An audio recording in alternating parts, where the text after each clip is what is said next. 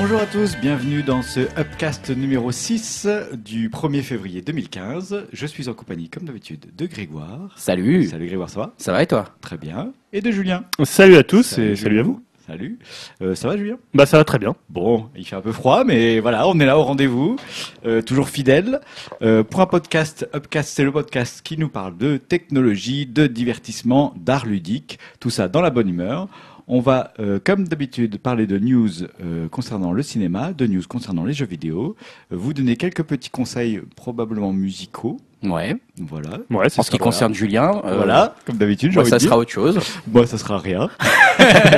Ah, on a hâte. hein. Voilà. Mais on va tout de suite commencer par les news techno.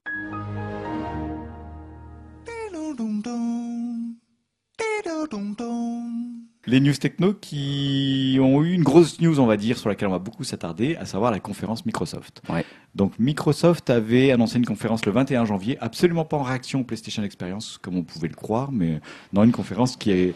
Ouais, c'était plus généralement tout ce qui était Microsoft, pas Voilà. que Xbox. Quoi, en fait. Exactement. Pas une euh, conférence contre la PlayStation 4 entre guillemets, hein, mais plutôt une conférence euh, pour faire euh, le point sur les avancées de Microsoft. Qu'est-ce qu'ils ont annoncé pour cette conférence? Bah en fait, euh, j'ai retenu quatre points très importants. Et il y a un dernier point que Julien euh, abordera après. hein.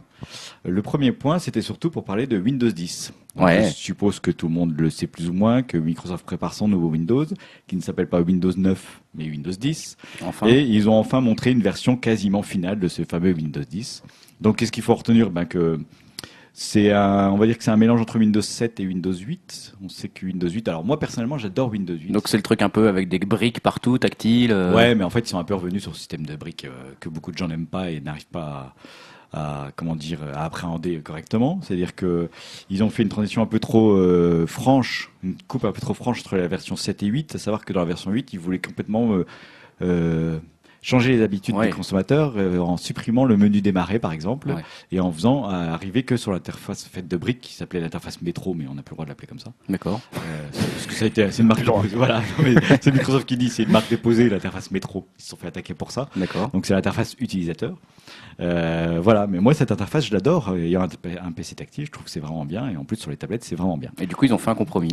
Du coup, déjà avec 8.1, ils ont fait revenir le menu démarrer, mais en fait, euh, par défaut, c'est toujours l'interface utilisateur, donc il y a des gens qui sont pas encore contents. nanana. Donc, euh, Microsoft a pris le temps pour faire la nouvelle version de Windows qui s'appelle Windows 10, et euh, ils ont fait beaucoup de builds, ce qu'on appelle des builds, c'est des avancées dans, la, dans le code en fait de Windows, Ouais. et euh, il y avait euh, possibilité de faire des retours utilisateurs. Donc, tout à chacun pouvait télécharger une version en construction de Windows 10 et dire voilà ce que j'attends, voilà ce que j'attends, etc. D'accord. Donc, Donc voilà. bêta, euh, Voilà, des bêtas, c'est le mot que je cherchais, c'est ça. Euh, des bêtas euh, ouvertes au public, en gros. Donc, euh, la première chose, c'est que ils ont fait un peu un retour en arrière en revenant plus vers Windows 7, mais en gardant un peu de Windows 10. D'accord. Euh, 8. De, pardon, Windows 8, ouais, merci. Euh, une chose que je trouve très intéressante, et j'espère que ça va fonctionner, je, ça, je le crains un peu que non, mais on on sait pas, c'est que en fait, Windows 10, c'est un OS uniformisé entre tous euh, les devices, Ah à oui. savoir les PC euh, de bureau, les, les tablettes et les smartphones. C'est-à-dire qu'il n'existera plus qu'un Windows. Voilà. C'est bien. Bah, la promesse en soi, moi je trouve qu'elle est super parce que c'est un peu embêtant d'avoir euh, une application qui s'ouvre d'une certaine façon sur son smartphone et qui Mm. ou un site web qui est encore différent euh, sur euh, sur son PC, etc., etc. Mm. Là, ils promettent que quand une application fonctionnera sur Windows 10, ça sera la même sur votre Windows Phone D'accord. et sur vos tablettes. Donc, je suis curieux de ça. Et puis, euh, en même temps, c'est bien. C'est-à-dire que toutes les petites habitudes qu'on a sur son smartphone, on les retrouve automatiquement sur son PC, par exemple. Ouais. Après, il faut voir parce que le smartphone va peut-être pas avoir autant de ressources euh, en termes de mémoire vive, etc. Non, non, après, bah, justement, en fait, c'est tout l'enjeu de la chose, c'est que c'est des versions adaptables des, de l'OS, c'est-à-dire que l'OS s'adapte au support, c'est-à-dire qu'en dessous d'un des écrans, euh, alors si j'ai bien retenu, c'est en dessous des écrans 8 pouces. Ouais. Euh, à ce moment-là, c'est une sorte d'OS simplifié avec des, des tuiles Ah, comme on les connaît maintenant. Mais en fait, ça garde euh, ces mêmes tuiles, on les retrouve sur notre PC. D'accord. Voilà. Ah oui. Tout ce qu'on fait sur notre smartphone, en théorie, se fait automatiquement sur le PC. D'accord. Grâce à l'intégration du cloud, ils font comme le système d'Apple avec le iCloud. Ouais. Sauf que là, c'est le cloud de que le One Cloud. C'est dix ans plus tard aussi. Euh, c'est un peu tard, voilà. Mais bon, c'est bien qu'ils y arrivent et euh, voilà. euh, la promesse, c'est qu'ils veulent rendre ça tout ça transparent et euh, une- ils ont vraiment placé l'utilisateur au au centre de la chose. Je trouve ça intéressant. La promesse, en tout cas, moi, m'intéresse beaucoup. J'attends de voir vraiment dans les faits. hein. Ouais. Euh, donc après, comme je l'ai évoqué là, ils, ils mettent au centre OneCloud, qui est l'équivalent de iCloud. C'est-à-dire qu'on a un identifiant, un identifiant Hotmail, et avec cet identifiant, tout ce qu'on fait sur notre smartphone se répercute automatiquement sur le PC et inversement. Euh, quand on travaille sur un document Word sur le smartphone, c'est automatiquement il est enregistré sur le PC et on peut revenir sur notre PC, etc. Ok. Et inversement. Tout ça très bien. C'est ce qu'on voit déjà chez Apple, mais c'est bien que Microsoft le fasse. Il est temps. Ouais. Voilà. Ils- disons qu'il est temps qu'ils y arrivent, voilà, comme tu dis. Et après, une, une autre chose intéressante pour ce Windows 10, c'est qu'il sera gratuit pendant un an. Donc, on sait que Apple, maintenant, pour toutes ses mises à jour, euh, c'est gratuit de son OS. hein. je parle de l'OS Ouais. de bureau. Ouais. Euh, L'OS 10 est gratuit et Windows, bah, Microsoft a été obligé d'un peu de prendre ça en compte. hein. Et Jusque-là, Windows a toujours été payant. Ce qui est plus étonnant de la part de Windows, parce que, enfin de Microsoft en général, parce que quand euh, Apple euh, bah, met à jour gratuitement son OS, c'est parce que eux ils te vendent un ordinateur euh, 2000 euros à côté, quoi. Oui. Alors que Microsoft ne te vend pas l'ordinateur, parce que c'est Asus ou Dell ou je ne sais qui qui va Bah, te le voilà, c'est-à-dire que ça interroge le modèle économique de Microsoft. Ouais. Mais euh, Après, on avait vu qu'ils s'étaient plutôt orientés vers le software as a service, euh, en te faisant payer justement des abonnements 365. Voilà. euh, se tourne vers ça et puis euh, gratuit pour les utilisateurs, euh, nous, en finaux, en- entre guillemets, ça ne veut pas dire gratuit pour les entreprises. Ouais, et c'est là où ils se font de l'argent, effectivement. Voilà. Et euh, peut-être que quand on achète un PC avec Windows 10, le fabricant de PC paye aussi quelque chose à Microsoft pour avoir Windows 10 sur leur PC. C'est effectivement ce qui se passe. Voilà. Donc, alors, il faut savoir que c'est gratuit pendant un an, uniquement pour les gens qui ont Windows 7 et Windows 8 ou 8.1 sur leur PC, évidemment. D'accord. Et c'est uniquement gratuit un an. C'est-à-dire au bout d'un an, maintenant, il faut- après, il faudra acheter Windows 10. D'accord, ok. Voilà. Donc, moi, je trouve que c'est bien. C'est bien, ouais, gratuit un an, c'est déjà pas mal. Et puis, ça force un peu les gens à passer. euh, Mm. à passer euh, voilà, Oui, ce parce qu'il y a encore beaucoup, beaucoup de gens qui, mine de rien, sont sur euh, Windows euh, XP, euh, ce genre de choses, qui ont encore Internet Ouais, Julien, t'es Explorer sur Windows 6. XP Julien rigole. le- Youssoum, j'ai un Mac. Enfin, je Qu'est-ce que t'es autant. Qu'est-ce que vous êtes autant tous les deux On n'a pas les mêmes valeurs. Moi, j'ai Windows 7 et j'en suis Voilà. très fier. Ouais, moi j'ai un PC aussi et j'ai Windows 8 et je trouve ça très bien. Voilà. Donc je suis curieux de voir ce Windows 10 euh, qui a l'air de se rapprocher de l'expérience utilisateur Mac qui est quand même Bon. très très bien. C'était positif cette conférence, dis donc. Bah, en tout cas, le Windows 10 pour moi me plaît pour l'instant beaucoup. Ouais. Après, j'attends de voir dans les faits. Ensuite, Windows 10, une autre petite nouvelle. Alors moi qui m'a que j'attends depuis un temps fou en tant que bon geek, euh, voilà, c'est Cortana.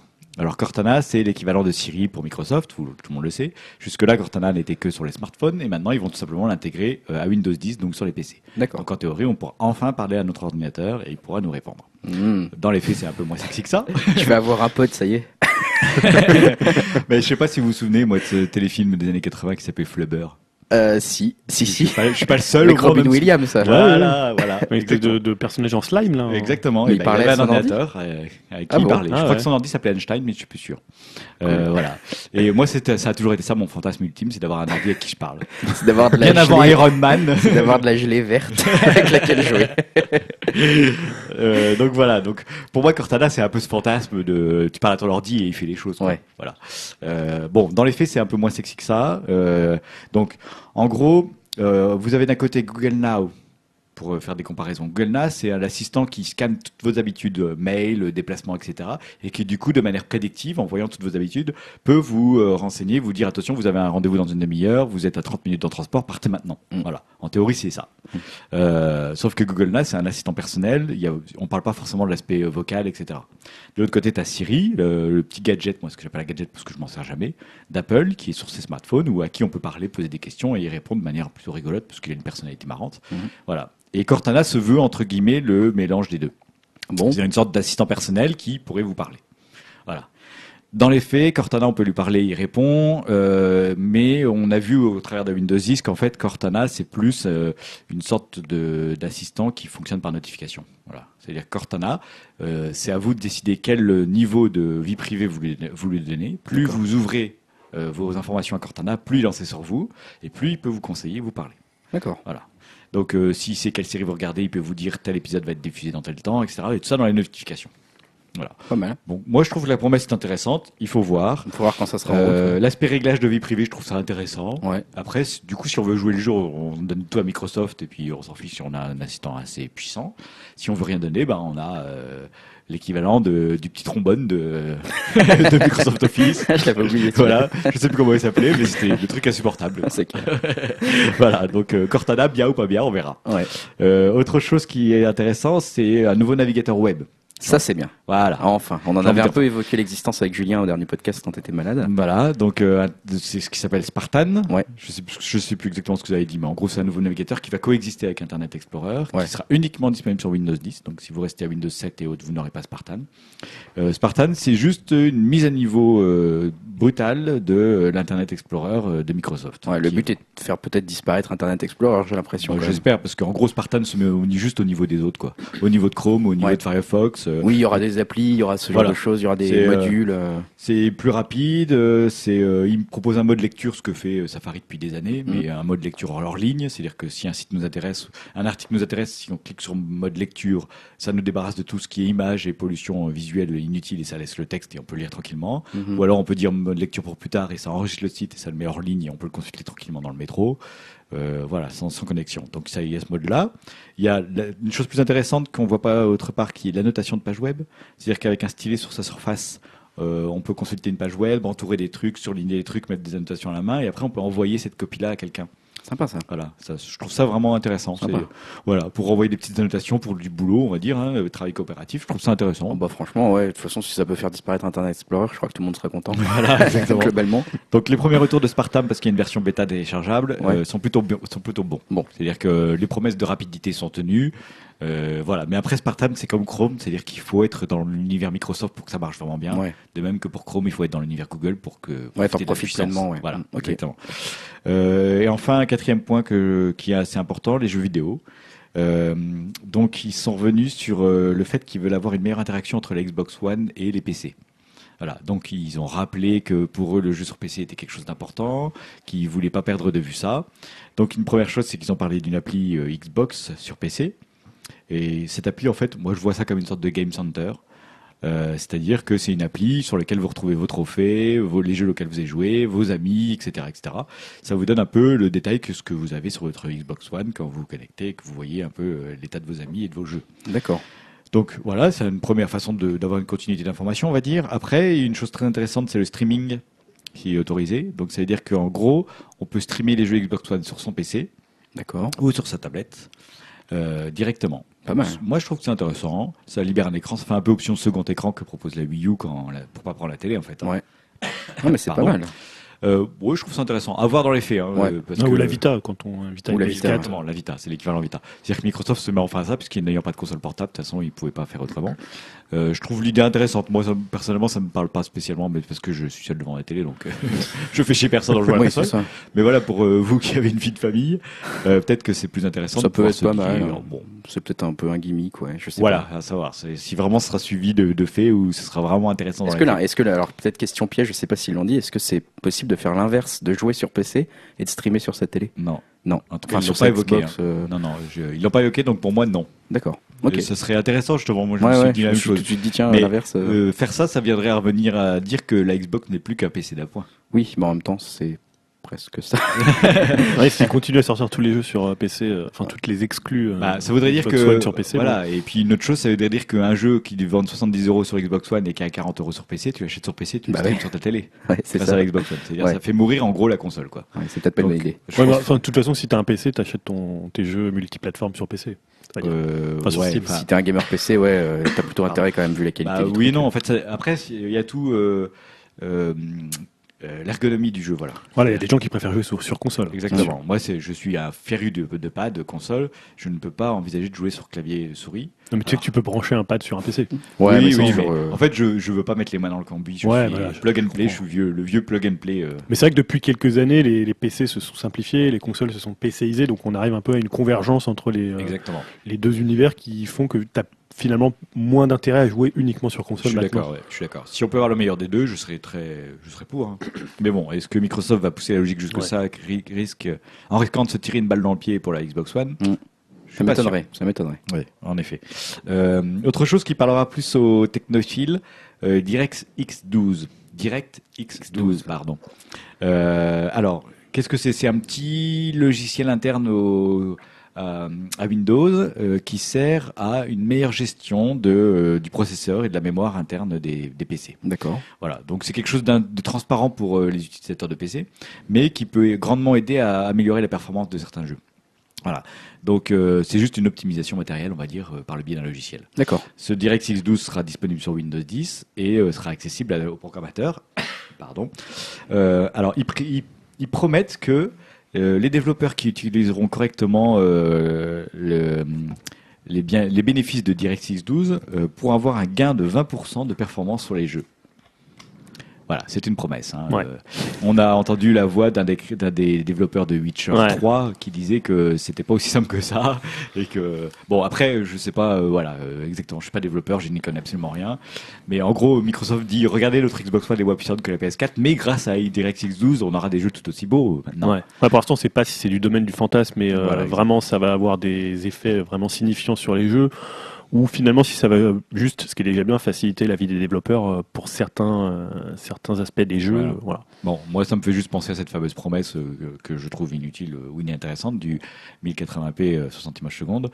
Euh, grâce à DirectX 12, on pourra l'atteindre. Voilà. Bon, merci. Euh, bon, on verra. À voir. Moi, je voilà. Pour moi, c'est la partie vraiment tourner aux développeurs et rassurer les gros geeks de jeux vidéo qui veulent absolument du 60 fps. Euh, à voir. Bon, donc voilà. Euh, parmi toutes ces annonces, ils ont terminé la conférence par un petit One More Thing que, je laisse Julien aborder. Ouais, parce que c'était un peu le, clou du spectacle de la conférence. On savait qu'ils travaillaient sur quelque chose qui avait un rapport avec la réalité virtuelle, euh, même plus sûrement avec la réalité augmentée. Et voilà, bah donc on a eu cette annonce juste à la fin de la conférence, et c'était le HoloLens. Bon, Voilà. ils vont changer de nom, je pense. Ou HoloLens en France, si on veut le faire. HoloLens. Donc c'est un casque euh, ou des lunettes, on sait pas trop, c'est un peu des deux, c'est à la fois un casque et, et des lunettes de réalité augmentée holographique. Alors faut savoir la réalité augmentée, euh, qu'est-ce que c'est? C'est simplement amener un objet euh, virtuel dans la réalité, alors que la réalité virtuelle, bah, c'est se projeter dans une autre réalité. Ouais. euh, Complètement sans voir la réalité extérieure. Quoi. et l'holographie, c'est euh, la représentation d'images en trois dimensions. euh, Alors, euh, ouais, là, moi, pour le coup, il n'y a rien d'holographique dans les HoloLens. hein. non, je pense que c'est juste pour se démarquer de la C'est réalité augmentée, euh, c'est ouais. juste de la com. pour- C'est juste de la com pour que les gens comprennent un peu ce qu'on va euh, voir. des hologrammes, c'est une image 3D qui se projette dans, devant soi sans qu'on ait besoin de, de lunettes ou d'autres interfaces pour la Voilà, voir. c'est Ouais. ça. On peut tourner autour et tout Un le peu monde. comme dans Star Wars, voilà, tout à fait. l'étoile de la mort. Plusieurs voilà. Et aussi le jeu d'échecs. Ah, C'est quand euh, ouais, dans Star Wars. R2D2 joue contre euh, Ah, Chewbacca et il y a un jeu d'échecs en Ouais, hologramme Des, personnages animés. euh, qui avance. euh, voilà. Ouais, il faut que je revoie mes classiques. Ouais, c'est clair. J'ai honte. ouais, c'est clair. ouais. Un hologramme, théoriquement, en tout cas, un hologramme, tout le monde peut le voir. T'es pas obligé d'avoir des lunettes. Euh, plusieurs fantasme, personnes euh, peuvent le voir en même temps. Voilà. Donc ça voilà. existe, hein, mais bon. Alors moi je sais pas si ça a été pareil pour vous, mais le petit film de démonstration des possibilités d'HoloLens qu'ils ont montré est ah, je dirais plus que la présentation qu'ils ont fait avec la dénommée Lorraine là qui euh, qui agitait ses doigts en l'air euh, où elle était un peu ridicule j'en reparlerai après euh, ça a vraiment pour moi ça a été un peu une usine à rêve enfin, je trouve que Ah le- bah, la là, démonstration Oui, de 3 la- minutes La promesse est super. Voilà, c'est un peu le fantasme de Retour Ah bah, à le futur top. 2 Ah quand ouais. euh, voilà, tu vois le fils de Marty euh, avec euh, la sœur de enfin la sœur du fils de Marty euh, dans au dîner euh, au déjeuner familial voilà, avec leurs lunettes euh. C'est clair, c'est exactement ça, c'est exactement cette scène. Et puis c'est vrai que la, la vidéo est super bien foutue parce Ouais. qu'elle fait complètement rêver. Bon, 뭐 après, Alors, c'est vrai que voilà, je trouve qu'en 3 minutes pour moi, ils ont réussi à donner envie à présenter du rêve là. voilà, à présenter un casque qui s'intègre dans la vie quotidienne avec le côté vie professionnelle, vie familiale, les loisirs, voilà tout ce que finalement euh, ce qu'ils essaient de ce qu'essaie de, de vendre Microsoft et sans que ce soit isolant, je trouve ou Ouais. compliqué. C'est là où ils ont fait un peu un grand coup, c'est que bah déjà t'es pas dans l'Oculus Rift avec un truc genre où plus personne voit ce Qui que fait tu peur. fais. Et ils ont aussi surtout pas fait l'erreur de Google avec les Google Glass avec la caméra qui filmait tout le monde Mm. et qui les gens ça leur a fait super peur quoi. Oui. Là il y pas ça et ça c'est un coup de maître. hein. Ouais, là, on voit pas, il n'y a pas de technologie complexe. Finalement, tu sais très peu de choses. Euh, et c'est toujours important pour le grand public de pas voilà complexifier les choses ou de faire quelque chose où tu as l'impression que c'est une évidence. Et là, tu vois, il n'y a pas de fil. Euh, Il n'y a pas d'ordinateur à côté, il n'y a pas de manette euh, complexe comme euh, l'Oculus Rift. Euh, donc voilà, je trouve que ça a donné vraiment une vision du futur, offrir des interactions entre le monde virtuel et le monde réel via des hologrammes en- d'objets en 3D, même si pour le coup c'est euh, un peu survendu euh, en termes de, de communication. Et euh, voilà. Alors après, voilà, on sait, c'est de la com, c'est quelque chose, une vision du futur. Euh, c'est une belle promesse. Et on a vu chez Microsoft que par le passé, il y avait eu des promesses qui, euh, de la présentation à la Je ne vois réalité. pas- je ne vois pas de quoi tu Et parles. Je pense que ça commence par un Bah, on peut parler à la fois de Kinect à l'époque où il s'appelait Projet Natal Voilà. Ouais. euh, et de, de Mi- Milo. Le, euh, donc ce- cet enfant qui pouvait vous Ah répondre, ah oui. euh, Ah oui, Ah oui. présenté par Peter Molineux euh, à l'époque. Ah, voilà, il lui disait, je crois qu'il lui parlait de son t-shirt, mais quelle est la couleur de ton t-shirt, Milo? Ah, Il est rouge, mon t-shirt. Euh, non, il lui disait, voilà, quelle est mon- la couleur de mon t-shirt Et il lui disait, il est rouge. Ah ouais, Vous dites, mais c'est exceptionnel, euh, Milo voit le petit. C'est très utile. comme ça. si Non mais disons voilà, c'était aussi un côté où on vendait du rêve, on faisait de la promesse, et finalement dans la réalité c'était plutôt un gouffre de déception plutôt que quelque chose où on s'est dit mais bien sûr ça va changer nos, nos vies quotidiennes.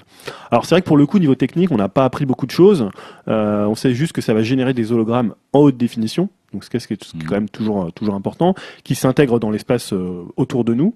On a vu donc voilà comme je disais pas de fil, pas d'ordinateur, juste le casque et l'interface euh, Windows 10, parce que c'était aussi l'idée de présenter Windows 10 Tant qu'à faire. euh, voilà, à travers euh, HoloLens. Euh, on voit qu'avec les mains, on peut remodeler les hologrammes. On a vu ça sur une moto où on voit une, une représentation d'une moto et puis ils changent un peu la coque, ils bougent des choses avec, euh, avec leurs mains. Je sais pas quelle utilité ça peut avoir sur une moto, j'ai pas trop compris. Bah, professionnel. mais- Design en fait. Ouais. Pour du design, ouais. Ouais, ouais. j'y crois pas plus que ça. Bah, pareil avec Minecraft où on voyait la- Ouais. le mec, euh, je sais plus, casser un bloc ou etc. en faisant un petit mouvement de main comme s'il le cassait euh, avec un petit marteau imaginaire quoi. Ouais. Et on a vu aussi sur un, via un PC ou une tablette, euh, donc Windows 10 et Windows 10, qu'on pouvait interagir à distance. Euh, pour aider par exemple euh, quelqu'un dans une tâche précise qui porterait un HoloLens. Donc Mm. là on voyait, je crois que c'était sur un, Ah euh, oui. genre enfin quelqu'un a un problème de plomberie et euh, c'est pas quel tuyau il faut tourner et quelqu'un sur sa tablette lui dessine les endroits. euh, voilà. Donc ça ça Mm. peut être intéressant pour la vie quotidienne. Euh, des gens qui sont, euh, moi je voilà autour de moi je peux avoir des gens qui sont très mauvais en, en tout ce qui est technologie. Et ils Mm. disent, mais comment on appuie sur tel bouton Qu'est-ce qu'il fait Pourquoi la télé marche plus Voilà, les, les personnes Eh ben, se reconnaîtront. appuie sur Hub. Voilà. Et donc là, tu te dis, bah voilà, si tu vois ce que la personne voit via, via ta tablette, c'est beaucoup plus simple de lui expliquer euh, où ça se trouve. Donc voilà, c'est des utilisations qui sont euh, plutôt intéressantes. D'ailleurs, j'ai re- j'ai retenu une déclaration euh, de Peter Molineux, donc Peter Molineux qui est un ancien de chez, de chez Microsoft, qui est quand même, quelqu'un d'important dans, aussi dans, dans l'histoire de ces technologies-là, et qui est aussi quelqu'un qui a fait beaucoup de promesses, et qui invitait à se méfier des promesses de, HoloLens. Euh, donc voilà, pour le coup, il a dit, voilà, lui, il avait pu le, le- le tester à ses tout débuts quand ils ont lancé le projet. et il disait que c'est vraiment une expérience magique, je cite ces mots, de voir ces objets dans le monde réel. Pour lui, c'est plus excitant que la VR. Donc là, pour le coup, on pourrait dire que c'est un peu encore un VRP de, de, de- de Microsoft. Mais il se demande quelles seront les applications qui seront proposées. Alors c'est vrai que ce qu'on voit là, tu vois des bribes de choses qui pourraient être intéressantes, mais moi j'avais du mal quand même à matérialiser concrètement euh, ce qu'on pourrait en faire. Oui, je- Et aussi, il pose une question qui est très importante, c'est de savoir comment ça va fonctionner dans un environnement qui est non prédéfini. C'est-à-dire euh, dans le quotidien chez les gens, le fameux passage, euh, le fameux passage euh, du concept euh, de la scène de vie idéale où tout a l'air de fonctionner idéalement à la réalité quand t'as pas forcément un peu comme Kinect où finalement si t'as un salon de 20 mètres carrés, bah Kinect euh, c'est pas la peine quoi. Mm. Tu vois, faut quand même un truc, euh, faut un loft. Ouais, le- clairement. Ouais, ouais. Non, mais ils ont. Moi, je fais un perso. Je sais pas si tu veux en parler maintenant, mais ça me semble être une promesse. Enfin, c'est une vidéo promotionnelle de promesse qui est destinée à faire rêver. C'est pas ce qu'on aura. hein. Enfin, perso, j'en suis quasi sûr. Je sais pas ce que t'en penses, Stan, mais. Je partage le même avis. Ouais, alors après il y a ils ont mis beaucoup en de... garde hein, d'ailleurs. Ouais. euh, ils Ouais, ont ouais, Ils ont ouais, déjà dit, attention, ça sera pas ça, quoi. Non, et puis ils ont dit euh, rien ne sortira tant que ça sera pas prêt. Ouais. Ouais. Et là, Pour Ouais, fois, puis on, on sait pas si finalement faudra des caméras dans la maison pour Oui. euh, aider HoloLens. On sait Kinect. pas le, finalement les ouais, Kinect, les Kinect par exemple Kinect pourrait être une, une utilisation.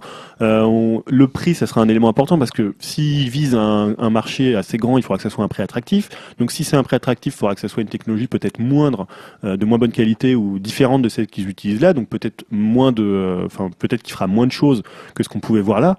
C'était un peu comme Kinect. Kinect, Mm. enfin, quand c'était projet natal, ça, ça avait plein de possibilités, mais quand ils ont, voilà, ils doivent sortir le produit, bah, il y a d'autres euh, paramètres qui rentrent en compte euh, pour le vendre, euh, le vendre au grand public. Alors là, des utilisations, on en voyait quand même dans la vidéo, puisque par exemple, on pouvait afficher une conversation Skype hein, sur un mur, donc ça c'est quand même pas mal. Tu te balades, tu sais pas, dans ta cuisine et t'as ta conversation. euh, apparemment, ça marche déjà cette application-là. Ouais, Parce ça, qu'elle ça était- elle semble- était testable ouais. déjà par certains, bah, les personnes qui ont essayé l'HoloLens. facilement, euh, Voilà, c'est juste, bah, c'est quand même un tracking en direct de Oui. ton mur, etc. Enfin, de la position de ton mur, même en fonction de ton mouvement. euh. Ouais, ça, ça semble pas trop compliqué à mon avis Ça à semble mettre en place. ça- techniquement ça l'est déjà, mais ça l'est moins que certaines choses type un Minecraft ou. Bah voilà, c'est ça, c'est une autre application qui a fait un peu rêver quand t'es euh, gamer, c'est-à-dire jouer à Minecraft dans son salon. Mm. Ouais, Donc ça. on voyait tous les éléments qui étaient posés comme des euh, Lego quoi. hein, ouais, comme des Lego, ouais. Des Lego devant tu toi. hein. redécores ton salon à la Minecraft quoi.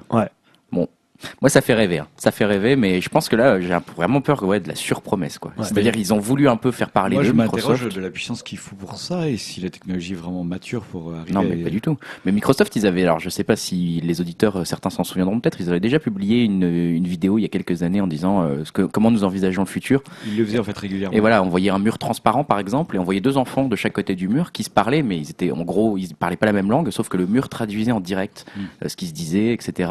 Donc euh, ça, paraissait génial et tout, mais on en est encore très très loin. Et ça, c'était une vidéo d'il y a 3-4 ans. Donc là, à mon avis, HoloLens, il faut le voir comme ça. Il faut le voir genre, on aimerait bien que ça aille vers là. Peut-être dans 4-5 ans, ça sera comme ça, mais ils ont rien dit. Et même Bill Gates a déclaré qu'ils n'étaient pas du tout sûrs d'y arriver, que euh, les, développeurs n'avaient même pas commencé à vraiment travailler dessus. Enfin, c'est vraiment, en fait, c'est un montage vidéo, ce truc-là. C'est, il faut le voir comme un film. euh, un film vraiment euh, fictionnel presque le le HoloLens Ouais. quoi. Donc euh, il faut pas trop je pense s'enflammer Bah, si- Moi, ça m'a fait penser un peu quand tu vois, tu sais, des, des films d'architectes qui présentent des villes du futur. Exactement ouais. C'est-à-dire, tu te dis, ah ouais, ça a l'air génial, mais tu sais que. euh, Mais bon quand il fera question mauvais d'urbanisme et Quand tout, tu vas voilà. le voir que les murs sont gris, que- et ouais, il y aura des deals de drogue en bas. Il est même pas dans la vidéo, ça. Non, Moi, je suis d'accord avec toi, c'est une vidéo pour faire rêver, parce que la réalité augmentée, j'y crois très fort. Je sais que c'est- ça va Oui. arriver dans le grand public une fois qu'on comprendra l'intérêt de ça, mais je vois pas l'intérêt de greffer une couche entre guillemets 3D dessus pour en faire des hologrammes euh, qui se calquent dans la vie réelle. C'est-à-dire que pour moi, une réalité augmentée, c'est intéressant si, par exemple, tu es dans ta voiture et que sur ton pare-brise, il y, a une- il y a un écran transparent qui, te, qui te trace la route en ligne verte directement euh, sur ton autoroute ou sur tes croisements, Mm. directement dans la réalité. Mm. Ça, c'est intéressant, c'est la réalité augmentée intéressante. Mm. Mais Et te, faire apparaître des briques Minecraft sur ta table de Non, mais chevet, surtout, bon, euh, bah, bou- pourquoi une- pas, mais La réalité que tu décris, elle est beaucoup plus probable que celle qui voilà, c'est- on a l'impression qu'ils ont sauté une étape avec ça pour Ah bah, faire rêver, ouais. et tant mieux, je les remercie de nous faire rêver, mais, Mais pour après- moi, euh, j'ai rien de ça. Les gens vont les, les gens vont les attendre au tournant aussi après. C'est-à-dire que quand tu promets beaucoup, euh, les gens ils vont attendre. Il y a déjà eu bah voilà clairement le lens c'est le truc dont tout le monde a Ouais. parlé à la fin. Ouais, de la et puis c'est un buzz quand même positif, Voilà. quoi. C'est un énorme gens buzz, sont- mais quand ils vont voir ce que ça va être en vrai, ils vont, ils vont crier les gens, ils vont être super déçus quoi. Parce que là, tu voyais juste après le petit film, il y avait une démonstration donc de cette dénommée Lorraine qui Mm. construisait un objet euh, en trois dimensions, un truc, je sais pas, une sorte d'ovni ou un truc entre un drone et un ovni. Et c'était tout de suite un peu moins sexy quand tu la voyais comme ça en l'air en train de faire ses gestes. euh, voilà, c'était presque il y avait un côté un peu un peu ridicule. euh. Mm. Après, Ouais. c'est sûr que euh, quand, quand tu vois ce qu'elle voit, c'est vrai qu'il y avait deux écrans et euh, c'est un peu différent, mais voilà, souvent voilà, il y a- une différence de, Ouais. de la En réalité fait, à la- euh, il, de la fiction à la réalité. il, il leur manque, je trouve qu'ils ont franchi un pas trop rapidement et Ouais. ils auraient dû montrer peut-être au quotidien pour les gens qui sont pas du tout gamers ou technophiles, qu'est-ce que ça pourrait apporter? Enfin, comment ça pourrait simplifier leur vie et Mais de Voilà. façon crédible surtout parce que Oui. là, je- Ouais. c'est pas crédible leur vidéo. Après, voilà, comme on disait, c'est une première étape. Euh, c'est un petit film de 3 minutes avec bon, un gros, des gros moyens quand même derrière Oui, euh, pour euh, faire connaître euh, cette technologie et pour faire connaître le nom de, le nom de HoloLens. Et en plus, on sait que les casques, c'est quand même, il y a beaucoup de casques, enfin, beaucoup de procédés comme ça, ils ont un destin quand même assez funeste. On a Mm. parlé de Google Glass, il y a eu le Virtual Boy, il y a eu plein de casques comme ça. C'est Mm. depuis les années 50-60, c'est, euh, c'est un peu une marotte et on n'en voit pas forcément énormément de choses. Bah euh, non, concrètes. même, même Oculus. Hein. Enfin, euh, moi, Ouais. je commence à, je te, on en avait parlé lors du dernier podcast, mais je commence à être un peu inquiet pour ce projet qui traîne en longueur. On n'a toujours pas de date de sortie, on sait toujours pas exactement combien ça va coûter, euh, quand est-ce que ça sera disponible, quels seront les résultats, quelles seront les applications, est-ce qu'il y aura des jeux, est-ce qu'il y aura des films. On n'a absolument aucune info. Bon. Euh, voilà, voilà. Alors que là, ça sort cette année. Là, euh, bon. Disons Ouais, que donc HoloLens, pour moi, ça a, ça a été le petit effet plus qui fait que tout le monde a parlé de la conférence Microsoft. Sinon, tout le monde aurait dit bon bah ils ont juste Oui, ça. 10 quoi. Ouais, Surtout qu'elle était assez longue et bon, bon, elle n'était pas non plus hyper passionnante, rythmée. ouais. euh, Voilà, c'est pour moi c'est allez maintenant on fait un petit truc ouais. sympa, Ouais, c'est le comme tu disais, c'est le one more thing. euh, Voilà. C'est pour moi c'est ça. C'est sympa, je, je suis content, mais j'attends absolument rien. Voilà, je sais pas pour vous, hein, mais Ah, moi, je l'attends. J'aimerais Ah, si, bien que ouais. ça soit comme dans la vidéo, mais Oui, je mais sais je quelque que part que ça sera faux. pour moi c'est je j'ai revu il y a pas longtemps les premières vidéos de Kinect où tu vois Oui. euh, ce Ah que oui. ça a l'air et ce que c'est en réalité après comment tu le Ah, sais. la, la vidéo, elle est d'ailleurs, elle fait penser un peu à la vidéo de Lolens. Ouais, c'est ultra prometteur. Tu Ouais. vois les gens dans- qui se projettent dans un salon, machin.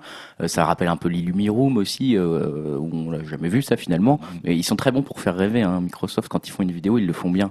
Mais euh, après, dans la réalité, euh, il faut comprendre que c'est pas aussi simple, quoi. Et là, les gens, j'ai peur qu'ils en attendent trop, quoi. Bon, Bon, voir. voilà ça. Julien, d'autres choses à ajouter non? Euh, sur HoloLens, non. Sur le lens, très bien. Euh, on va passer à autre chose complètement? Ouais, Grégoire, ouais. tu voulais nous parler Alors, de moi, je vous parle- de l'espace. L'internet de l'espace. Fais-nous rêver, Grégoire. Voilà, Microsoft vous a fait rêver, maintenant c'est à moi de vous faire rêver. Alors c'est juste le titre hein, qui fait rêver. Je vous rassure tout de suite, l'internet de l'espace, ça va, ça va. C'est en fait c'est quelque chose. Autant HoloLens nous fait rêver dans quelques années. euh, voilà, peut-être qu'est-ce qui va se passer dans le futur. Là, euh, avec l'internet de l'espace, c'est presque plutôt le futur qui vient à notre rencontre euh, de façon un peu étonnante, puisque c'est Google qui donc a investi euh, un milliard de dollars dans une entreprise qui s'appelle SpaceX et qui consiste à soutenir un projet en fait pour développer des microsatellites en vue d'étendre l'accès à Internet partout dans le monde. Donc euh, voilà un peu le principe, je vais expliquer ça un peu plus en détail. On sait déjà que Google avait un peu un projet similaire avec un, un projet qui s'appelle Loon. Euh, pareil, c'était délivrer des, ouais, des ballons sondes qui s'envolaient dans le, voilà, assez haut dans le ciel et qui pouvaient euh, donner un accès à Internet, euh, qui a eu avec un test en Nouvelle-Zélande qui est encore en cours actuellement. Et euh, voilà, avec l'ambition peut-être déjà de, de- dès 2015 de, de fournir Internet, on va dire, dans des régions euh, du monde avec ce système de ballons gonflables. Ils avaient aussi d'autres projets. hein. Ils ont acheté par exemple des drones orbitaux de Titan Aerospace en avril 2014, pareil pour embarquer du Wi-Fi euh, à longue portée. Là, c'est un peu autre chose. Donc, c'est SpaceX, une entreprise qui a été fondée par Elon Musk, le, le- un milliardaire euh, américain. Euh, et le but, en fait, c'est donc d'envoyer 700 microsatellites pour couvrir l'ensemble de la planète en Internet. Bon, euh, l'investissement a été fait, un milliard de, un milliard de dollars euh, qui, a été, qui ont été confirmés euh, de la part de Google. Euh, après, il reste encore beaucoup de défis. On est, en- on est entre le quotidien, c'est-à-dire le projet est vraiment bien avancé. Je vais faire un petit historique juste après. Mais il y a encore pas mal de défis. hein. Il faut, par exemple, réduire euh, beaucoup encore le poids des, des, des microsatellites, puisqu'ils doivent peser chacun moins de 125 kilos. Apparemment, on en est encore très loin. Le coût de fabrication, logiquement, d'un satellite, il va falloir le maîtriser, parce qu'il faut quand même en construire 700. Et puis, le modèle économique pose une vraie question sur ce mode, sur ce truc-là, parce que bon, bah, tu fournis euh, Internet dans toutes les régions du monde, notamment les plus reculées. C'est bien, mais le projet coûte cher. Et qui va payer Internet dans ces régions reculées du monde? Ça, ça reste à voir parce Les que souvent, bah oui, mais aussi les régions où il y a le moins d'argent. c'est aussi un peu ça le problème. Donc comment ils vont générer vraiment beaucoup beaucoup d'argent avec ça? Grosse euh, question. En tout cas, moi ça m'a fait un peu rêver cette news parce que bah, ça aurait paru un peu un, un truc de SF quoi. Il y a quelques années, genre oui, vous avez internet, ça vient de l'espace. D'accord. Ouais, comme le téléphone par satellite, on en a toujours rêvé. C'est un peu ça. Ça existe, mais c'est pas accessible. Bah là, autrement, en fait. euh, alors là, justement pour l'historique, hein, je, je disais que j'allais en reparler. euh, il faut savoir que c'est un projet qui est pas si jeune que ça, parce qu'on parle de 1998 hein, pour les premières idées d'internet de l'espace, avec Iridium Communication et Global Star, deux sociétés qui ont assez rapidement fait faillite quand même, hein, l'une six mois après et l'autre en, en 2002. Et puis euh, la vraie, le vrai grand premier pas, on va dire, c'est 2007 euh, dans, dans l'internet de l'espace avec Greg Wheeler qui a fait fonder une société qui s'appelait O3B et qui avait l'ambition de fournir Internet à moins de 500 dollars. Alors je ne sais pas si c'est par mois, par an, je ne sais pas du tout, mais Internet qui venait de l'espace et qui s'est concrétisé hein, ce projet. C'est-à-dire que euh, y a eu déjà quatre satellites lancés en 2013 et quatre satellites lancés en 2014. Ça fonctionnait et Google avait déjà commencé à s'intéresser à eux. Et d'ailleurs, euh, le fondateur de la société, Greg Wheeler, c'est lui qui a rejoint Google pour s'occuper du projet Internet de l'espace chez Google. Donc voilà, lui, il s'est rapproché de, SpaceX. Ce qui me fait dire aussi que le projet vient vraiment à se concrétiser, c'est que la même semaine, hein, entre nos deux podcasts, bah, on a eu on a entendu de, un investissement de Richard Branson, donc le PDG, l'ancien PDG de, de Virgin, voilà, qui a fait un investissement dans OneWeb. Donc OneWeb, qu'est-ce que c'est? C'est donc une association entre Qualcomm et Virgin. Et euh, pareil, le but c'est d'envoyer 648 satellites sur orbite pour proposer un accès au débit euh, à des zones qui n'ont pas encore Internet, donc à peu près 3 milliards de personnes. Je rappelle aussi que Facebook a des ambitions hein, sur ce sur ce projet-là. Euh, eux, euh, voilà, ils ont un ils ont un projet qui s'appelle Internet.org et le but, eux, c'est pareil, la même chose, c'est-à-dire donner Internet à des régions qui n'ont pas actuellement Internet. Eux, c'est par contre un autre moyen, c'est savoir des drones et non pas euh, des satellites ou des choses comme ça. Apparemment, c'est peut-être moins cher, peut-être plus jouable selon les analystes les plus pointus sur la question. Mais, euh, mais voilà, moi j'aime. C'est une, news dont je voulais vous parler parce que ça fait un peu rêver Internet euh, qui vient de l'espace. Après, il y a le côté rêve, voilà, c'est un peu magique. Il y a 700 satellites autour de nous qui nous donnent Internet partout dans le monde et à tout le monde surtout. On, va relier toute, la, la planète au même réseau. Enfin, et bien sûr, bah, pour Facebook, on peut imaginer le profit. Pareil pour Google. Hein, plus il d'utilisateurs d'Internet, plus ça leur génère des revenus. Évidemment. Par contre, le côté, euh, le pendant de ce rêve, j'ai envie de dire, c'est qu'on est en train de se diriger vers quelque chose où on a Internet au niveau mondial qui va être contrôlé par environ 5 ou 6 hommes seulement, hein, puisqu'on parle de, bah, de- voilà, de, de Musk, hein, donc le propriétaire de, de Internet de, de, de SpaceX. Richard Branson, Zuckerberg et euh, voilà les dirigeants de, de Google. Donc euh, ça fait 5 à 6 personnes qui dirigeraient euh, le, bah, tout ce qui permet à plus de 3 milliards de personnes d'avoir Internet. Je vous laisse imaginer les conséquences de, de ce futur-là. Euh, même si ça fait rêver sur le principe, euh, ça peut, ça peut un peu inquiéter ce, ce, ce projet-là. Moi, je suis un peu étonné de pas voir Apple euh, pour l'instant qui s'intéresse à ça. Mais Apple gagne moins d'ar- d'argent directement en générant des choses via Internet, à part pour euh, comment ça s'appelle le, le, le iTunes, etc. Mais bon, ça a priori dans les pays en voie de chose. développement, c'est encore un autre problème. À suivre de près, mais ça va se concrétiser cette année euh, dans certaines régions du monde. Ouais. Bon, Voilà. c'est vrai, pourquoi pas. C'est marrant que tu parles de Elon Musk parce que justement, j'avais vu un petit article qui était passé euh, cette semaine qui parlait de Bill Gates. Donc Ouais. ça rejoint tout entre Microsoft et. Les le club des milliardaires. Exactement. Bill Gates, euh, alors c'est vraiment une news rapide, hein, c'est pour vous dire, mais ça m'a fait sourire et en même temps je trouve que c'est sage de sa part. C'est Bill Gates nous met en garde contre l'intelligence artificielle. voilà. Euh, c'est une mise en garde en fait qui, à la fois je trouve intéressante parce qu'elle elle me paraît raisonnable euh, et à la fois elle me paraît totalement. de quoi s'inquiète-t-il? On n'en est pas du tout là encore. Ouais, voilà.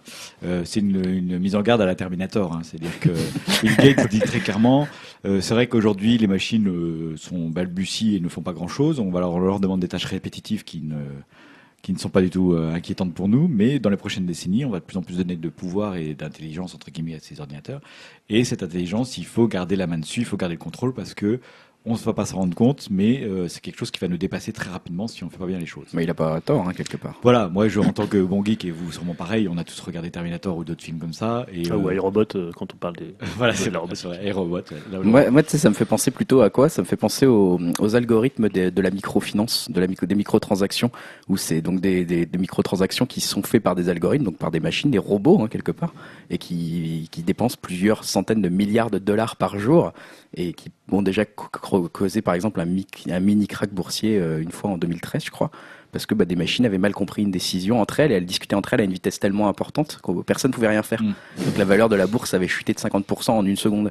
Et ça peut aussi se diriger vers ça. Le, enfin, ça peut, c'est pas forcément que des robots qui vont venir du futur pour nous tuer. Ça peut être aussi juste des décisions économiques hyper importantes euh, qu'on voit pas venir. Quoi. Et en plus, c'est un avertissement qui avait déjà été donné bah, par le fameux Elon Musk dont Ouais. on parlait, qui Ouais. avait créé aussi PayPal euh, Ouais. accessoirement, et aussi par un certain Stephen Hawking. Mm.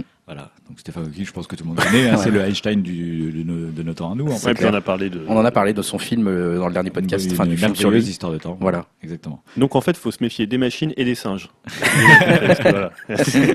Et des hommes. Ça, on savait déjà. est, on est mal barré là. hein. Et les singes aussi, je m'en méfie maintenant. hein, Les gorilles, tout ça, je fais gaffe. bon, euh, Julien. Oui, une petite news assez rapide sur une petite nouveauté que propose euh, Twitter que j'ai trouvé plutôt intéressante. C'est la possibilité en fait de traduire instantanément les tweets. Euh, donc c'est un partenariat entre Twitter et Bing. En fait, c'est très simple. Vous prenez un tweet euh, de votre timeline, on clique sur le petit globe qui est présent sur le côté droit et on obtient une traduction immédiate. C'est bien ça. Ouais. Alors j'ai déjà, vu que sur en- c'est Ouais. déjà en service bah, moi j'ai essayé sur iPhone, ça ne fonctionnait pas. Enfin, il y avait pas le- je n'ai pas vu le globe apparaître, mais euh, apparemment c'est euh, déjà euh, progressif, possible. quoi. Ouais, mais alors je sais pas sur les. euh, J'ai pas vu qu'il y avait une mise à jour sur. euh, J'ai pas vu non plus, j'ai pas fait gaffe moi, en même temps. Bon, mais, euh, voilà, Facebook le propose déjà, sur, ça, ouais. de traduire certains statuts en direct. Ça marche pas super. Là, bien. c'est ça, voilà. C'est ce que j'allais dire, c'est que souvent, c'est pas une bonne traduction, un peu comme quand vous traduisez. euh, Avec Google, voilà. Oh, Google Trad, ça peut bien marcher, mais Ça dépend des fois. hein. Ouais, ça dépend des fois. Mais des, des- enfin, voilà, ça, souvent, ça offre une piste de compréhension un peu rudimentaire, un peu sommaire euh, du, du tweet en question. Ça dépend de la langue en fait, hein, beaucoup. hein. Si tu fais du japonais, ça marche jamais très bien, par exemple. Non, mais comme tu dis, ça donne des Ouais. pistes pour les mots, quoi. Ça te Ouais. traduit les mots et puis tu comprends Ouais. le sens global. Et c'est encore, c'est disponible en 40 paires de langues. ça dit comme ça, T'as une peu... belle paire de langues, dis donc. mais oui, j'ai pas bien compris. 40 paires de langues. Bah oui, parce que par Ouais, exemple, français, anglais, euh, Voilà, ouais. allemand, Ah, italien, ça, euh, italien, euh, espagnol, tu vois. C'est ce que je veux dire, mais c'est vrai que 40 40 paires de ça fait langues. 80 langues, quoi. Bah non. Oui, mais c'est des langues qui communiquent entre elles. Oui, tu non, veux. mais voilà, je, tu vois, je tu comprends vois la l'idée, quoi. je comprends. Et voilà, sur iOS, Android. Alors, je me souviens que Skype le fait aussi maintenant, la traduction simultanée. Ah bon? Et je suis en train de me dire petit à petit, mais pourquoi on se fait chier avec nos cours de langue Et je me dis que les générations futures, au moins, auront la chance de pas avoir de En cours même de temps, langue. je, je te préciserai un truc, je sais pas si tu te souviens, mais en cours de maths, je fais une petite digression, on nous disait toujours, vous aurez pas une calculette sur vous plus tard. Euh, excuse-moi, on a un smartphone, et il y a une calculette dedans. on nous a menti pendant des années. hein. Voilà, donc maintenant, on va plus besoin d'avoir à apprendre les langues. euh, Ouais. Voilà, Google Trad et euh, Twitter sera là pour nous, Alors, on pourra tout traduire. puisque les gens ne communiqueront plus que par Twitter. Bah, bien sûr. Euh, Grégoire, quelques Alors petites ouais, news euh, ouais, encore pas mal de petites news de mon côté. J'avais plein pas mal se, se sont passés. euh, encore Facebook, je vous en avais parlé il y a quelques semaines avec pas mal d'actu. Et il s'est passé beaucoup beaucoup de choses pour Facebook. Alors vous le savez peut-être, ça a été l'année euh, de, de la publication des résultats de toutes les grandes entreprises. hein. donc moi je vais faire un peu un podcast thématique puisque chaque fois que je vais parler d'une entreprise, je vais parler un peu de ses résultats. Et là Facebook, euh, ils ont euh, des revenus qui ont complètement explosé, notamment grâce aux vidéos. hein. je vous en avais parlé il y a deux podcasts. Les vidéos pour Facebook, euh, ça devient important. Bah, ils l'ont confirmé. Euh, maintenant les vidéos sont passées de 1 milliard de vues par jour à 3 milliards de vues par jour en quelques mois. Ah oui, Donc ça, hein. elle est assez hallucinant et leur chiffre d'affaires est en hausse de 48% et il est maintenant à quasiment 13 milliards de dollars, 12,5 milliards de dollars, avec un bénéfice net euh, qui a pareil monté quasiment à 3 milliards de dollars, euh, qui a été multiplié par deux en un an. On se souvient encore de l'époque où euh, aux, aux journaux on voyait un peu genre comment Facebook va-t-il gagner de l'argent, etc. Bon, bah, apparemment ils ont trouvé la solution, hein, ils viennent de gagner 3 milliards d'argent. Euh, donc après, sur toutes les petites news de Facebook, je vais aller un peu plus vite que prévu.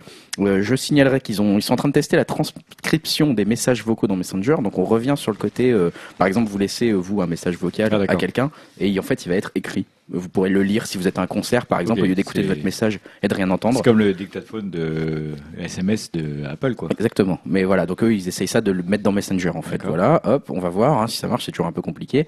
Euh, ils vont lancer, ça c'est intéressant, une version simplifiée. Enfin, ils ont lancé une version simplifiée de leur application mobile. Euh, donc, encore une fois, on revient sur l'histoire de fournir Internet et ses applications aux pays euh, les, en voie de développement. Donc là, euh, par exemple, vous, si vous avez iOS chez vous, votre application Facebook, elle va, elle va peser quand même plus de 70 mégaoctets. Mhm. Euh, là, Easy, ils sont en train de développer une entre... enfin, ils ont développé une application qui se concentre sur l'essentiel euh, et qui pèse seulement 252 kilos. Voilà, et qui fonctionne sur les réseaux 2G. Donc le but est vraiment de, de fluidifier ça. Elle a déjà un beau succès, elle a déjà été téléchargée plus de 10 000 fois et elle est très bien notée euh, par les, les Mais utilisateurs. n'est disponible que dans les pays, certains pays. Non, alors justement, c'est ça qui est drôle, c'est que du coup, il y a plein de Européens, Américains, etc., occidentaux, on va dire, qui ont euh, pris la version piratée qu'on peut trouver sur Android notamment et qui la rendent disponible parce que euh, ça intéresse plein de gens en fait d'avoir une version euh, qui marche de Facebook. Vous avez les mêmes choses, sauf que c'est beaucoup plus léger. Donc c'est Mais vrai que j'avais lu une époque et nos auditeurs pourront corriger dans leurs commentaires que Facebook c'était une des applications qui était les plus gourmandes sur nos téléphones. elle est très très gourmande. Elle, moi, au elle niveau prend, bande passante ouais. et au niveau place. moi, elle euh, prend, elle prend 17% de ma bande passante perso. Voilà. J'ai regardé euh, justement avant de préparer Je la sais news. pas si la, new, la, la version light de Facebook euh, de 250 Bah, kilos je- fait, euh, Je prendra pense que moins. si, parce que si elle fonctionne sur les réseaux 2G, c'est qu'a priori elle est moins gourmande, hein, j'imagine. Donc euh, voilà, ça revient, en, je rappelle, en leur projet internet.org de Facebook de, de donner un accès Internet à toute l'humanité. Bon, bah, il y a en plus accès à Internet et à Facebook, s'il vous plaît, inscrivez-vous, merci, payez de l'argent. Euh, je rappelle que juste après notre dernier podcast, le podcast 5, euh, ils avaient, on a eu une info comme quoi ils- entraient en guerre contre les hoax, les fake news, euh, ce genre de choses. Donc maintenant, vous pourrez signaler, euh, ça c'est une fake news. Donc par exemple, tous les, les statuts que les gens partagent en disant, euh, par ce statut, je déclare que Facebook n'a aucun droit sur mes machins. Donc tous ces trucs qui marchent pas, en fait, qui sont complètement faux. Maintenant, vous pourrez dire ceci est un hoax. Et Dieu Et sait s'il y en- a. Et ouais, il y en a beaucoup. Et là, ça va du coup laver un peu votre timeline. Et plus on va les signaler, en gros, plus ils vont, plus ils vont disparaître. Donc ça va être un peu En mieux. même temps, ça sert à rien d'avoir 300 amis. c'est- Moi, je les si t'as pas 300 amis, c'est- ta timeline est tout de suite beaucoup plus. Ouais, euh, mais il y a beaucoup de gens qui ont 300 amis. Ah ouais, oui, mais effectivement, si t'as pas d'amis, ta timeline, elle est nickel. Mais non, mais après, il y a peut-être un juste équilibre à trouver sur Facebook. C'est-à-dire, tu peux avoir juste des amis proches. euh, Ou des amis qui publient pas ce genre de choses. voilà. Au lieu de les bloquer, là, tu pourras bloquer juste ces publications. Voilà. Et puis, ils ont quand même fait un peu leur com euh, entre ces deux semaines Facebook, puisqu'ils ont annoncé avoir créé 78 000 emplois en France en 2014, selon une étude de, de Deloitte, euh, donc un cabinet d'audit, et, et, et avoir généré 7 milliards de dollars d'activité économique sur le territoire français. Euh, bon, euh, voilà, euh, quatre- au global dans le monde, ils disent que ça correspond leur activité liée à Facebook à 4,5 millions d'emplois et à 227 milliards de dollars de valeur. Bon, voilà, c'est un peu un coup de com, on va dire, de Facebook. Euh, Dans les réalités, il y a des agences de com qui ont réagi en disant, bah non, c'est juste de la substitution. En fait, vous prenez notre thune et nous, ce qu'on n'arrive plus à vendre ailleurs en affichage, par exemple, ou en pub télé, bah ça va sur Facebook, quoi. Oui, puis c'est les, milliers d'emplois en France, c'est quoi? C'est des milliers d'emplois de en fait? C'est des milliers d'emplois. Alors pour le coup, euh, les, les agences de pub que c'était pas forcément faux parce qu'effectivement ils ont dû recruter plus pour pouvoir gérer des gens qui gèrent uniquement la pub sur Facebook, ce genre de choses quoi. Mais euh, bon après c'est bien sûr euh, ça peut être des emplois indirects euh, à un niveau voilà assez assez lointain. C'est pas 70 000 codeurs pour. Non. Non, France, ah non non c'est pas ça Voilà. du tout. Après moi je rappelle qu'à passer la com on va dire Facebook ils ont quand même leur siège européen à Dublin uniquement dans le but d'avoir une fiscalité très favorable.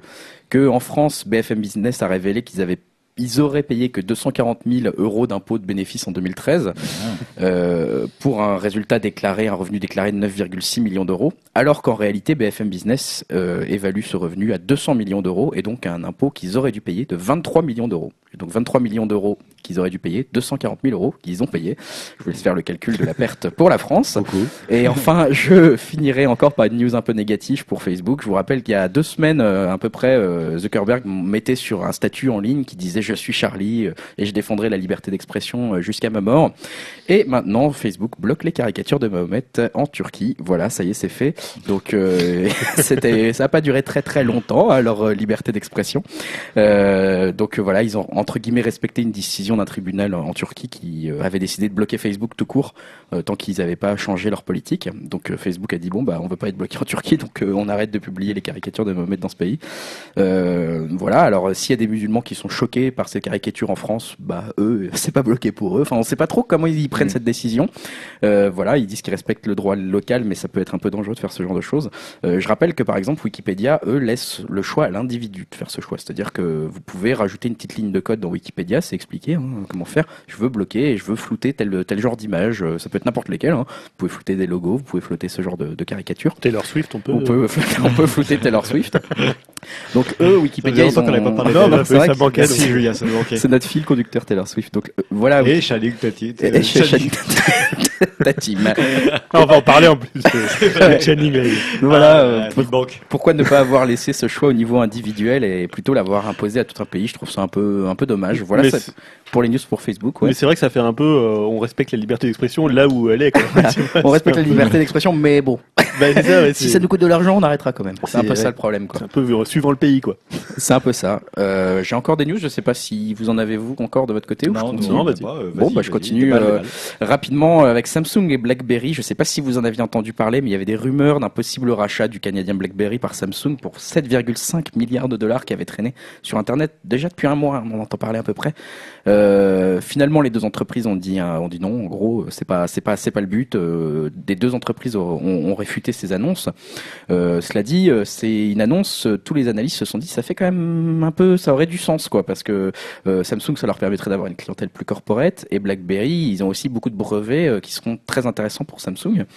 Et ils ont quand même, du coup, euh, à force que les journalistes creusent, BlackBerry a quand même dit, euh, enfin Samsung a quand même dit que oui, il y aurait un rapprochement, un partenariat entre ces deux sociétés, euh, a priori pas un rachat, mais 22, le 22 janvier, euh, le Financial Post a lui fait un peu un coup de théâtre en affirmant détenir un document qui prouvant que prouvant que le rachat était bien bel et bien d'actualité. Voilà, on peut pas forcément l'annoncer ou le, le, le- le- le contredire, on va dire, pour des raisons, j'imagine, boursières. Euh, en tout cas, je noterais que ce rachat va peut-être même devenir une obligation en fait pour Samsung. Euh, pourquoi? Parce que bah, je vous ai dit, je parle des, des résultats des entreprises et là, Samsung, ces résultats, ils sont super mauvais. En Oui. gros, ils ont fait le plus mauvais bénéfice annuel depuis 2011. Euh, les smartphones se vendent beaucoup moins bien, ils ont perdu 36% de profit, 11% de chiffre d'affaires, et leur vente de téléphone a seulement représenté 58% du bénéfice de, de Samsung cette année, donc euh, ça fait une baisse de 70% quand même hein, par rapport à l'année d'avant. Et quand tu vois les résultats d'Apple, Voilà, euh, ça fait un peu mal. Donc peut-être que Samsung va finalement être un peu obligé de devoir racheter BlackBerry. BlackBerry, je rappelle aussi que c'était leur saison cette année et qu'ils sont un peu en train de mourir depuis quand même quelques années. hein. Ça, fait depuis ils arrêtent pas de 2007. mourir, en fait, Ouais, hein. Ça fait depuis 2007, hein, depuis la sortie du premier, on va dire du premier iPhone, Mm. où ils n'ont pas réussi à prendre le virage du tactile, qu'ils se meurent doucement. Il leur appartient encore beaucoup de, de, de brevets, comme je disais. Donc il y a pas mal d'entreprises qui leur donnent de l'argent pour tout ce qui est euh, aspect sécurité, notamment. où Ils sont très bons. Donc ils survivent un peu grâce à ça, en fait. Mais Je sais pas euh, si vous avez vu leur dernier téléphone en forme- format carré. Non. Au début, Ah, le passeport euh, ouais, le passeport. ouais. Quand je l'ai vu sur internet, ça m'a fait rire. Je me suis dit c'est très moche comme objet. et en fait, je l'ai vu dans une Fnac et euh, j'étais assez impressionné par la qualité de finition Bah, de je pense l'écran. que ouais, ils essayent de se positionner haut de gamme pour les entreprises, un peu Mais, pour les euh, PDG. voilà, c'est-à-dire que ça serait bien que BlackBerry survive juste pour proposer des, des produits différents. rien que pour Bah ça. ouais, mais bon, Pour nous, a c'est ça, en tout euh, cas. ça sent le rachat, hein, je te le dis Oui. tout de suite. Bon. Achetez des, achetez des actions, euh, si vous pouvez, quoi. Euh, conseils. petit conseil, Conseil conseil financier euh, sur le podcast. Et puis bah, je finirai avec Apple. Tu viens d'en parler, euh, Julien, qui effectivement a dévoilé un chiffre d'affaires record, donc 74,4 milliards de dollars. Ah, voilà. rien que ça. Et un Et- bénéfice de 18 milliards. Oh, les pauvres. Voilà, 30% d'hausse de bénéfices sur, euh, sur le, sur, pour Apple pour l'année. Euh, la news qui disait que Apple avait fait plus de bénéfices que Microsoft, Google Ouais. et Samsung réunis. Ouais, ça fait mal ça. Voilà. Voilà, voilà. mais non, mais non, il n'y a pas de monopole ou d'avantage comparatif, c'est bon. Donc euh, voilà, c'est surtout lié à l'iPhone qui s'est très très bien vendu et notamment en Chine. Euh, par exemple, la Chine est sur le point de surclasser l'Europe en termes de chiffre d'affaires avec une croissance de 70% sur un an. Euh, et euh, Stan, t'en avais parlé il y a longtemps, donc c'est un sujet que je continue à regarder parce que c'est vrai que c'est intéressant. C'est Apple Pay. Oui. Euh, Apple Pay maintenant, le Wall Street Journal a révélé que ça représentait deux paiements sans contact sur trois aux États-Unis. Euh, voilà, donc c'est maintenant 66% du chiffre d'affaires des paiements sans contact aux États-Unis. Autant dire que la concurrence a déjà perdu hein, face à Apple Pay aux États-Unis. Donc c'est bien parti pour euh, Les pour le monde. sont des hommes de paix. Je et de paix. je ne relèverai pas cette provocation. Voilà, ceux comprendront ceux qui pourront. Et donc Apple, Merci Stan de me faciliter cette news. Et donc sur Apple, qu'est-ce qui s'est passé? Bah, Je voudrais vous signaler deux produits à surveiller. Alors il y a l'iPad Pro qui euh, a priori va sortir cette année euh, et qui euh, il y a eu un truc intéressant, c'est un analyste qui s'appelle Ming Chi Kuo euh, du cabinet KGI Ah, Securities. longtemps qu'on n'avait pas entendu lui. Bah, on l'a souvent entendu en fait ce mec, tu te moques, mais on l'a souvent entendu parce qu'il avait prédit euh, l'écran de l'iPad Air 2, il avait prédit les processeurs de l'iPad Air 2, les scanners d'empreintes digitales, l'Apple Watch, il avait tout prédit à chaque fois avec véracité. Ça, l'écran, il avait dit il y aura un écran sur l'iPad Air il avait- Incroyable. il avait dit il y aura un écran. Là, il avait prédit la qualité de l'écran, la définition de l'écran, le poids de la dalle, enfin tout donc, très a, précisément. qu'est-ce qu'il a dit à Et là, il a prévu, a priori, sur l'iPad Pro, un stylet. Donc, euh, sachant que Steve Jobs était Ah oui, anti-stylet, oui.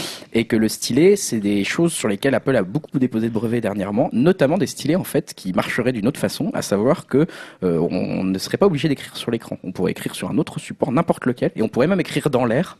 Donc, euh, vous tracez vos lettres en l'air. On hein, voilà.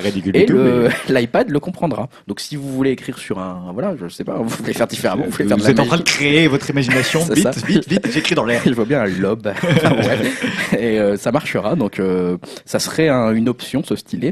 L'iPad Pro, juste pour très rapidement, c'est un iPad grande taille, c'est 50 c'est entre 12 et 13 pouces. D'accord. La, la taille de l'écran, ouais. 12-13 pouces, donc c'est beaucoup plus grand que ce qu'on peut voir actuellement, hein, je crois. Alors, le truc qui m'amuse, c'est que Samsung a déjà sorti des iPad Pro, entre guillemets. Oui, mais c'est pas des iPads, donc ça marche pas. Ça existe déjà, les, les gens, ils veulent tous de l'Apple.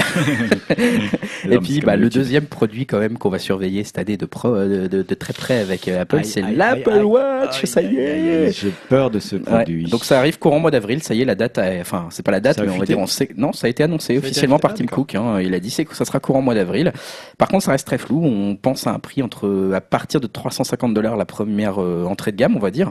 Ça pourrait atteindre les 500, 1000 dollars. On parle même de 5000 dollars pour le modèle haut de gamme. Je suis sûr que ça se vendrait, moi, en plus. C'est Alors je vais en parler justement. euh, je vais en parler parce que justement il y a deux analystes qui ont fait une étude sur des consommateurs de, de produits Apple, des acheteurs Apple, et apparemment le, le taux, le, le taux d'attente, on va dire, ceux qui déclarent vouloir acheter l'Apple Watch, euh, il y a quelques mois c'était 10% des gens, Mhm. et maintenant ça serait 7% des gens seulement. Ah, apparemment les gens sont pas dans une attente énorme. Après, il faut voir, hein, parce qu'il y a souvent des Oui. gens qui disent oui, l'iPod, je vais pas l'acheter, puis en Quand fait, l'iPhone 6 a été annoncé, on a dit, oh, encore un iPhone, Ouais, ça n'a ça. rien de Ça ne va rien, etc. ça ne va pas C'est leur meilleure vente de tous les temps. Voilà. Bon, par contre, il y a un truc qui est un peu perturbant sur euh, l'Apple Watch, c'est la batterie. Voilà, Euh, ça, Il y a 9to5mac.com qui a précisé des choses sur cette autonomie. Euh, a priori, en moyenne, on va dire, l'Apple Watch fonctionnerait près de 19 heures sans recharge. Euh, donc ça fait en fait 3 à 4 jours en fonction veille. En mode usage continu, en mode fitness, comme ils appellent ça, apparemment, ça pourrait seulement tenir 4 heures. Bien. Et si vous, si vous utilisez des applications tierces, ça ne durerait que 2 heures et 30 minutes. Voilà. Quelle heure est-il? Ah bah attends, il est passé 10h30, je peux plus le dire. Ah, il doit être plus de 10h30 parce que je pense qu'il je pense qu'il est entre 10h30 et 20h. Voilà l'Apple Watch, à quoi elle va vous Oui, servir? la, recharge, la recharge, en fait, t'indique l'heure. C'est rechargé, tu sais que t'as 19h, tu te dis, ouais, minuit, ah, il est cette heure-là, un peu Ah, à peu près, ça fait 2h30 que j'ai pas rechargé. Bon, ouais, on troll un peu, mais c'est vrai que ça m'inquiète un peu, moi, cette durée de vie, parce que c'est sur ça que le critère d'achat va pas mal Ouais. se fonder, je pense, pour beaucoup de gens aussi. Surtout que les autres constructeurs de montres, entre guillemets, intelligentes, euh, arrivent à, de plus en plus à sortir des montres qui durent de plus en Bah plus ouais, longtemps. je, je pense à la montre Weezing, je sais plus si on en avait déjà parlé. Ils ont annoncé plusieurs semaines. C'est plusieurs semaines, ouais, mais c'est pas du tout le même fonctionnement. Non, Il y a un écran, c'est des aiguilles, etc. Enfin, c'est pas du tout euh, un écran euh, tactile. euh. Mm. Enfin voilà. Voilà pour mes news. Moi perso, j'ai fait un peu le tour de ce que je voulais euh, vous dire. Eh ben, super, merci Grégoire. Euh, je vous propose maintenant qu'on passe aux news euh, divertissement.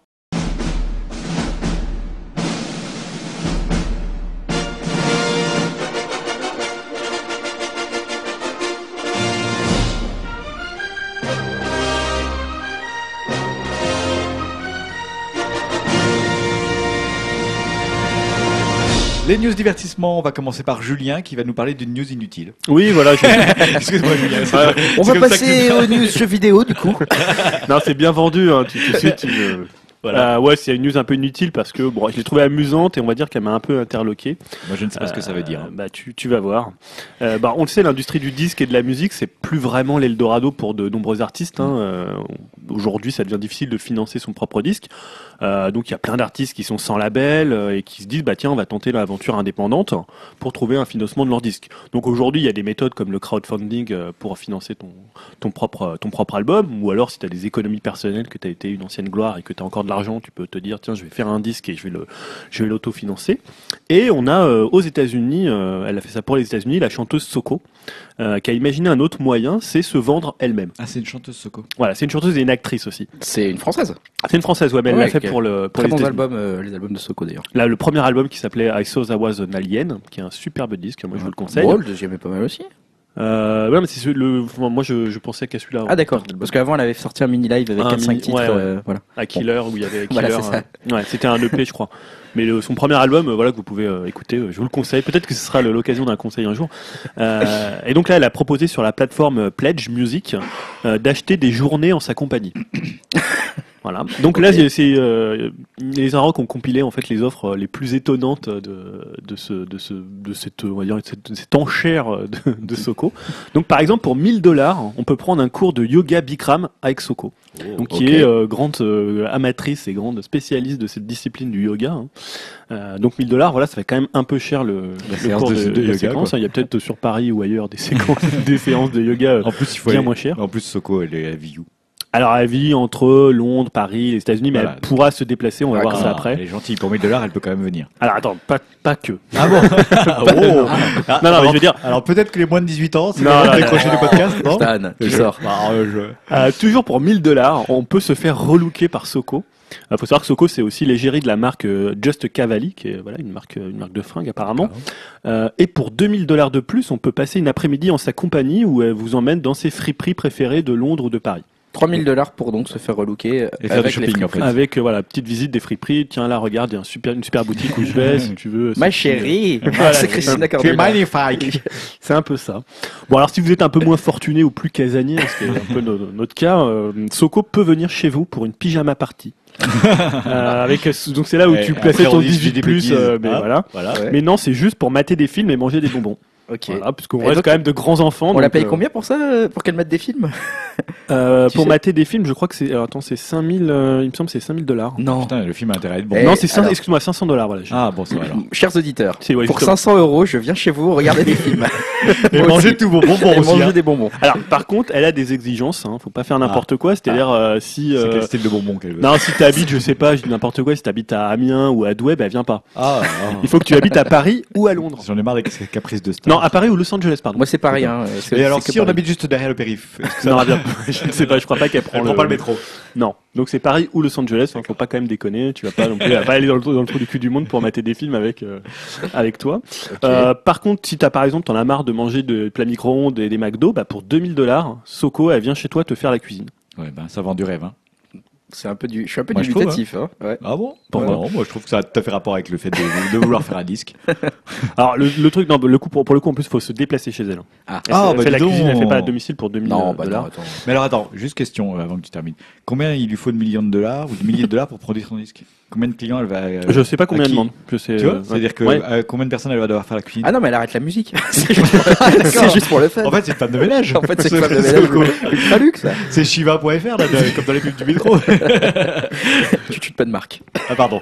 Et pour le coup, elle est végétarienne et elle mange sans gluten. hein, donc euh, je suis pas sûr que ça. Attends, mais la news, elle- en fait, je pense que c'est une news satirique. Non? Enfin, Mais, mais je me suis demandé. Soko, en elle est dans une démarche satirique Oui, parce que, je pense qu'il y a du. a priori, sinon, tu, ça peut la rendre un peu détestable Ça me si fait on l'entend comme penser. ça. non, mais ça me fait penser à la, à la, à la purée euh, sur Kickstarter, tu vois. Ah oui, oui, la voilà, purée de- ouais, oui. voilà, tout à fait. tu Non, mais je pense pouvais, que euh, je pense financer. que c'est un peu satirique parce que Soko, elle a pas une personnalité. Enfin, je la vois pas comme ça. Non, mais c'est clair. C'est Et que c'est du euh, second je pense qu'elle degré, elle est c'est dans le du, second degré total, quoi. C'est, enfin, j'espère Mais parce que sinon, ça la rend un peu Est-ce que détestable. si quelqu'un payait, elle le ferait pas vraiment? Euh, Après, ça peut être sympa, tu vois. Elle vient chez toi. Peut-être que là, on le présente un peu de telle façon où ce genre elle va être Chers relou. auditeurs. Mais, euh, Deuxième appel aux auditeurs. nous, on la connaît pas. Moi, euh, j'aime beaucoup ce qu'elle fait, mais peut-être qu'elle est très sympathique. Oui, oui, non, et, peut-être qu'on a une elle, arrive avec une Attends, petite mais sélection de films. Quelqu'un de mais- vraiment sympa, il va pas, tu le payes pas 2000 dollars pour qu'il vienne chez Non, toi. mais alors que. Ah non, non, mais. Ouais, mais comme ça, tu nous, finances pour en même 2000 temps dollars, son on est album. chez vous, les gars. Bah oui. Mais dans Paris, hein. Oui, mais là, à la fin, c'est tu as la, la- la joie d'avoir financé l'album de Soko et qui pourra peut-être c'est être ça. un très bon deuxième album comme l'était le premier. Mm. Et bon, voilà, le clou quand même de, Du spectacle. du spectacle, c'est que pour 50 000 dollars, Oula, alors là, ça à être Voilà. bon spectacle. tu vas surenchère. voir, Soko peut jouer les mariés d'un jour. C'est-à-dire, vous pouvez louer Soko pour vous marier. Oula, ça me fait peur, là. Donc, elle vient, elle vient au mariage, à la cérémonie, En fait, elle parle peu- avec vos parents. Ça fait un peu avec, délire euh, japonais, euh, je Ouais. Ça fait un peu ça. C'est ouais. pour ça que tu peux te dire c'est un peu quand même du second degré. Oui. ou du- Mais genre, il n'y a pas eu juste une offre où elle vient, elle te joue un morceau à la musique, euh, guitare sèche, euh, enfin tu vois, genre un truc lié à la zik quoi. Oui, quelque chose de simple. Même habillée, elle peut rester habillée. Non, parce que justement Oh. là, elle joue que les, elle joue que les mariés. C'est-à-dire pendant la cérémonie, elle s'occupe pas de la musique, elle fait pas. Voilà, il faut que tu achètes Elle des semblant de se marier avec toi, c'est ça? Ouais, euh, c'est une mariée, voilà, une mariée virtuelle pour juste une journée. Tu te maries avec Soko. Non, non, elle se marie avec toi, après elle divorce, elle te prend la moitié de ta thune. Ça, comme ça, ça serait pas même financé. En fait, donc, c'est un peu glauque. T'imagines le mec qui paye pour mariée non mais c'est satirique, c'est satirique. Bah voilà, c'est toujours- moi je me suis dit c'est pour ça que ça m'a fait rire, c'est plutôt du second degré, euh, ou alors peut-être qu'on peut vraiment louer Soko, euh, je sais pas, mais bon. Et voilà, non, je me suis dit qu'il y avait peut-être un marché à prendre, euh, peut-être qu'on peut imaginer, je sais pas, une virée nocturne avec Maître Gims. Ah, ça donne Euh, envie, c'est 5 drôle. euros, Surtout je Maître crois. Gibbs, ça donne Ah, envie. imagine, 5 voilà, euros. il C'est t'emmène lui dans, qui te paye, hein, je pense. non il t'emmène dans une voiture tunée, tu fais un tour de Paris by night, euh, tu il vois. te fait écouter de la bonne Il musique. te fait écouter de la bonne musique. euh, tu pourrais imaginer une balade à cheval avec Jean-Louis Murat dans son Auvergne natale. Là, ça pourrait être sympa. Ah, ça vend du rêve, là. Et moi aussi, euh, ce qui m'aurait beaucoup intéressé, c'est un club libertin avec Michel Sardou, par exemple. Et On c'est un grand spécialiste pourrait et, même euh, croiser des SK en plus. Peut-être, voilà. Là, ça vend du rêve. en plus. Toi, hein. en même temps, tu finances l'album prochain de Michel Sardou et tu l'accompagnes dans Est-ce qu'on a vraiment envie de financer Voilà, je trouve qu'il y a un marché à prendre, un business, euh, la location. Cela dit, de- euh, on en rigole, mais euh, souvent il y a des trucs en vente sur eBay. Bah, c'est pour des offres caritatives, mais tu peux acheter un dîner avec Beyoncé ou des trucs comme Ouais, ça. Bon, après ça se vend beaucoup plus cher que ça, hein. mais tu peux le faire. et C'est une fois par an, je crois qu'aux États-Unis ça se fait, où tu peux acheter un dîner avec une star. Bah, tu loues bien des conférenciers, alors pourquoi pas louer des, des gens pour la vie de tous vrai. les jours Après tout, tu, payes, tu donnes 100 000 euros à Nicolas Sarkozy, il vient chez toi une heure. hein. et Oh, puis il il cher, hein. fait une conférence sur trouve- le. je trouve que c'est le- raisonnable. Franchement, C'est les seuls dans ce moment. finalement, Soko pour se marier 50 000, c'est une case. que- ouais, c'est vrai. Attends, Bon, Soco.fr. Voilà, mais c'est un peu le concept de cette euh, grande émission qui s'appelle Star à domicile, hein, où des gens, des stars venaient chez toi aussi. euh, C'est vrai, je me souviens de ça. Voilà. Patrick Bruel qui joue au piano. voilà. Ah. Donc voilà, c'était un peu une news euh, pas très intéressante, mais bon. si, si, si, un peu de- un peu j'adore de- ce genre de news, Julien. Je suis, je suis preneur, tu en as autant que tu veux. Tu as carte blanche. Allez, Grégoire, ramène-nous un Ah peu de bah sérieux attends, dans cette ouais, émission, ouais, là. ouais. Ça part vraiment en vrille. mais moi, ma news va vous faire pleurer après. Donc moi, Une news assez longue, hein, Ouais, semble. c'est long. Il y a pas, il y a beaucoup de choses qui sur les acteurs de la VOD euh, que j'ai intitulé les acteurs de la VOD prennent du galon. Je sais pas si c'est le bon titre, mais en, en gros, euh, il y a beaucoup d'annonces qui m'ont fait penser un peu que les acteurs de VOD se prenaient peut-être de plus en plus au sérieux Mhm. avec euh, voilà juste titre.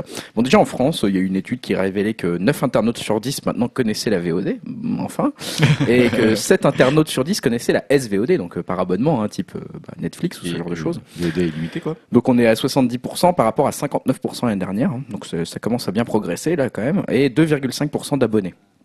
En gros en France. hein, Pour donc, pour, euh, pour la, la SVOD. La Tout le monde, en fait. tous Ouais, les surtout sur les Français. Concurrents. euh, Ouais, ouais, oui, euh, pas pour Netflix, pas pour machin, mais sur tout le monde. Donc c'est quand même 1,5 point en plus que qu'en 2013. Euh, donc ça c'était pour le contexte, on va dire. Maintenant sur Amazon, Amazon a fait une grosse annonce justement où ils se prennent un peu pour du sérieux là, on va dire, puisqu'ils vont bouleverser carrément les schémas traditionnels d'Hollywood. Ouais, ça, t'en parlé, j'aurais parlé. Ouais. C'est important. Ah bah je te l'ai piqué, tu vois effectivement Non, ils deviennent bien, euh, producteurs de films, producteurs de films mais pour le cinéma cette fois-ci. euh, donc euh, ils vont proposer des films, voilà, une douzaine de films a priori originaux avec quand même une ambition assez euh, de faire des films un peu prestigieux, on va dire, pour être projetés de- dans des salles de cinéma dans un premier temps. Et puis 4 à 8 semaines plus tard, on ne sait pas exactement le délai pour l'instant, peut-être que ça dépendra du succès du film. euh, ça sera disponible sur euh, en streaming sur leur euh, sur leur offre d'abonnement illimité Prime Instant Video euh, auquel on peut s'abonner. Donc là, ça vient un peu bouleverser tout le schéma traditionnel d'Hollywood, puisque même à Hollywood, hein, aux États-Unis, la chronologie des médias existe aussi. Hein. Il faut pas croire que ça existe qu'en France. Euh, c'est beaucoup plus réduit. Effectivement, Hollywood, c'est quand même en général environ un an avant de proposer une version en streaming. Alors c'est entre trois mois et, et un an en fait. Ça dépend du film, ça dépend de la décision qui a été prise par la major.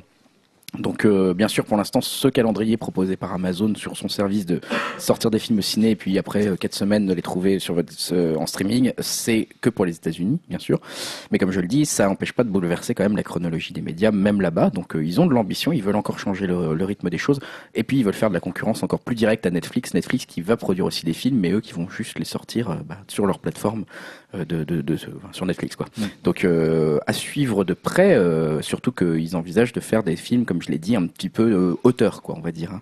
Euh, c'est un peu la nouvelle démarche d'Hollywood notamment qui avait euh, de- d'Amazon qui avait signé avec notamment Woody Allen Ouais, une avais série, parlé euh, la semaine dernière il y a deux semaines ouais.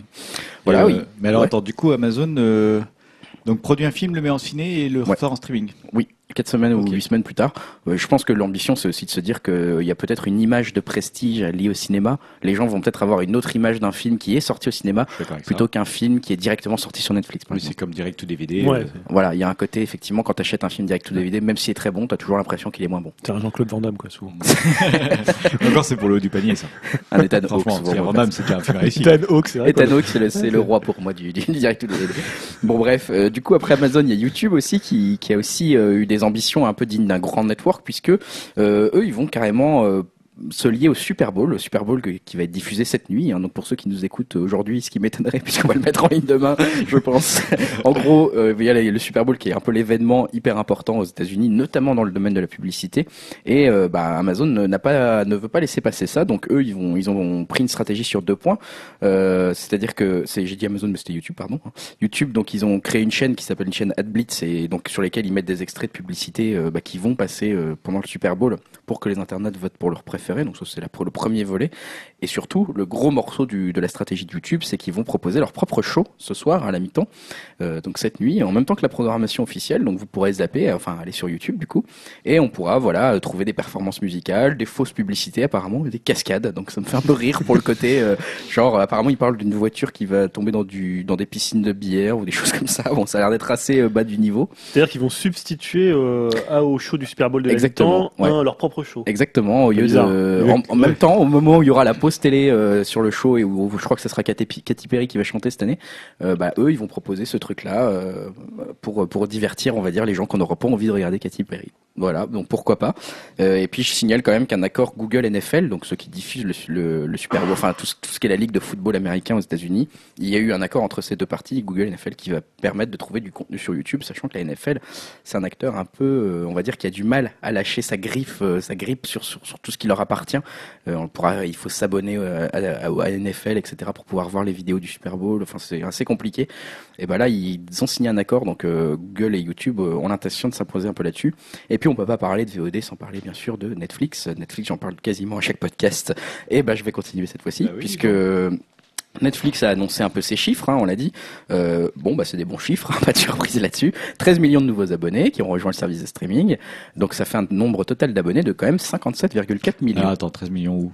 Dans le monde. Ah oui. En plus. Ah, si c'était en France, là, non. c'est- Non, Oui, euh, je vais en Parce qu'en parler. France, j'ai lu des chiffres. Je vais en parler moins de la. France, voilà. Parle-nous de la Euh, France. 57 millions, donc euh, je précise quand même sur le chiffre global euh, de 57 millions d'abonnés que ça fait deux tiers d'ab- d'abonnés aux États-Unis, là où ils se font des belles marges, et que par contre euh, on a vu dans leurs chiffres qu'à l'international ils perdaient beaucoup beaucoup d'argent. Netflix, euh, ils continuent néanmoins à axer leur stratégie 2015 puisqu'ils ont dit ce qui allait se passer pour eux cette année sur l'international et notamment sur le marché chinois, ils vont commencer à essayer d'y aller.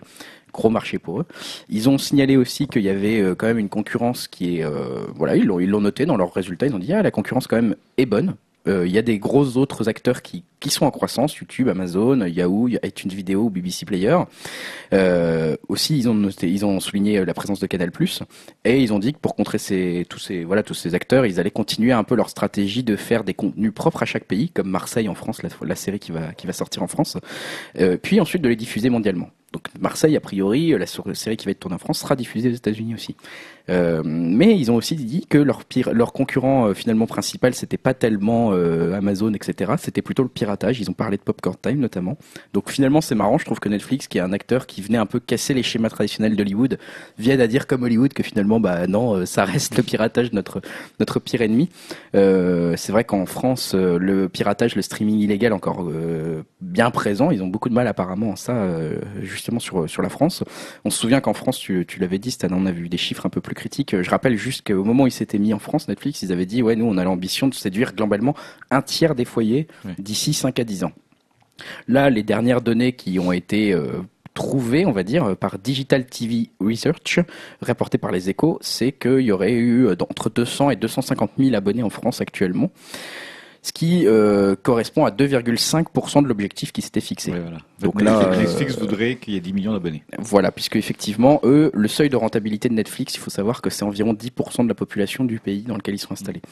Euh, donc là, ils ont convaincu, si on regarde à peu près le nombre de foyers français abonnés à Netflix selon les chiffres des, des échos, ça fait 0,9% des Français foyers, des Français, euh, des foyers français, pardon, contre 10% pour être rentable. Donc ils en sont encore très, très, très, très, très, très loin En en même temps, France. euh, cette semaine, je me suis amusé à aller voir le catalogue de Netflix et moi, ça me donne pas du tout envie. Hein. Je- On va encore critiquer Netflix là.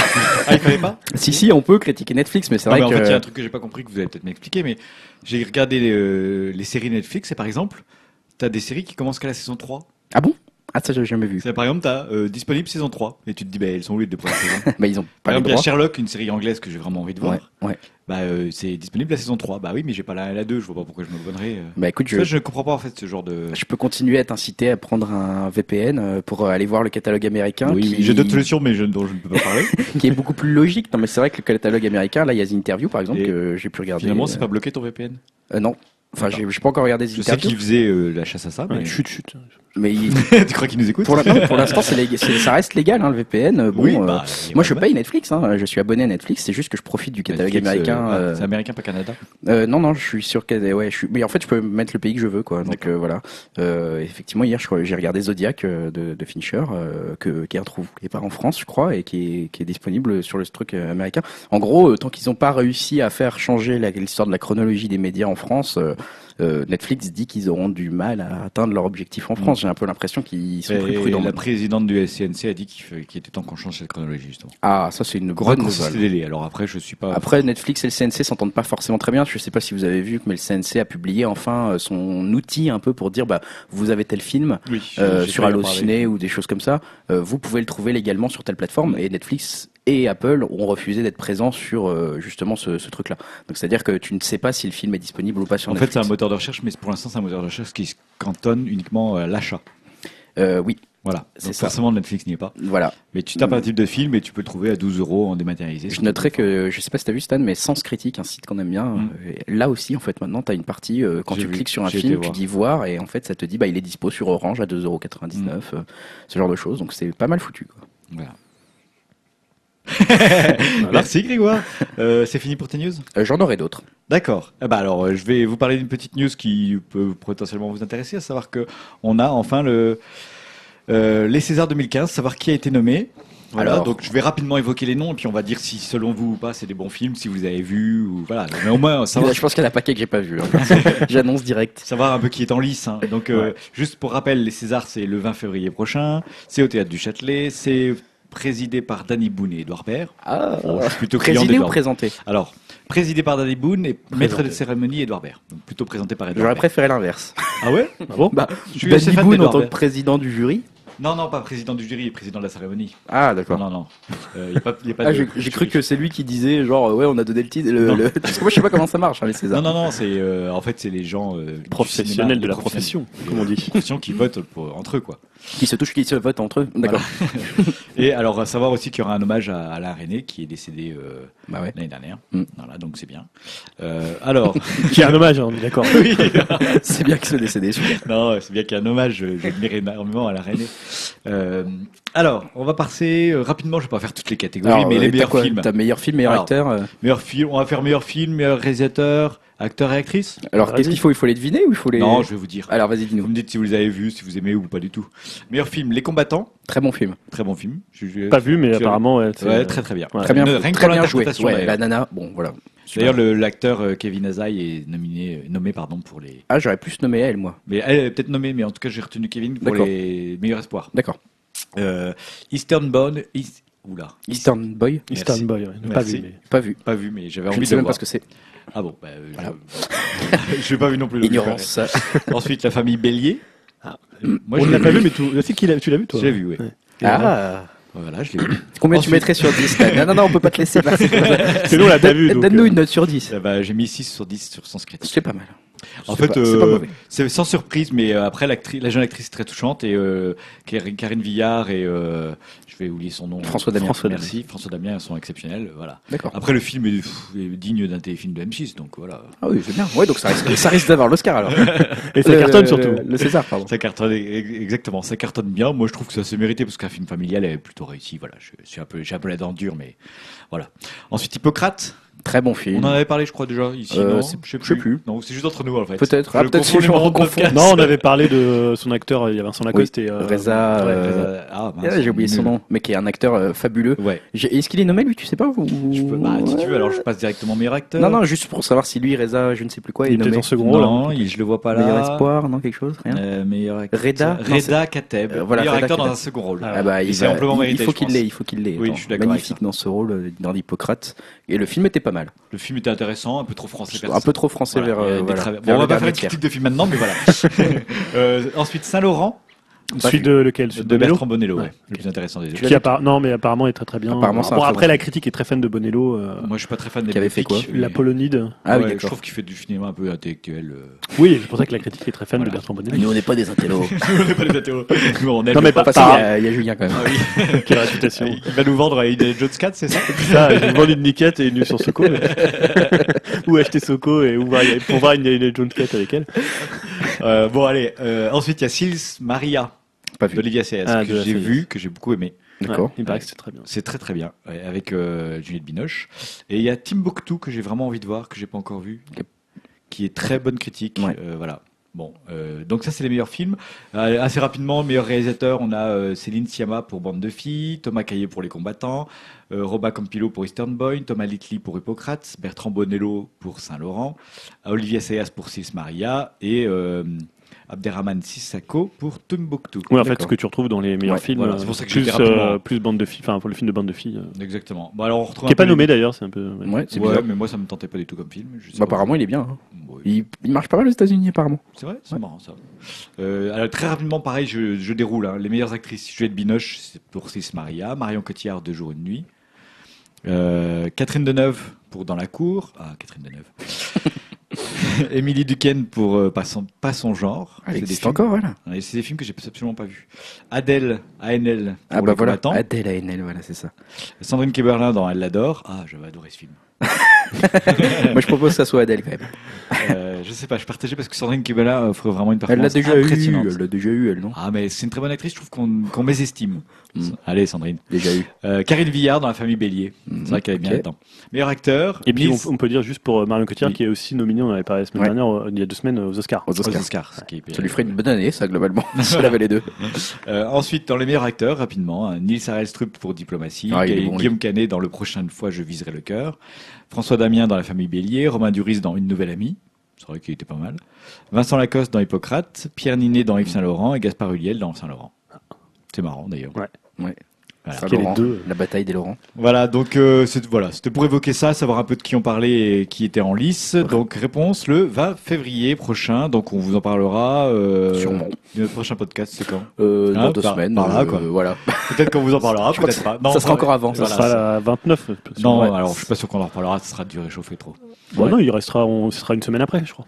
Ouais. Un podcast. Donc il y aura aussi les Oscars en plus. S'il y a eu Oui. une grosse Oui. surprise, on en reparlera. on vous en parlera. Allez, on vous en parlera. C'est le rendez-vous est pris, c'est tenu, etc. Julien, tu as une petite news pour nous? Oui, oui, euh, une news, une news musique. Euh, bah, on a appris en fait que euh, 11 ans après leur dernier album studio, euh, les Libertines euh, allaient enregistrer un nouvel album en Thaïlande. Ça me dit quelque chose, ça, les Libertines. Ah bah, même, Libertines, donc le groupe de Pete Doherty et de Karl Baratz, Un groupe un peu mythique, on va Ah, dire. voilà, là, qui, qui, qui était apparu dans les années tout début, fin 2000, 2001, un, un peu après les, un peu après les Strokes, et qui était un peu le renouveau Ah du, oui. du, du rock. Euh, Mhm. groupe anglais. Donc là, euh, ils ont sorti que deux albums en 11 ans, puisqu'après ils sont, ils sont séparés. Donc euh, en fait, il y a un- c'est un tweet de Karl Barat qui a annoncé que euh, lui-même s'envolait pour la Thaïlande, où se trouve Pete Doherty, qui est toujours en cure de désintoxication là-bas. Il a tout souvent été dans plein de cures de désintox, il s'est souvent échappé de plein de cures de il, désintox. il connaît tous les centres de, la Ouais, voilà. planète, hein, quasiment. Et euh, voilà, on peut pas là d'ailleurs, on peut pas peut-être pas le louer euh, pour avoir de la drogue. il faut avoir de la drogue si tu le ouais. Je crois que dans lui, il pourrait venir. Mais... euh. Donc là, pour le coup, ça sera les quatre Libertines originaux. Donc, euh, je parlais de Karl Barat et de Pete Doherty. Il y a aussi Gary Powell qui était le batteur et John Assal qui était le, le bassiste. Donc, vont enregistrer ce nouvel album au studio Karma, qui est apparemment un endroit décrit comme paradisiaque situé au, au sud de Bangkok. Euh, donc c'est pas une surprise qu'ils sortent un nouvel album puisqu'en fait quelques il y a quelques semaines on avait appris qu'ils avaient signé un nouveau contrat euh, avec euh, Virgin euh, EMI hein, donc qui étaient euh, les deux maisons de disques qui s'étaient euh, réunies, euh, voilà, pour euh, signer un contrat. Donc on supposait que c'était un contrat pour un album. Ils n'allaient pas leur faire signer un contrat juste comme ça.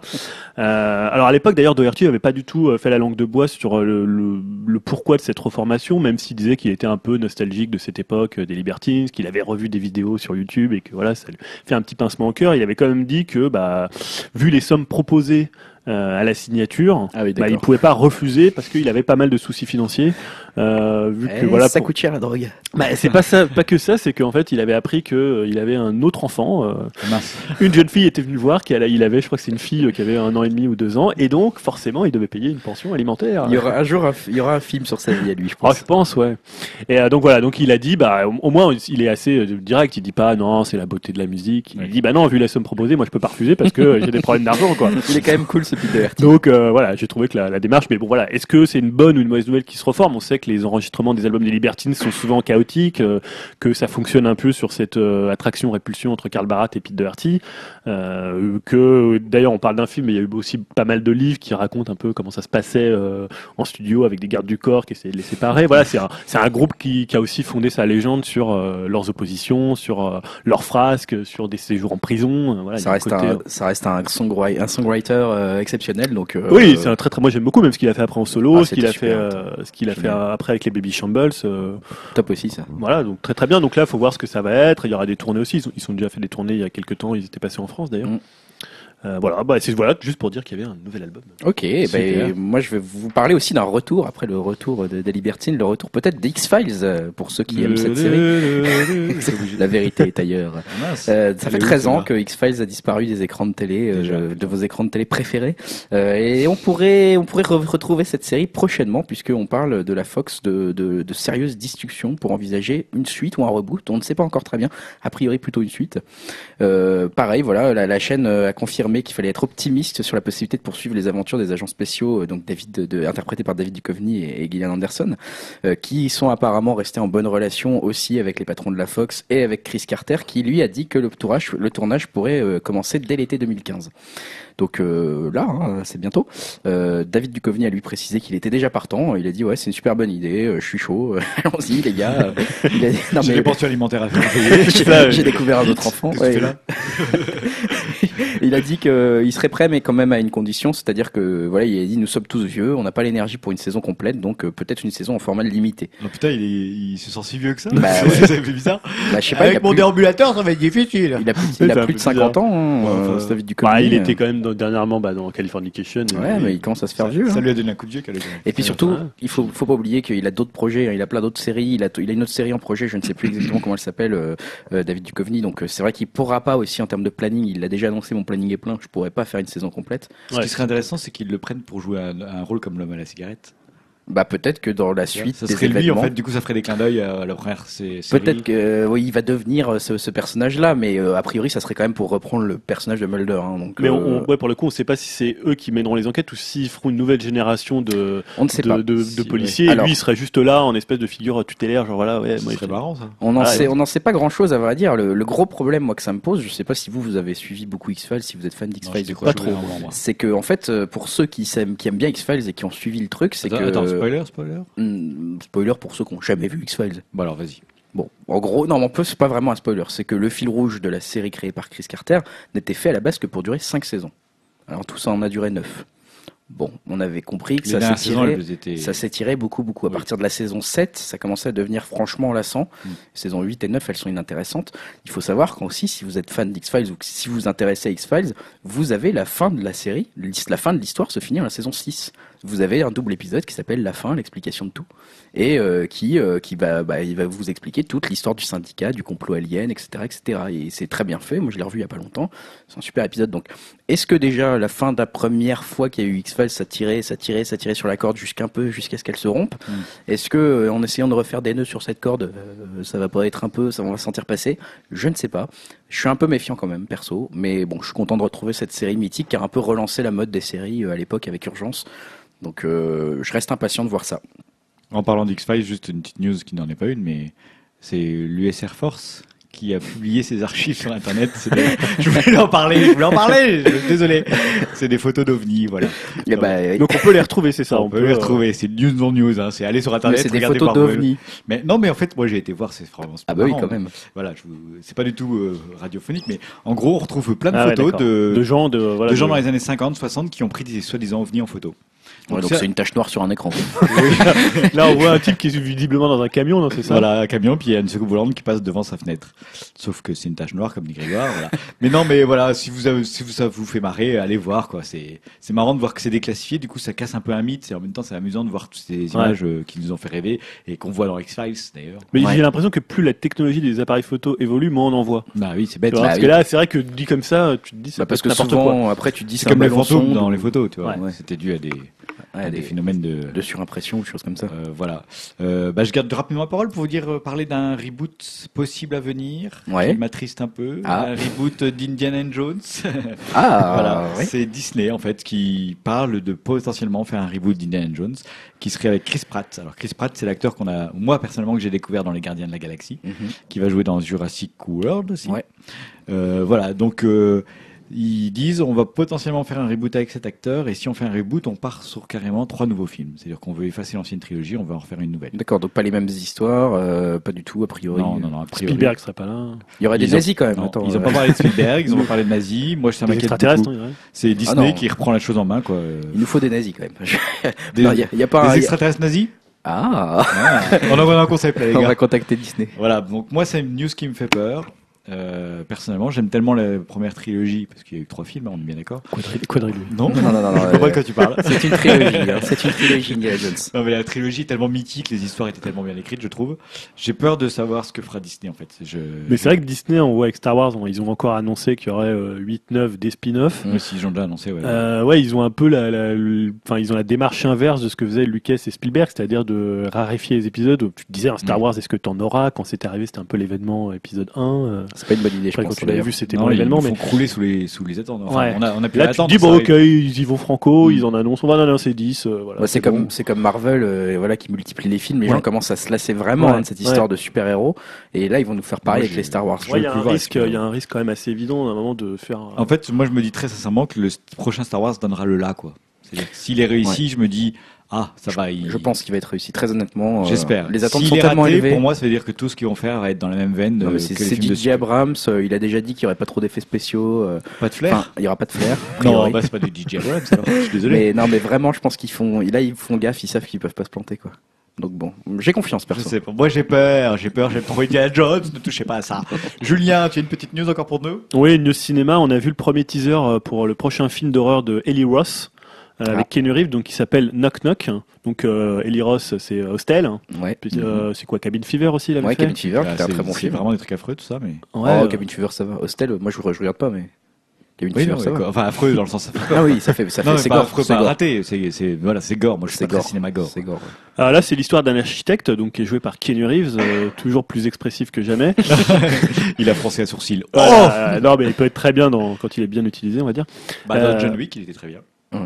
Et là, en fait, le, ce qu'on voit, euh, d'ailleurs, c'est assez court, euh, on se dit, bon, il aurait mieux fait de se casser une jambe, puisque là, il ouvre sa porte à deux charmantes jeunes filles qui vont l'entraîner dans un monde de cauchemars.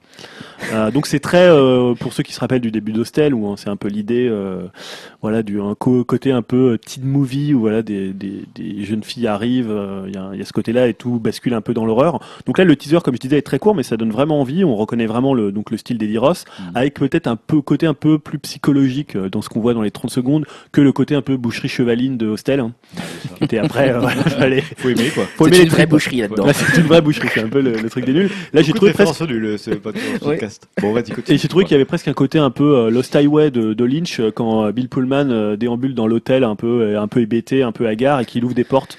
Euh, et d'ailleurs, c'est les scènes où on voit notamment euh, Marilyn Manson euh, et Twiggy j'adore. Ramirez. euh, voilà, donc c'est des espèces comme ça de vision quand quand tu ouvres une porte, il referme tout de suite. Mais alors, est-ce que je dis une énorme connerie en disant que Cabin Fever avait pas été produit ou influencé par David Lynch? Parce qu'il me semblait qu'il y avait une référence à Lynch, notamment à un moment on voyait un limpin rose géant dans, dans Cabin Ah ouais? Fever. Ah, c'est possible. Et je sais pas si c'était un hommage, si c'était produit ou c'est Lynch qui avait conseillé de faire cette scène, mais Bah, je sais que Lynch avait été intervenu Il me quelque semble que part. sur l'affiche, on voyait un truc où il y avait écrit. Ouais, euh, il, Lynch avait ouais. un rôle sur Cabin Fever et Liros et Lynch, ils s'aiment bien, je crois. Et euh, ouais, ouais, ouais. Et là, donc pour le moment, je crois qu'ils ont, euh, ils ont juste, juste montré le film à Sundance. Et euh, pour le coup, il reçoit des bonnes critiques. Des Bon. bons retours. Ouais, Ouais, bah, des bons retours. Donc euh, vous pouvez voir le teaser, c'est super court, hein, c'est 30 secondes. Si c'est pas gore, moi ça peut m'attirer. Après, c'est Ah ouais, on, on voit pas trop, mais euh, Ça voilà. risque, je pense qu'il y aura quand même des trucs, euh, des trucs gore. Après, le choix de Kenny Reeves, je reste débutatif, mais Ouais, après comme ça dans un film d'horreur, des fois l'interprète vaut moins que le pitch. euh, oui. tu vois, souvent c'est plus des chairs à canon. euh. C'est vrai. Moi, je vais vous parler de Björk, euh, puisque Björk, euh, son album euh, aurait dû euh, sortir en, en- en mois de mars euh, finalement, et euh, en même temps qu'une installation au MoMA de, de New York. Et puis, bah, finalement, quelques jours après l'annonce de son nouvel album, à Björk, bah, il avait déjà leaké sur Internet. Il était trouvable en téléchargement illégal. Des pirates l'avaient mis. voilà, c'était déjà arrivé, notamment à des albums de, de, de, Ma- de Madonna, hein, ce genre de, de petits cauchemars. Et c'est une news qui m'a un peu intéressé parce que justement, c'est toujours intéressant d'avoir le point de vue de la maison de disques dans ce genre de situation. Donc j'ai un peu regarder ça. Et là, le label a parlé effectivement d'un véritable enfer. Et ce qui est drôle, en fait, enfin, ce qui est drôle, c'est très triste pour eux, mais c'est que euh, cette façon de savoir comment ils gèrent ça. Donc eux, c'est marrant parce que le label de, de Björk a dit qu'ils avaient pris, euh, euh, donc c'est Derek euh, Birkett qui s'occupe notamment de, de chez, chez son label, qu'ils avaient pris le temps de prendre conseil quand même auprès d'amis de l'industrie et notamment les membres du groupe d'Arcade Fire. Parce que bon, apparemment, voilà, ils s'y connaissent bien, on va dire, en matière de marketing. C'est vrai qu'ils font toujours des clips un peu sensationnels, ce genre de sorties un peu euh, dont on entend parler. Il a aussi demandé l'avis de Scott Roger, qui est l'ancien manager de Björk, pour savoir un peu ce qu'il fallait faire, quoi. Vraiment, euh, qu'est-ce qu'on fait maintenant avec cette histoire? Et le dilemme, en gros, c'était est-ce qu'il faut tronquer l'album et en sortir euh, quelques titres tout de suite, ou est-ce qu'il faut euh, vraiment sortir tout l'album d'un coup. Euh, Björk, elle, elle savait pas trop, euh, elle était un peu perdue par rapport à ça. A aussi apparemment parlé de cauchemar, euh, mais elle voulait quand même sortir l'œuvre dans son intégralité, qu'on puisse l'écouter d'un coup. Donc euh, l'album a été, on peut le trouver maintenant sur iTunes. Vous pouvez aller l'acheter sur iTunes. Ils ont décidé néanmoins de pas poursuivre les hackers. Finalement, Euh, ils s'étaient posé la question. Euh, cela dit, euh, bon, bah voilà, hein, maintenant c'est fait, et ça a eu quand même aussi euh, malheureusement d'autres conséquences négatives, c'est-à-dire qu'ils se sont un peu froissés avec les autres acteurs du marché, euh, bah voilà, qui sont un peu vexés du coup de pas pouvoir commercialiser l'album puisqu'il est sorti que sur iTunes. C'est-à-dire que vous pouvez pas le trouver sur Amazon, euh, même en MP3 puisque vous, ça s'est marqué sorti prévu en, en, en mars quoi. Donc pendant tout en toujours euh, jusqu'à mars ils peuvent ils peuvent pas le vendre apparemment Et la sortie physique est prévue euh, en mars toujours. Ouais, ils ont pas repoussé la sortie physique donc voilà vous pouvez aller le- l'écouter le, le télécharger sur euh, sur iTunes. Je crois que c'est 10 euros pour l'album donc euh, on en fera peut-être un conseil un de ces Ouais. jours euh, si ça vaut le coup. Je ne sais pas si tu l'as écouté Julien. Non, je l'ai pas écouté encore. Mais euh, ah, moi, je trouve ça logique qu'elle le sorte. Enfin, tu vois que Mm. elle devance la sortie de, de, de- Madonna avait fait pareil de hein, physique, avec parce que- de ses albums. À la limite, autant euh, autant tout de suite le proposer. Et après, ils peuvent pas non plus complètement changer leur plan de com pour la partie euh, pour tout ce qui est physique. Bah, après, voilà, c'est Il se reste la question de se dire euh, effectivement euh, qu'est-ce qu'on fait de toute la partie physique? Parce que mine de rien, il faut Ouais. les acheminer ces CD ou Ouais, ces vinyles ou quoi que ce soit euh, dans les Fnac euh, des Virgin Megastore du monde entier quoi. Donc oui. Et puis t'as des PLV prévus, t'as des plein de ça. choses de communication autour. Donc euh, voilà. En tout cas, vous pouvez aller l'écouter et avoir quand même en l'écoutant cette petite chose euh, à votre esprit en disant que si vous si vous pouvez l'écouter, bah, c'est à cause ou grâce aux pirates. D'accord, merci Grégoire. Euh, une petite news qui est à la croisée du divertissement et des jeux vidéo. Euh, juste très rapidement, euh, c'est pour dire que le film de, sur Last of Us continue de d'avancer. c'est bien. Voilà, c'est bien. Non, en fait, euh, c'est les. Alors, il faut savoir que euh, le scénario a été écrit par une personne qui est responsable, qui s'appelle Neil Druckmann. Druckmann, oui, pardon, qui est euh, directeur de la création euh, dans le studio de Naughty Dog, et c'est lui qui s'occupe du scénario. Donc, Bon. c'est plutôt une news rassurante. C'est rassurant. Sauf que le réalisateur du jeu. Exactement. Donc, c'est une news plutôt rassurante, sauf qu'il dit, bah oui, oui, ça avance, mais en fait, il faudrait que, pour que ça avance vraiment, il faudrait que je ne dorme pas. voilà. Bah, voilà. Donc, donc, il dit qu'en ce moment il est sur Uncharted 4 et que le scénario euh, bah, est, est dans un certain état, que pour l'instant euh, il est content de cette première version, mais que euh, ça n'avance pas plus que ça. Il dit que euh, l'histoire et euh, le message euh, seront fidèles au jeu, mais qu'il y aura quand même des grands changements comparé à pour ceux qui auront fait le jeu. Il y aura quand même des grands changements dans la, le film ciné. Voilà. Donc il n'y a pas de sortie annoncée officiellement. On sait que c'est Maisie Williams a priori hein, qui va jouer euh, le- la, la- la jeune fille. Il euh, me semble. Ellie. Voilà, donc Oui. c'est euh, Maisie Williams, c'est euh, Arya Stark euh, dans Game Voilà. of Thrones. Ouais, Euh, bon choix hein, quand tu penses au jeu. euh. Bah, c'est une bonne À actrice. mon avis, prendre des acteurs de Game of Thrones aujourd'hui, c'est assez logique. Non, non, mais je parle physiquement par Oui, rapport oui. au personnage, par rapport à ce que tu peux l'avoir faire dans, faire dans Game of Thrones et le personnage d'Ellie, euh, semble un bon qui a un côté un peu garçon manqué. euh. Ouais. Bon, enfin voilà, c'est pour vous dire que le film, a- enfin le projet du film avance, mais on ne sait pas encore quand il va arriver. Pas de date précise à ce sujet-là. Euh, Julien Julien. Ouais, bah moi, une news, j'ai envie de dire les Cohen présidents. Puisque Ouais. on a Quoi appris. euh, Qui c'est voilà. qui a voté pour eux Président où Dans quel pays Eh oui, dans, Belgique. une petite, euh, dans une petite ville qui est souvent le, le centre du, du monde du cinéma en- au mois de mai. Donc, euh, le 68e festival de Cannes a son président, ou plutôt donc ses présidents. Deux Parce que présidents. pour la première fois de, de l'histoire, euh, ça sera deux, euh, deux présidents. On espère qu'ils vont être d'accord. Bah, c'est ça, ouais, parce qu'ils n'ont pas réussi finalement à les dissocier. On aurait pu dire, ah bah tiens, on va prendre un des Cohen et, et pas l'autre. bizarre d'ailleurs. Euh, lumière et pas ouais. l'autre. Et donc, ils vont succéder à, on se rappelle que c'était Jane Campion euh, qui présidait le, le précédent festival. Et d'ailleurs, l'interrogation, c'est de savoir est-ce qu'ils vont avoir deux voix? Ouais, exactement, ouais. plutôt qu'une comme ils sont deux Est-ce qu'ils vont dire c'est un président, c'est la voix des Cohen Ou est-ce que, comme ils Mais sont physiquement deux personnes, Est-ce que euh, le président n'a pas déjà deux voix d'habitude? Euh, je crois pas qu'il ait deux voix, ça mais vaut pas il a, double sa voix? Non, il a c'est lui une- qui tranche en fait. Ah, il a- voilà, tranche. il a un- Normalement, ils sont tous euh, égaux dans le. Mais bon, on sait que c'est souvent lui qui peut trancher pour des Mm, situations Voilà, un bah peu. Après, c'est des discussions. mais- Ouais, c'est des C'est vrai que discussions. le, président à Cannes a un, un gros poids. hein. Ouais, en euh, fonction du président, c'est vrai que le palmarès change vraiment. Bah, disons que le palmarès doit être à l'image aussi du président, aussi du jury, bien entendu. Mais euh, C'est donc là, on sait pas du tout si ça va être euh, une ou deux voix. Je sais pas comment ils vont trancher entre. euh, C'est vrai. Mais les Cohen, c'est des réalisateurs qui sont assez euh, pro-cinéma européen, on va dire. Oui, et puis bon, ils ont une histoire avec Cannes. hein. Ils ont eu beaucoup de prix de la mise en scène. Barton Finn qui été Palme d'Or euh, en 80, dans les années 80, j'ai noté 91. j'ai noté. C'est bien. Bien vu. Et euh, voilà, donc c'est quand même, voilà, ils sont très habitués à Cannes. Bon, ça promet, on, quand, on voit comme ça, on se dit ça, ça promet une bonne sélection, en théorie. Mm. Enfin, c'est vrai que quand on annonce le président, on, regarde un peu les films qu'ils ont fait, et on se dit comment pourrait être la sélection? Alors, et- Enfin, la, le, le après, on- pour l'instant, on connaît pas encore la sélection Oui. des films, mais parmi ces films, on se dit tiens, ils vont plus vu que leur cinéma c'est Ouais, ça. parce que Après, il y a des surprises. Hein. On, on se rappelle par exemple Tarantino qui avait choisi, choisi euh, Bowling for Columbine, Ouais. qui est pas du tout dans son. Enfin, tu peux penser que c'est C'était pas Bowling for forcément. Columbine Ouais. Ah, J'ai retenu que c'était Fahrenheit.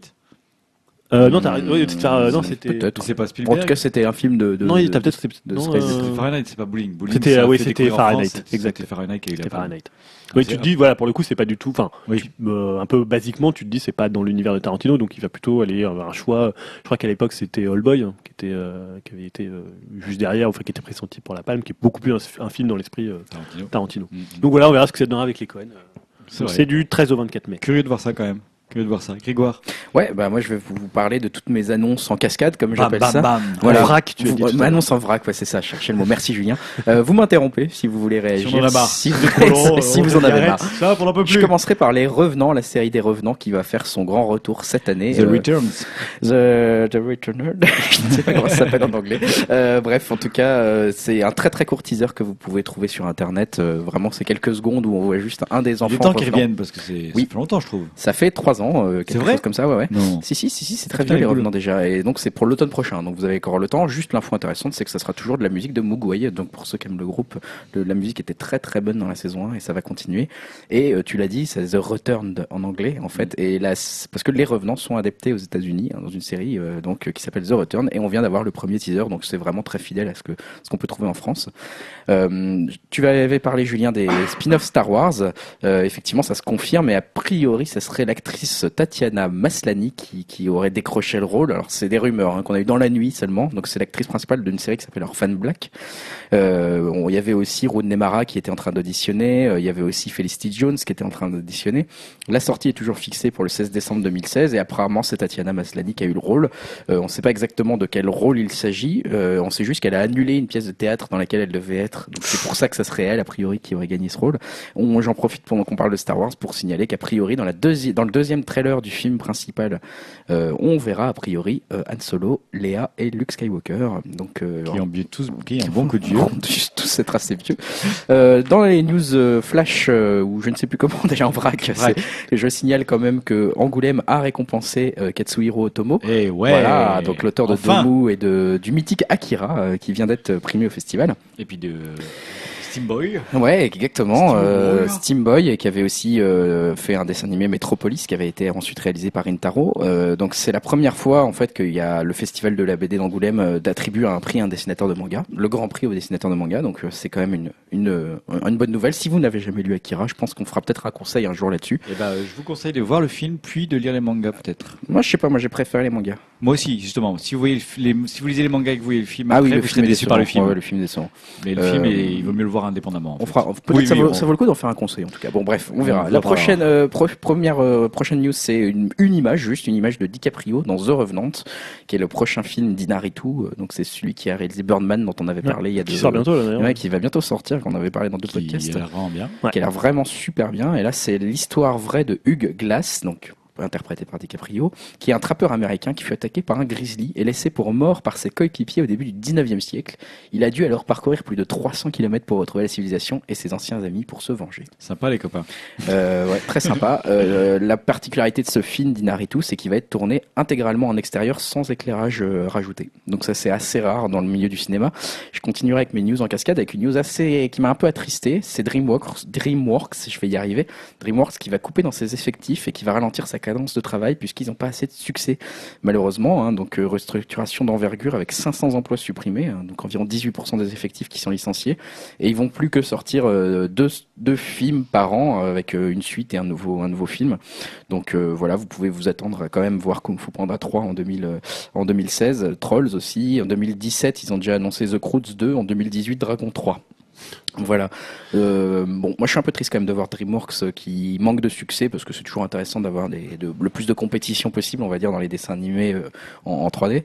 Et je terminerai mes news rapidement avec Sophie Turner, euh, Ty Sheridan et Alexandra Shipp qui rejoignent le casting d'X-Men Apocalypse, donc qui va être réalisé par Brian Singer a priori. Donc Sophie Turner, notamment, c'est cette news qui m'avait interpellé, c'est celle qui joue Sansa Stark pour le coup dans Game of Thrones Décidément.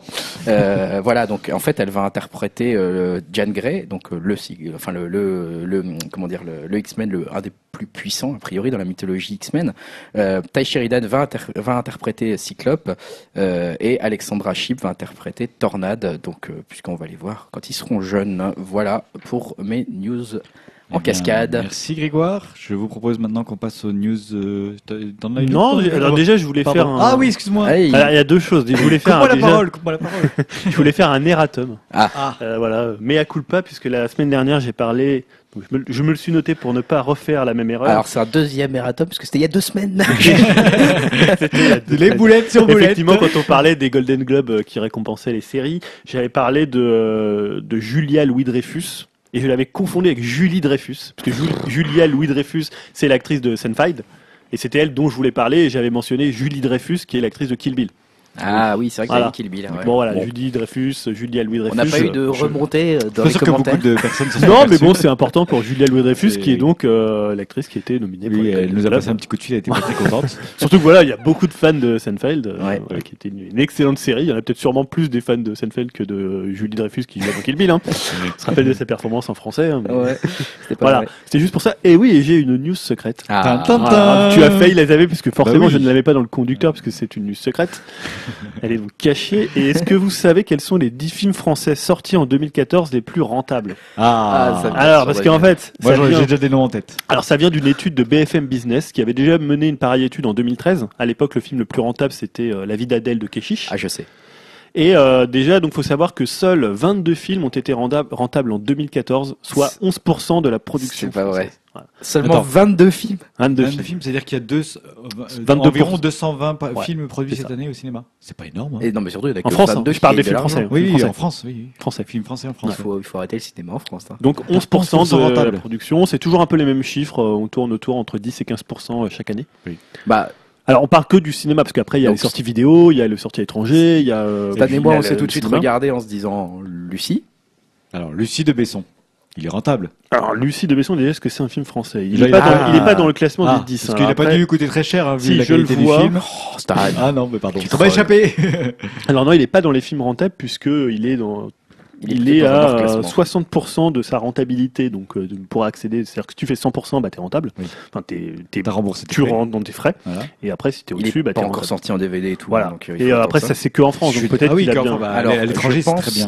Et c'est le- surtout parce qu'il coûte 50 millions de dollars, 50 Ouais. millions de. Non, je pense, cher pour je ça, pense à un truc avec le, les, les- qu'est-ce qu'on a fait au bon Dieu Deux francs. Qu'est-ce qu'on a fait au bon Dieu Alors qu'est-ce qu'on a fait au Bonheur et deuxième Ah, bien Eh, joué. Je tape fort, Stan. Euh. La famille Bélier, est-ce que c'est dans les 2014 Euh, je ne le vois pas, donc peut-être qu'il est Non. sorti, ça doit être de C'était un 2015. peu, euh, Pense non, non, Danny. Boone, pense, euh, pense gros truc, quoi. Pense Ouais, euh, grosse gros- comédie. Ça euh. a failli dire grosse merde, non Non, Et on voit que bah, qu'est-ce qu'on a fait au Bourdieu, il est deuxième parce que justement il a fait 12 millions d'entrées, mais il a quand même un budget qui est important, qui est 12 millions, Ah dont oui, 10 ça- qui ont dû être donnés à Christian Clavier. c'est Voilà. J'imagine. c'est un petit film qui a bien marché. Peut-être un Hippocrate ou un truc comme ça. hein. Alors Hippocrate, il est euh, sixième. Eh, Bah, et les combattants Des combattants, il est bien classé puisqu'il est huitième. Donc les combattants, par exemple, euh, c'est intéressant parce que les combattants, ça coûte 2,3 millions d'euros. Oui, c'est un petit budget. Et ça un fait film. 400 000 entrées. Et pour le coup, ça, c'est-à-dire qu'ils sont à 182%. C'est-à-dire que, en fait, l'idée, c'est que tu peux avoir un film, soit tu as un film qui fait un gros carton. Attends, bah, donne-nous un indice pour le premier. Est-ce que c'est un film qui Alors coûte attends, cher un indice, coûte un indice cher dur, un indice dur euh, très détourné, pas le nom du réalisateur. Par exemple. Oui, non, non, dis juste si c'est un film qui a coûté cher ou pas. Euh, non, Ah, c'est un budget assez modéré. Voilà, c'est une ça. comédie. Alors une Attends, comédie, une comédie française. française qui qui a a pas très- coûté qui a cher, très bien qui a très bien marché. A très bien marché. C'est euh, 2 Alors, 400 000. Un euh, deuxième entrées. indice.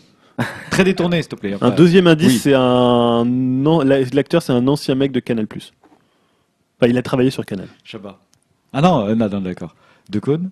Hmm, putain, je vois pas, merde. Attends, attends, on est nul. c'est dur. Attends, c'est super dur quand tu l'as pas en tête. hein. Euh, Euh, Ok, troisième indice.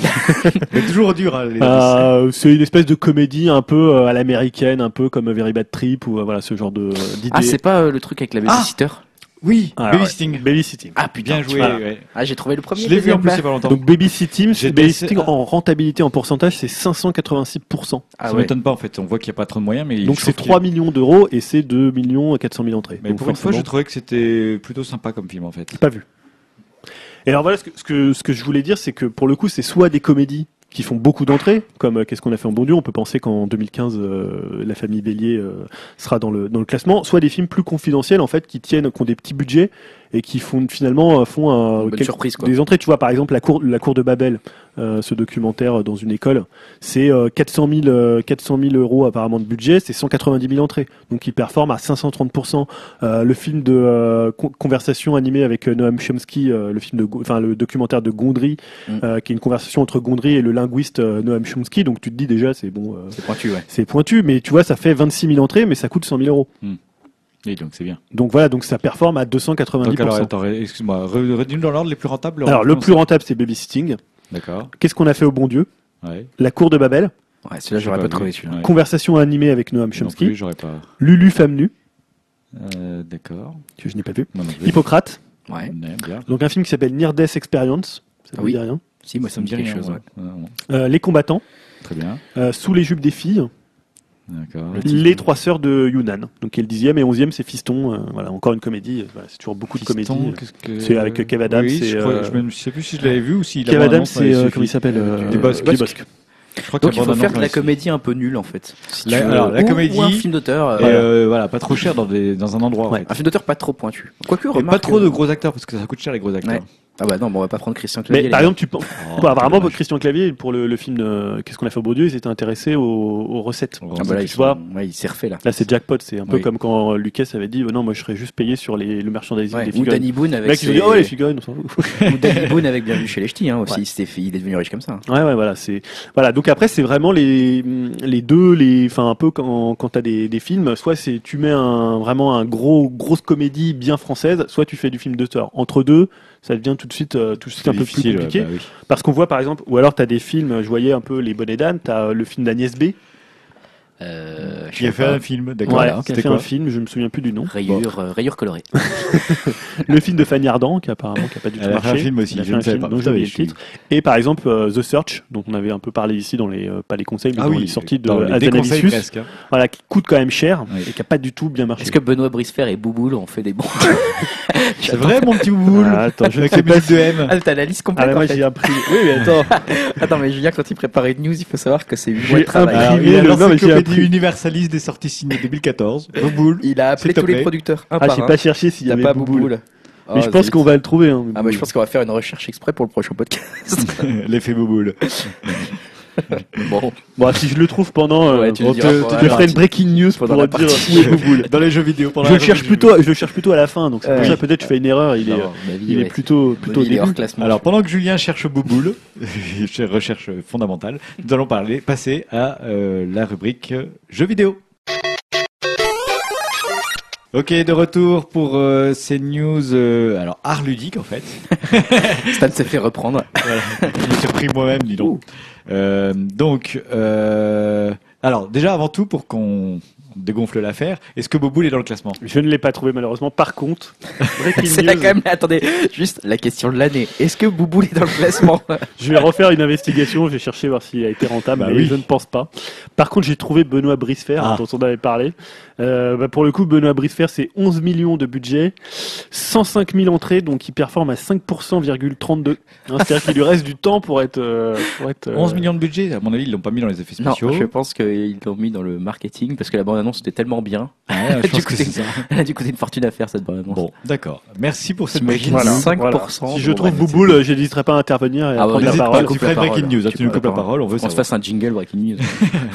C'est pas possible ça. Bon, alors euh, news jeux vidéo. Eh ben, écoutez une petite news. Ah pardon.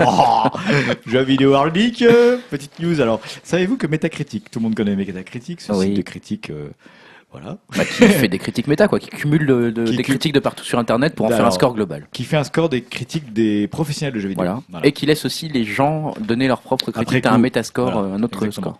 Et qui à la base prend les critiques de professionnels. Voilà. Euh, donc Metacritic a fait le classement des meilleurs éditeurs de jeux vidéo pour 2014. Euh, donc intéressant. Donc euh, Julien, je sais que tu as vu cette news. donc Oui, j'ai vu ça. forcément- on- je vais vous dire rapidement, puis euh, je vais vous poser quelques petites questions. Donc le meilleur développeur de jeux vidéo selon Metacritic pour 2014, c'est Nintendo. Ça, d'accord. On s'y attendait. Donc ils ont un, un score moyen de 76,5%. Notamment, notamment Smash Bros, je pense, qui cartonne dans les Eh notes. ben voilà, Grégoire, tu m'as piqué mon truc. Ah, pardon. Smash- Non, non, mais c'est bien. le, le meilleur jeu de Nintendo selon Metacritic toujours, c'est Super Smash Bros. for Wii U avec 91%. Waouh. Voilà. Et le pire, je vous le donne le nom parce que je pense pas que vous le sachiez. Transformers. C'est, attends, Nintendo. hein. Nintendo. Ah, excuse-moi. Le Euh, Sonic, Boom, Sonic Boom. T'as vraiment envie de dire Transformers. Euh, non, euh, je vais, le- enfin, à moins que vous trouviez, tu- t'as d'autres idées? Non, je pensais que c'était Sonic Boom, puisque bon. Ouais. Ouais, ça aurait pu. Ça aurait pu. Il y a pire. Alors il y a Chibi Robo Photo Photo Finder sur 3DS. D'accord. je ne Chibi connaissais Robo pas. Photo Finder? Ouais, je ne connaissais pas ce jeu. C'est un jeu sur- sorti uniquement au Japon, ça. Peut-être 49%. Ah, c'est pas très bon. ouais. C'est pas non, très pour bon. un jeu Nintendo. Donc Nintendo est premier avec quand même 34 produits, euh, 34 jeux sortis euh, cette année. C'est pas mal. Bien, ouais. En numéro 2, on a Ubisoft. Ouais. Oui, je suis assez étonné. Je pensais qu'ils allaient être moins bien placés. Ça relativise un peu le classement. non? Ouais. Ça, euh, Finalement, bon. Non, disons que Assassin's Creed n'a pas réussi à contrebalancer. euh, mais Il est à combien? C'est c'est 73 ou 74%, je crois. je l'ai pas sous les yeux. Ouais. Je peux regarder si tu veux, mais je l'ai Non, pas sous les yeux. Mais c'est à peu près ça, oui. De Mm. mémoire, c'est dans les 70%. Euh, donc, ils ont sorti quand même 54 jeux Ubisoft cette année. Ils ont une moyenne de 74,1%. Et leur meilleur jeu, selon vous, ce serait quoi? Le mieux noté Euh, bon, je le sais, c'est Rayman Legends. Voilà, Rayman Legends. Mais Ah, bon, voilà, ouais, je- en putain, je- ressorti, on va dire. En parce que ressorti, c'est ouais. PS4, Je euh, n'aurais Xbox pas One. deviné, ouais, je n'aurais pas deviné. C'est un Mais très bon jeu, c'est en le, effet. mais il le mérite. Le pire, je vais vous le donner, je connaissais pas ce jeu. Attention. Ça s'appelle Shape Up. Chez Euh, Xbox One. ah oui, je sais pas. C'est un- ouais. oui, ça avait été présenté à l'E3, c'est où il où il faisait des pompes. euh, Oui, on voyait oui, ça avec si, Kinect. C'est un jeu. Ah oui, bah, non, je comprends le titre. Ah, ça avait l'air drôle. Ça avait l'air drôle, eh bah, Bah, tu vois. 52%. Ça ne l'est pas. ça peut être très drôle, mais pas dans le bon sens. Ah, je précise peut-être, euh, est-ce que c'est vraiment des pourcents C'est 52 sur 100, mais c'est pas. Oui, des- ah oui, je dis pourcent, oui, c'est vrai. Parce qu'après. C'est leur système de calcul qui fait leur ramènent à une note. Voilà. euh, ouais, c'est tout. D'ailleurs, c'est oui, c'est 52 points sur 100 en fait. C'est bien de préciser. Je dis pourcent, mais en fait, c'est Parce qu'on est habitué à la notation de console plus dans les années euh, Je ne 90. vois pas de quoi tu parles. Euh, en troisième, on a Electronic Arts, donc qui bizarrement a une note plus élevée que Ubisoft, mais ils ont sorti moins de jeux, donc euh, la moyenne pondérée fait Ah, d'accord. Ils ont 74,5% euh, Sur 100. sur 100. Ils ont sorti 29 produits. Leur euh, jeu le mieux noté pour Electronic Arts, FIFA, non? Oh non, pas FIFA. Bon, vous vous souvenez pas? Euh, ah, si, euh, ah, si, attends, euh, Dragon Edge. Très bien, Dragon Age Ah, Inquisition. Ouais, parce que c'est vrai que c'est eux qui éditent. Moi je ne sais pas. C'est BioWare. C'est trop dur ton truc. Ah bah c'est vrai que c'est dur. Dragon Age qui a eu un 89%. Wow. Et leur pire, c'est NBA 2015 avec 53%. 53 sur 100. Je vais Ah bah oui, euh, à chaque fois. NBA Attends. Live. Ah, Ensuite, en numéro 4, on a Sony. Qui a 72,5 des avec bonnes notes, 41 quand jeux euh, sortis. Le jeu le mieux noté, c'est Ouais, Last of Us, mais bon, c'est facile. Hein, quand Bah tu oui. ressors le meilleur jeu de 2013, euh, mieux noté que tu ressors en 2014, il y aura forcément des Last of- le donc Last of Us Remastered. Voilà. Euh, Remaster. 95% et le pire, c'est 95 points. ou 95 points. Je dire des T'as 95, c'est une très bonne pour qu'on. C'est bien, Pour le coup, ouais. Mais c'est moins que Last of Us PS3, je crois, non? C'était pas 96 ou 90 C'est bon. Ouais, je sais pas. Mais... Déjà 95, c'est Oui, impressionnant. c'est- mais il les mérite, hein. personnellement, je trouve qu'il les mérite. Mais bon. Le pire, euh, c'est SingStar Ultimate Party sur PS4. 46 points. Ouh. Ah, d'accord, bon, c'est Ça fait mal. Euh, très rapidement, allez, en cinquième, Square Enix avec 71,7, qui ont sorti 25 jeux. Le mieux noté, c'est Final Fantasy X ou X2, HD Remastered. Et le pire, c'est Deus Ex The Fall sur PC, 45 points. C'est Ah, dis pas. Je sais plus ce que c'était ça. Je m'en souviens absolument pas ce que c'est. Mais je crois que c'était un DLC. C'est un DLC, ça. Ah, Ouais, c'est parce qu'il n'y a pas eu de Deus Ex euh, canonique. Euh, en sixième numéro, en numéro 6, pardon, Microsoft qui a 68,9, 23 produits sortis. Le mieux noté, c'est pas vraiment un jeu Microsoft, mais bon, bref, passons. Minecraft. C'est Minecraft. Minecraft. Bah, c'est un jeu Minecraft. non, Si, Maintenant, Maintenant, si. oui, mais on va dire que ce soit eux qui l'ont fait, quoi. Il faut faire le deuil. 88%, 88 points, pardon. Et le pire, c'est, euh, je pense que c'est un DLC encore une fois, Dead Rising 3 Chaos Rising, Ouais, avec 50 points. Euh, en numéro 7, Boy- Bandai Namco. Je sais jamais si Namco c'est- Bandai. non Ouais, euh, je pareil. crois qu'ils non, ils ont inversé. Ah, mais moi je dis, ouais, historiquement, tu. C'est Bandai ça, Namco ça, ça se fait pas, c'est bizarre de dire Bandai Namco. 68 points, ils ont sorti 50 jeux, et le jeu le mieux noté, c'est Dark Souls 2. Ah bah oui. Ouais. Voilà, Forcément. 91 points. Et le pire, c'est Tenkan Knights Brave Battle sur 3DS. Inconnu. Et alors là, quand même, c'est 26 points. Ah, oh là là, oui, ça fait mal au derrière, bien, tu l'as peut-être Si l'acheter. Allez, en numéro 8, c'est Activision Blizzard. Ouais. Avec 67,1. Ah, je les attendais plus 34 haut. euh. jeux. Bah ouais, mais en fait, euh, non. Merci. c'est très pertinent. hein. Allez, le mieux noté, c'est Diablo 3 Ultimate Evil Edition sur Ouais. PS4. Apparemment, qui est très bon. 90 points. Et le pire, c'est Ah, c'est Transformers. Transformers, voilà, ça j'avais vu. Ah, ça. enfin. Ah voilà, le Transformers, oui, qui est sorti sur Wii U. Oui, mais je sais confusion. pas pourquoi j'avais euh, Ah, c'est sur Nintendo. ça. Et... non, oui. Parce que je me suis dit, mais pourquoi ils ont une, une note euh, aussi basse Blizzard Enfin, Blizzard Activision, alors Mm. que euh, c'était peut-être qu'ils sont plombés par Transformers. Ouais. Rise of the Dark Spark avec 38 points quand même. Euh, voilà, en gros c'était ça. Donc euh, Nintendo, Ubisoft, Electronic Arts, on va dire les trois premiers euh, des Nintendo Le en tête. ça- Ouais. Nintendo en tête. Je trouve que c'est plutôt mérité. Sur l'année 2014, Ah, ouais. c'est- mérité, des ouais. bons jeux quoi. Ouais.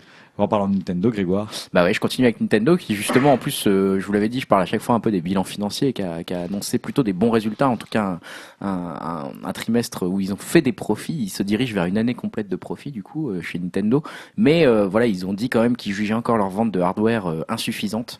Euh, c'est vrai que bon, bah, la Wii U, on sait qu'elle se sent, elle se vend peut-être pas autant que ce qu'ils avaient prévu, et puis la, la, la- tout ce qui est 3DS, on va dire l'univers 3DS. Euh, continue quand même maintenant ça on va dire sa lente descente même Ouais, si la ça New commence à, 3DS dégli- à décliner. ouais.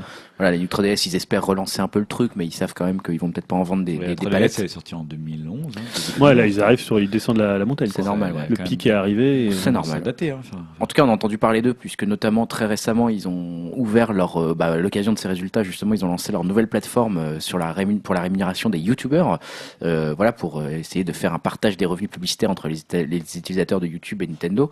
Euh, voilà, peut-être reverser une partie des, des, des revenus générés par les YouTubers à Nintendo. Ils sont, je rappelle qu'en 2013, ils avaient prévu uniquement en fait de reprendre toute la manne financière générée par les youtubeurs qui parlaient de jeux Nintendo en disant bah non non c'est du produit culturel qui nous appartient vous avez fait une vidéo dessus vous nous redonnez tout l'argent que vous avez généré Euh, par cette pas vidéo compris. Là, en fait, c'est Nintendo qui paye les YouTubers. non non, c'est les Ah youtubeurs bon, qui payent Nintendo euh, genre en 2013 ce qui se passait c'est que tu faisais une vidéo toi, toi youtubeur sur Nintendo tu faisais des pubs sur cette vidéo tout l'argent te revenait mais Nintendo a dit non non on prend tout parce que vous avez utilisé notre Hmm, produit pour faire votre vidéo Ah, je pensais que du coup, ils avaient mis du vin, de l'eau dans leur. Ah oui. justement, ce qui se passe maintenant, c'est qu'ils ont sorti un nouveau programme, parce que ça, ça a fait un tollé quand ils ont fait ça, tu t'en doutes.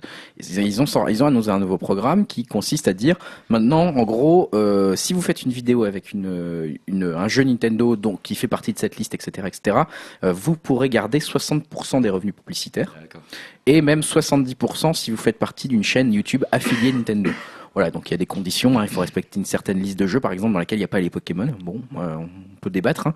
Euh, et il faut respecter un petit texte en disant, voilà, Ouais. j'ai une licence Je ne dirais que du bien.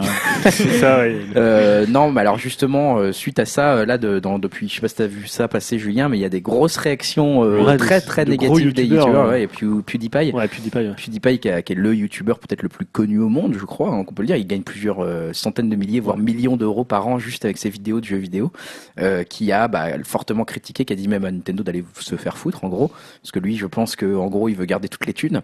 Euh, on Ouais. peut, C'est pas, enfin, il c'est plus ce qu'il dit dans, dans, Oui, dans son il- intervention, c'est c'est plus mesuré que ça, effectivement, que ah, c'est euh, plus intéressant et plus pertinent que juste le Go Ouais. Fuck Yourself Nintendo. euh. que tout le monde a gardé en mémoire, mais ouais. effectivement, lui, il dit, bah, nous, on aime bien jouer au jeu, mais c'est de la pub gratuite, en gros, hein, c'est vrai qu'il a raison de le souligner à Nintendo, nous, quand on fait, bah, PewDiePie, il a tellement d'audimat, de, de gens qui regardent sa vidéo, qu'il est capable à lui seul de relancer complètement un jeu qui était en train de mourir, de faire acheter des consoles euh, tout seul, lui, euh, en tant que petit youtubeur. Donc effectivement, quelque part, c'est de la publicité gratuite. Ouais. Alors là où Nintendo, moi je vais un peu les défendre aussi, c'est que euh, il faut pas se leurrer hein, quand un youtubeur fait une vidéo. euh, sur un jeu vidéo, dans, pour les très gros youtubeurs, ils sont payés en fait hein, par les éditeurs, ils sont payés par Nintendo, ils sont payés par Activision, ils sont payés par tout ça. Et euh, du coup, là, Nintendo, ils ont juste le, le- quelque part le mérite de rendre la situation claire en disant bah ouais, mais vous êtes payés, donc nous on prend une partie des profits quoi. Euh, parce que PewDiePie, il faut pas se leurrer, il est le, il est bien sûr payé par les gens qui fait pas surtout ses vidéos, mais il y a des vidéos pour lesquelles il est payé. Donc bon, Nintendo essaye de clarifier un peu les choses. Là, la foudre elle est sur eux maintenant. Euh, moi, j'aimerais, je trouve que c'est pas forcément malsain qu'ils essayent de clarifier après les le, le, le truc c'est que ça fait un peu, bah, on vient relever les compteurs. Euh, donc c'est un ça. problème entre, on va dire, le droit, puisque finalement ils sont dans leur droit, leur- Ouais. les produits leur appartiennent, et euh, la communication. Moi je trouve qu'ils envoient quand même une mauvaise image euh, à la communauté euh, des joueurs et des youtubeurs de dire bah maintenant voilà, ok, on fait un arrangement, vous prenez ça, voilà, ça fait un peu, on vient après coup. Et je pense que c'est pas une très bonne dé- décision stratégiquement en termes de communication Ouais, pour l'image de Nintendo parce que c'est vrai que ok c'est du c'est pas vraiment un manque à gagner c'est de l'argent qu'ils pourraient avoir mais euh, enfin de- dessus ils génèrent aucun ils enfin ils investissent pas de De- d'argent de ressources pour euh, c'est juste juste leurs vidéos. On Euh, sait pas les gens les leur font de la pas pub. certains. Oui peut-être pour ceux qui Voilà. oui mais alors apparemment enfin ceux qui acceptent d'être payés c'est un peu différent si tu acceptes d'être payé par Nintendo après ça serait logique que tu reverses un droit mais si tu fais ça seul dans ton coin tu fais ta vidéo et tu dois en plus reverser à Nintendo je trouve ça quand Mais même après, peu- le, enfin, je, reste sur le débat avant de changer de sujet, mais euh, ce, ce système de youtubeurs qui font des vidéos dont on ne sait pas si elles sont sponsorisées par des sociétés tierces ou pas, c'est un sujet Ah oui, ça, extrêmement flou. Euh, par exemple, Cyprien, euh, Cyprien Gaming avait été épinglé euh, par Mhm. arrêt sur image parce qu'en fait, ils avaient compris, euh, ils avaient fait un travail journalistique et ils avaient dévoilé qu'il avait été payé pour faire des vidéos où il disait que le jeu était bien. Euh, euh, voilà, on ne sait plus à quel point il le pense ou pas, Ouais. ou s'il est juste payé pour faire de la pub, et ça, c'est pas clairement annoncé. Alors là, on peut critiquer le pourcentage de revenus, etc., que Nintendo Mhm. prend, ce qu'il faut en prendre ou pas, mais au moins juste la petite phrase où ils disent, bah, j'ai une licence permettant d'utiliser des produits. ah oui que ça soit ça, euh, ça clarifie au moins la- un peu la euh, situation parce que pour l'instant, un consommateur lambda, un mec de qui a, je sais pas 12, 13 ans, qui va voir une vidéo de Cyprien ou Cyprien dit ce jeu est génial et qui va l'acheter suite à ça, bah en fait, il s'est peut-être juste fait entuber par de la pub sans le savoir. Ouais, quoi. ouais. Donc euh, bon, à voir comment ça va tourner. Je pense que Nintendo va encore faire marche arrière vu le, le buzz que c'est en train de générer, le bad buzz. Et puis dans l'actualité pour Nintendo, il y a aussi la fin du club Nintendo. Euh, ça, on en a, on va, je vais en parler vite fait parce que ça commence à remonter un petit peu cette news. Euh, voilà, bah du coup, euh, ça c'était en place depuis 2007 et ça va être euh, en gros remplacé par un nouveau programme de fidélité à compter de cet automne. Seulement depuis 2007 Ouais, ouais, ouais. Avant, il y avait un autre que système. Il y avait un autre Ah système avant. Donc euh, voilà, il y aura plus de code produit dans les jeux version packagée à partir du 1er avril. Euh, vous pourrez, il va fermer officiellement ses portes avant le 30 septembre 2015. Donc il faudra dépenser ses points dans votre club Nintendo si vous êtes affilié au club Nintendo euh, avant le 30 septembre 2015. Euh, voilà, voilà. Euh, à que les achats de New 3DS, 3DS XL ne généreront pas de points dans ce nouveau système de, enfin dans ce système de club Nintendo. C'est peut-être pas trop mal aussi parce que c'est vrai que c'est un système qui est euh, différent dans chaque pays. On gagne pas des, enfin nous on gagne des étoiles, dans des autres pays ils gagnent des pièces. C'est pas le nombre de fait un pièces. peu vieillot de rentrer un code. euh. C'est un peu mal foutu. Leur questionnaire, il ah, est- surtout le questionnaire Putain, questionnaire, j'ai envie de le brûler à chaque fois. Non, mais c'est une, cas- c'est une catastrophe. Donc, euh, bon, a priori, ils vont unifier tout ça. On pense qu'ils vont unifier tout ça pour que ça soit plus simple. Donc, euh, tant mieux. Et puis, je terminerai juste sur Nintendo euh, avec Mario Maker, qui est repoussé au deuxième semestre 2015. On n'en sait pas beaucoup plus pour le moment. Voilà, un peu dommage peut-être. Euh, Moi, je l'attendais, ce truc. Euh, Ouais. Il va falloir l'attendre encore un peu plus. Julien. Oui, euh, toujours Nintendo, mais euh, un peu de façon détournée. C'est-à-dire que dans les deux semaines euh, qui séparent notre podcast, on a pu lire une interview qui a fait pas mal de bruit en fait et de débat sur les sites de, jeux vidéo et qui concerne pour le coup, donc je disais Nintendo. Euh, L'interview en question, elle a été réalisée par Emily Rogers. Alors pour ceux qui connaissent pas Emily Rogers, c'est une journaliste qui est, euh, on va dire, qui connaît très bien Nintendo. Euh, on peut la suivre sur Twitter, c'est toujours intéressant ses analyses sur Nintendo. Elle est un peu spécialisée. Euh, sur le sur sur Nintendo et l'interviewé en question c'est ça qui est plus intéressant c'est Dan Adelman Ouais. alors, qui est Dan Adelman? C'est quelqu'un qui a travaillé pendant 9 ans euh, chez Nintendo America et qui était un peu, euh, on le présente un peu comme euh, the euh, indie guy, donc le, le, le type le- le type indépendant. Donc, euh, qui a un peu lancé euh, le jeu vidéo indépendant euh, sur les plateformes de Nintendo, puisque en fait il, il est connu pour avoir lancé le WiiWare, le DSiWare et dernièrement l'eShop euh, 3DS et Wii U. Et c'est quelqu'un qui a une grosse expérience puisqu'il a également travaillé pour Microsoft au lancement du Xbox Live Arcade. Ah oui. Donc il est parti en 2014 de chez Nintendo, pas dans des très bons termes, on va dire.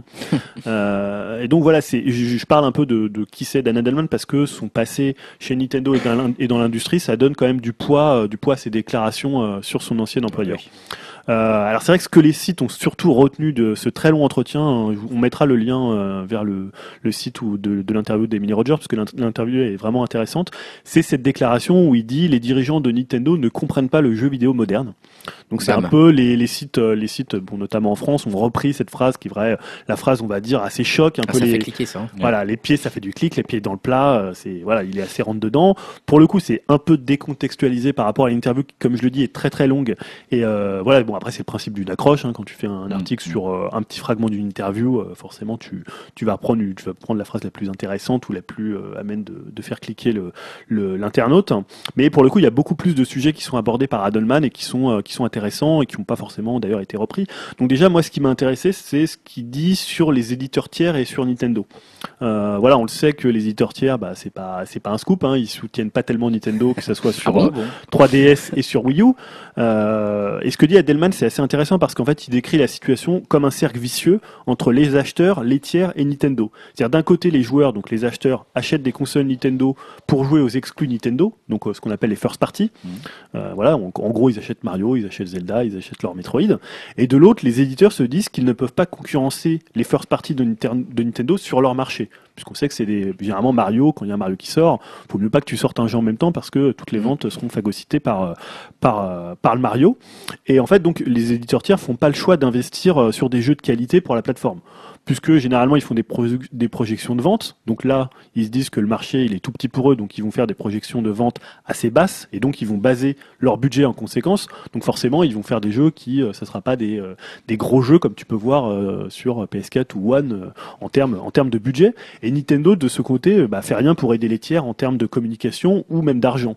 C'est-à-dire contrairement à Sony, Microsoft, qui vont dépenser beaucoup d'argent pour avoir des exclus ou même du contenu exclusif. On voit que maintenant, il n'y a plus trop de bataille sur les exclus, mais dans le jeu vidéo, tu as une bataille sur les DLC, euh, même sur des trucs genre une semaine avant, tu auras le DLC. Ouais. Et ça, c'est quand même de l'argent qui est donné, euh, qui est donné aux éditeurs tiers. Donc c'est un partenariat. Ou alors on peut penser aussi au, au pack de consoles. C'est vrai que chez Nintendo, à part euh, le lancement avec Zombie U, T'as que des packs avec des jeux Nintendo, donc tu mets pas, tu mets en- encore une fois en avant que des jeux Nintendo. Dans la publicité, tu mets souvent en avant que des jeux Nintendo. Là où Sony et Microsoft, euh, t'as presque l'impression quand tu vois une pub PlayStation que GTA 5 il est que sur PlayStation, Mm. tellement il est, euh, il est mis en avant. Euh, voilà, donc ça c'est un premier problème sur les, les éditeurs tiers qui peut aussi euh, expliquer la situation. Alors après, on sait pas, est-ce que c'est Nintendo qui cherche justement à par rapport à leur écosystème, à tenir leur marché pour pas qu'il y ait de concurrence et finalement vendre que du software. On sait que le but de Nintendo, bah, c'est de, de vendre essentiellement du software, donc de faire acheter des jeux Nintendo sur des consoles Nintendo Mhm. et pas forcément des jeux Electronic Arts ou des jeux Activision. euh. Mais ils, ont, ils avaient soutenu quand même euh, Bayonetta 2 par exemple, c'est eux qui l'ont en partie Alors, payé. Bay- ouais, mais euh, Bayonetta c'est différent. Bayonetta c'est deux, c'est un partenariat avec un studio. C'est-à-dire qu'ils Ah ouais, sont avec. Platinum Games, qui est un studio de jeux vidéo euh, indépendant, Ouais. qui est pas un éditeur, D'accord, et qui était, c'était un jeu édité par Sega, donc ils ont juste passé, ils ont pris la trademark de. Sega et ils financent. D'accord. C'est-à-dire que c'est différent. Alors soit ils font des partenariats, soit ils font du first party avec leur studio, Mm. mais on va dire que Sony souvent, bah, GTA 5, t'auras, je sais pas, un contenu exclusif, euh, Assassin's Creed, t'auras, je sais pas, 30 minutes euh, exclusif, ce qu'il n'y a pas du tout chez, euh, chez Nintendo. Et c'est-à-dire que ça, c'est Sony et Microsoft qui investissent de l'argent pour mettre en avant les éditeurs tiers. C'est un- une sorte de partenariat euh, financier. D'accord. Nintendo, pour avoir finalement des jeux différents de l'esprit Nintendo, sont obligés de passer des partenariats, comme ils l'ont fait avec Platinum Games, comme ils vont le faire avec le prochain jeu d'Itagaki. Bon, c'est des jeux qui financent. D'accord. Euh, deuxième partie qui était assez intéressante, c'est le, le côté euh, Nintendo réfractaire au changement. Donc ça, c'est là où toutes les où la presse a fait un peu son, ses choux gras sur euh, le côté Nintendo comprend rien aux jeux vidéo, Nintendo ils sont vieux, Nintendo ils sont pas dans le dans le jeu vidéo moderne. Euh, donc voilà, c'est le côté un peu Nintendo dans sa tour d'ivoire, Nintendo sur son île. euh, voilà. Euh, Emile, en fait, Emily Roger lui demande donc euh, à Dan Adelman si c'est difficile de faire bouger ou même de faire avancer les choses euh, quand on se trouve notamment chez Nintendo America. Parce qu'il faut savoir que Nintendo America, c'est pas Nintendo Japan. Et Nintendo Japan, c'est là où sont prises la plupart des décisions, même si Régis Fils-Aimé, il a un gros poids. On sait, on sait bien que Nintendo Japan, c'est quand même euh, le centre névralgique euh, de, de Nintendo. Euh, voilà, donc c'est le, ce qui se pose, la- ça pose la question du problème d'autonomie, du problème de prise de décision. Et là, Delman, en fait, il parle de la spécificité de Nintendo Japan, à savoir que c'est pas seulement une boîte japonaise, mais c'est surtout une boîte de Kyoto. Et pour euh, ce qu'il explique, c'est qu'en fait, les boîtes, pour les boîtes japonaises, les boîtes de Kyoto sont ce que sont les boîtes japonaises, par exemple, pour les boîtes américaines. C'est-à-dire quand on pense, nous, même aux les boîtes, on pourrait même dire pour les boîtes occidentales, quand nous on pense à une boîte, euh, je sais pas, une boîte japonaise, on va se dire ah c'est très hiérarchisé, c'est euh, c'est très pyramidal. Et les, les, boîtes japonaises pensent ça des boîtes de Kyoto. Ouais, donc ça, ça situe encore euh, un niveau au-dessus au-dessus, des au-dessus des, des, des boîtes euh, des boîtes japonaises. Donc c'est-à-dire c'est un modèle très traditionnel basé sur la hiérarchie et les prises de décision en groupe. Et en fait, ce qu'il explique, euh, Dan Adelman, c'est que ça crée une culture d'entreprise où tout le monde est conseillé et personne n'est décisionnaire. Bon, alors j'imagine aussi, c'est pas que dans les boîtes, euh, c'est pas que dans les boîtes japonaises. Hein. Mm. Des Mm. boîtes Il y a des boîtes comme ça, ouais. voilà, il y a beaucoup de boîtes, euh, beaucoup de boîtes comme ça, et où tout le monde a un droit de veto. Donc, ce qui est encore aussi Ah, problématique. C'est presque pire. ça, Voilà, c'est-à-dire que si quelqu'un prend une décision et que tout de suite quelqu'un euh, met un droit de veto, on se retrouve dans une situation où il n'y a rien qui avance. Alors Adelman, il dit pas que c'est forcément une mauvaise chose. C'est ça, la- toute la presse a repris en disant attendez, les jeux vidéo ils comprennent rien. Parce que ce qu'il dit, lui, c'est qu'il y a un avantage finalement. C'est-à-dire que Nintendo, bah, ils ont une façon de faire du jeu vidéo euh, qui, et on le voit cette année en 2014, enfin on l'a vu cette année en 2014, où les jeux Nintendo ont été vraiment euh, très euh, très bien notés. On en parlait joue la le critique. consensus du coup. quoi. Voilà, parce que quelque part, euh, ils ont des produits qui sont finis, ils ont une façon de faire qui date depuis la NES, la Super NES, et c'est aussi une force quand t'as Bah oui. quand t'as une boîte comme ça qui est capable de faire des jeux qui sont extrêmement bien finis à une époque où la plupart des jeux sont sont, sont sont pas finis.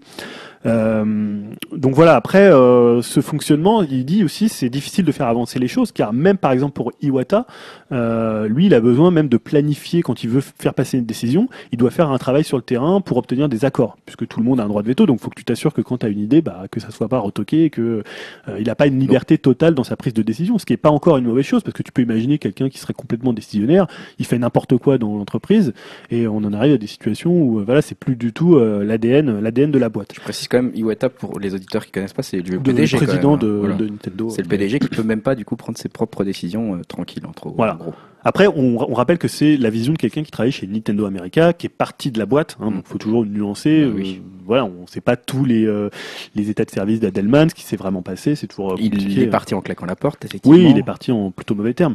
Euh, et donc c'est là que finalement il part du Nintendo qui ne comprend pas le jeu vidéo moderne parce que ceux qu'il dirige ont commencé à un autre âge du jeu vidéo, donc à l'époque de la NES et de la Super NES, Ce qui est pas faux. et que pour le coup, il dit, il se contente de maintenir le cap, c'est-à-dire qu'ils vont pas prendre des décisions risquées, des décisions qui pourraient euh, euh, vraiment un peu euh, presque faire une révolution. Ils font pas de révolution euh, quand euh, un jeu, sort. Et surtout, il dit que le fonctionnement de la boîte permet pas, leur permet pas d'être assez agile face à la nouveauté. Donc là, il parle du jeu en ligne, du système de compte qui est pas unifié, euh, de la liste d'amis. Donc vraiment, c'est vrai qu'on on peut pas, enfin voilà, on va pas se leurrer non plus. Ah oui. Nintendo, euh, ils sont souvent en retard, nous, souvent d'une génération euh, sur des choses comme le jeu en ligne, sur. Sur toutes ces choses-là, je, on en tire- enfin, il cite des très bons exemples qui font mal. Après, euh, est-ce qu'on peut déjà défendre Nintendo maintenant? Est-ce que tu, parce que je, je- tu vois, par exemple, dire qu'ils prennent pas de risques ou dire qu'ils innovent pas. Quand tu regardes l'évolution des consoles de Nintendo et notamment sur les manettes, euh, c'est entre les, la, voilà, la, la captation des mouvements avec la Wii, entre le, le jeu, la désynchronisation du jeu, on va dire entre Alors. guillemets euh, sur la Wii U. Enfin, euh, alors que tu vois la PS 1, 2, 3, 4, c'est la manette qui ne fait que évoluer, s'améliorer tout le temps, mais jamais remise en même. question. Ouais. Eux, ils remettent en question le jeu vidéo à chaque fois qu'ils font une console quand même. Alors ce qu'il dit, enfin je me suis peut-être mal exprimé, mais ils disent pas qu'ils prennent pas forcément de risques. Il dit que le problème d'un fonctionnement tel qu'ils ont, c'est que si tu as une idée euh, qui peut être bonne, elle peut être retoquée. Ouais.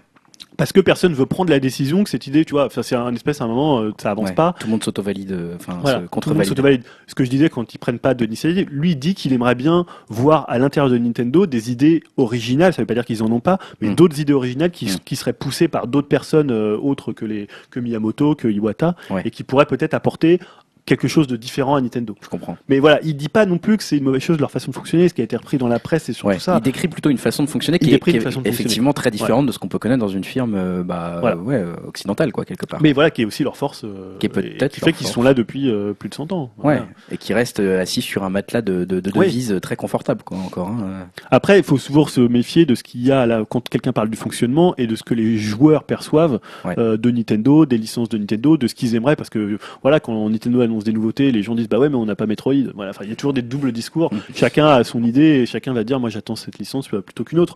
Donc voilà, il y a plein de choses intéressantes dans l'interview. Il parle clair. notamment de la pertinence des démos. Il parle de la mise en avant des indés sur l'eShop puisqu'il a travaillé sur la politique des prix des jeux sur la Virtual Console. Pourquoi finalement un Mario est vendu au même prix qu'un jeu plus obscur? Donc voilà, il y a plein de choses qui sont intéressantes dans cette interview qui fait. euh, ça vous prendra un petit moment de la lire. euh, On va mettre le lien. Voilà. On va mettre on, le va lien. mettre le lien. Elle est disponible qu'en anglais par contre. hein, donc, euh, Ah oui, c'est important de le préciser quand même. ouais, puisque c'est une interview euh, de d'Emily Rogers. Passionnant quand même cette histoire Ouais. sur la culture euh, Ouais. de la firme qui est liée à un certain endroit du Japon. Pour le coup, Passionnant ça. Je savais pas du tout. Mais du coup, Nintendo, euh, ils ont quand même pas mal tiré leur épingle du jeu avec les Amiibo, non? Ah ouais, les Amiibo, oui, c'est tout à fait. Tu me lances sur une autre news. T'as vu, hein Ouais, bien là. Transition Oh, bravo ça. Voilà. si- alors oui, oui, mais si- alors en fait, si on choisit pas sa famille, on choisit ses amiibo. Enfin, ceux qui restent.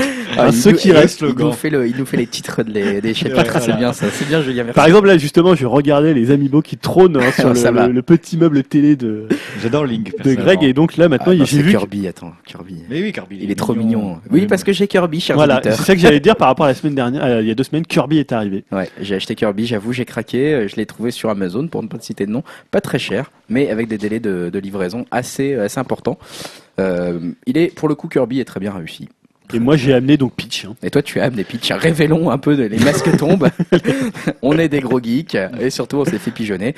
Alors qu'on n'en a pas une utilité euh, folle, hein, puisque. Il est beau quand même. Link. Le, alors oui, ça, là Stan tient Toon Link dans sa main, qui est plutôt réussi aussi.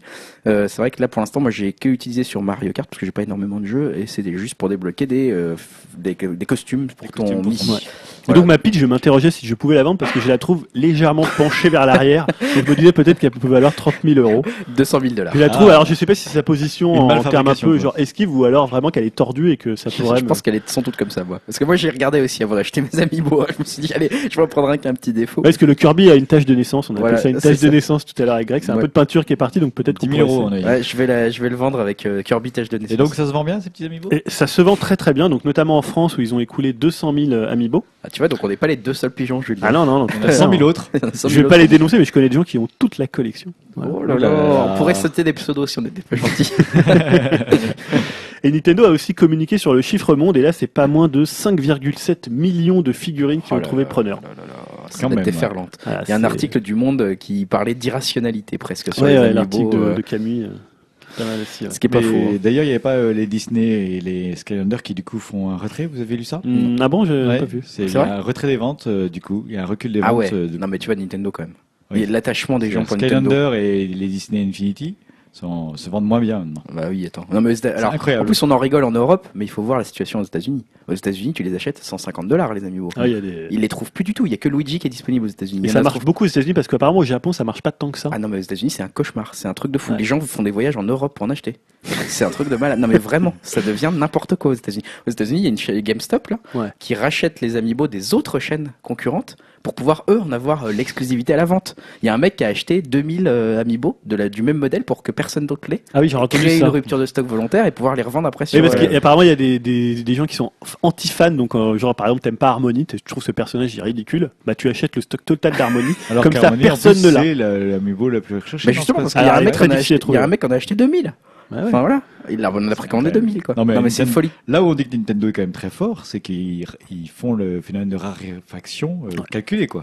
Et presque quelque part, je me demande s'ils l'organisent pas un peu. bah oui, moi je suis sûr. Ils en ont retiré certains, on sait qu'il y en a certains qui seront plus en vente. En comme plus, villageois. t'annonces qu'on arrête la production de certains modèles, pour le modèle explose. Ah bah ça. Enfin voilà, c'est Ouais. évident. Par exemple, Little Mac, hein, Little Mac, si des gens ont Little Mac euh, qui veulent nous l'envoyer gratuitement, on sera Bo- très content parce qu'il va valoir très cher, il est très dur à trouver. On citera votre nom euh, comme récompense. Bowser, Bowser apparemment, euh. Bowser va commencer à devenir dur à trouver déjà. Ah. Ouais. Euh, si tu le vois passer, euh, prends-le.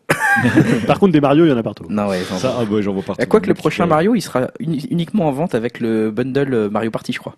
Ah ouais. Ouais, donc le prochain euh, Amiibo Mario, dans sa position euh, voilà de triomphante, on va dire, euh, tu pourras pas le trouver juste en boîte, quoi. Donc euh, celui-là va peut-être valoir cher aussi. Ah. Et moi, j'ai vu aussi des gens qui les euh, customisaient. Euh, il y en a des pas mal parce que ça, ils, en font des, vraiment des magnifiques. euh. Ah, il y en a des très beaux. J'en ai vu un sur Pikachu. Il était d'un côté tout noir, euh, tu sais, avec les yeux repeints en blanc, enfin un peu, puis de l'autre côté tout blanc. Enfin, il était super bien réussi. Ouais, sympa ça. Voilà, donc les amiibo, on sait pas tellement à quoi ça sert, mais ça se vend. Mais ça se vend. En même temps, il y a plein de choses qui servent à rien. Si tout à l'heure, j'ai vu Greg, tu t'étais euh, presque extasié sur ce petit costume Mario Ah, Kart ouais. euh, de Princess Peach euh. Je me suis extasié parce qu'il y a la petite couronne sur le qui petit fait la casque. différence. Donc t'as ton casque d'Amiibo, t'as ton casque de, de De Mii. Mii, et au-dessus t'as ta petite couronne quand même. euh, voilà. Je, Ah, en ligne, tu vas en imposer. je hein, pense qu'on a. Je trouve que ça vaut bien les 12-13 euros de l'amiibo. Je pense Voilà. qu'en ligne je vais m'en imposer, ouais. C'est très bien. Euh, Grégoire, tu voulais nous parler de. Tu as, Xbox. pardon, tu as fini, Julien C'est- t'as fini Euh, sur les Amiibo, oui. Oui, oui, sur les Amiibo, oui. Si- Je voulais vous parler de la Xbox. Parlons un peu de Microsoft, Ouais, micro, enfin plutôt Xbox pour le coup, euh, vraiment, puisque on, comme je l'ai dit, c'était le moment des résultats aussi pour euh, pour Microsoft et notamment sur la division Xbox. Euh, la division Xbox, on se souvient qu'aux États-Unis notamment, elle avait attaqué avec un prix bas, euh, une offre, à- une des offres groupées à 349 dollars, euh, qui avait frappé fort aux États-Unis. On se souvient que même la Xbox avait été devant euh, la PS4 en termes de vente sur euh, sur deux mois consécutifs. Je ne sais pas ce qu'il en est encore pour le troisième. Euh, bon, ça s'est concrétisé par quoi cette opération? Bah, Par un chiffre d'affaires de 6, vir- euh, par une, euh, 6,6 millions de consoles Xbox distribuées dans le monde entre octobre et décembre 2014. Euh, est-ce que c'est bien, est-ce que c'est pas bien? Bah en fait, bizarrement, malgré cette réduction, c'est pas exceptionnel. Pourquoi? Pourquoi? Parce que c'est pas un record pour Microsoft qui avait euh, livré 7,4 millions de consoles Xbox, euh, donc euh, dont 3,9 millions de Xbox One sur la même période l'année précédente. Euh, donc il y avait moins de marché en plus, elle n'était pas encore en vente partout et ils en vendaient plus il y a un an que maintenant. Euh, Est-ce que euh, ça veut déjà dire que la Xbox euh, 360 est à bout de souffle du coup? Parce que eux ils cumulent, hein. Ouais. Microsoft cumule les ventes Xbox 360 et One. Donc là bon la Xbox 360 clairement elle est à bout de souffle Bah, maintenant c'est elle vend plus trop. Cette Donc année, elle est moins représentée, donc forcément, Forcément, ça vient va faire décliner un peu les, les, les ventes. Euh, on peut aussi voir que le succès de la Xbox One, il est pour l'instant surtout concentré aux États-Unis, parce que bah, notamment les baisses de prix sont là-haut, pas trop en Europe. Ouais. Euh, donc euh, c'est pas encore très significatif dans les autres dans les autres pays. Ce pas du Japon en plus. pas le Japon, il y en a peut-être 30 000 qui ont été distribués en tout, donc c'est catastrophique.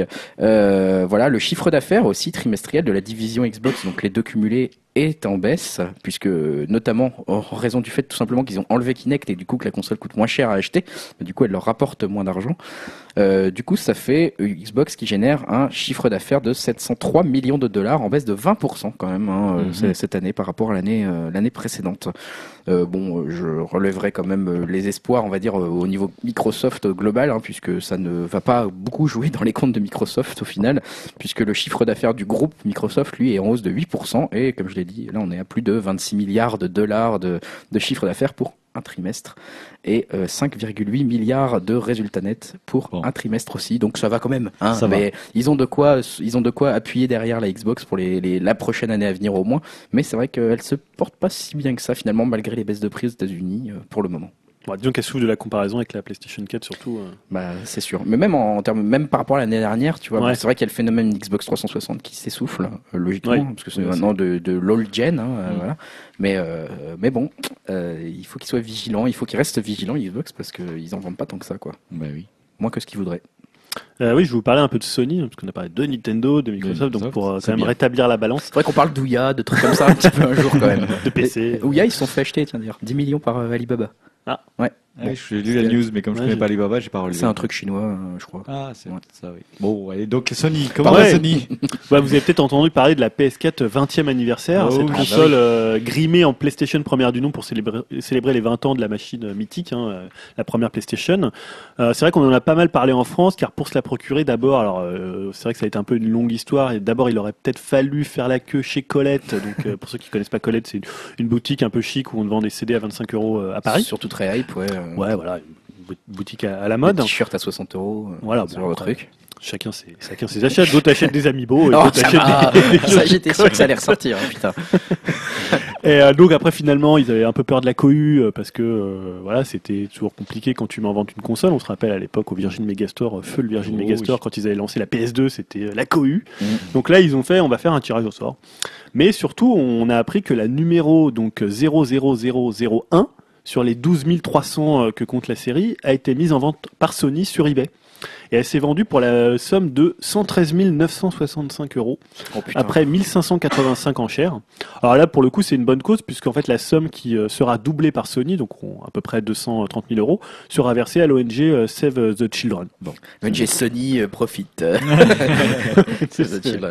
Voilà, donc c'était, voilà, il y en a Mais- 12 300, maintenant, ça, si- ceux qui l'ont, alors après, c'est toujours le problème de ce genre de truc, c'est que les gens les gardent pas, les gens Bah oui. spéculent et après les revendent. sur... Est-ce que, est-ce que le mec qui a la 001 va jouer avec? Est-ce qu'il va mettre un CD dedans pour jouer avec? Bah, je sais pense que c'est euh, plus des collectionneurs et qu'ils les gardent Oui. empaquetés euh, avec euh, la, la collection complète des amiibo. Et... Ça suffit avec les amiibo, Julien. Tu attaques un peu trop mon Kirby là. J'en ai, j'en ai deux.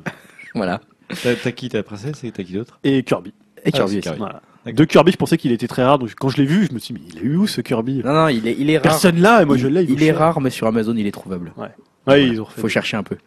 Alors, ils en referont des Kirby. Non. Et Dotnod alors?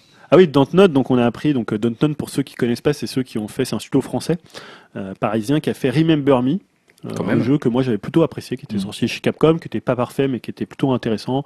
Un jeu qui se une sorte de, de beat'em up euh, ou beat'em all, comme ça dépend comment on dit, euh, dans un néo Paris, donc avec quand même une recherche artistique assez intéressante. Et là qui va qui sort le 30 janvier, Life is Strange, donc un, un jeu épisodique un peu dans l'esprit de ce que fait Telltale Game, donc Mm. euh, Walking Dead. Euh, et on a appris un peu, un peu plus sur le futur de, de Dontnod, puisqu'ils ont dévoilé leur prochain, leur prochain projet, pardon, qui s'appelle Vampire, donc Vampire avec un Y, qui est un RPG qui est prévu sur PC, PS4 et One, euh, chez Focus Home Interactive. Donc en fait, ça a d'abord leaké par une affiche. euh, donc où on a appris quelques éléments. Euh, on sait que le jeu se situera après la Première Guerre mondiale. Donc euh, l'époque redevient un peu euh, à la mode euh, après le jeu de Ubisoft euh, Valiant Heart, euh, mémoire de la, de la Première Guerre mondiale. Guerre, ouais.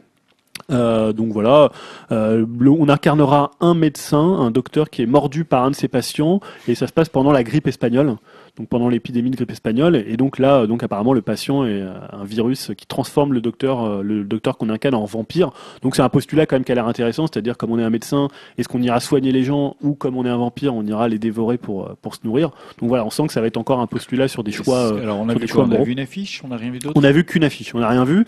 Euh, alors que Gamecube- ça montre un parti pris esthétique? Pas du tout. Pas tellement pour l'instant. Euh, Gamecult a essayé d'en savoir plus et donc a interrogé Oscar Gilbert, Gilbert qui est le euh, président de, de Dontnod.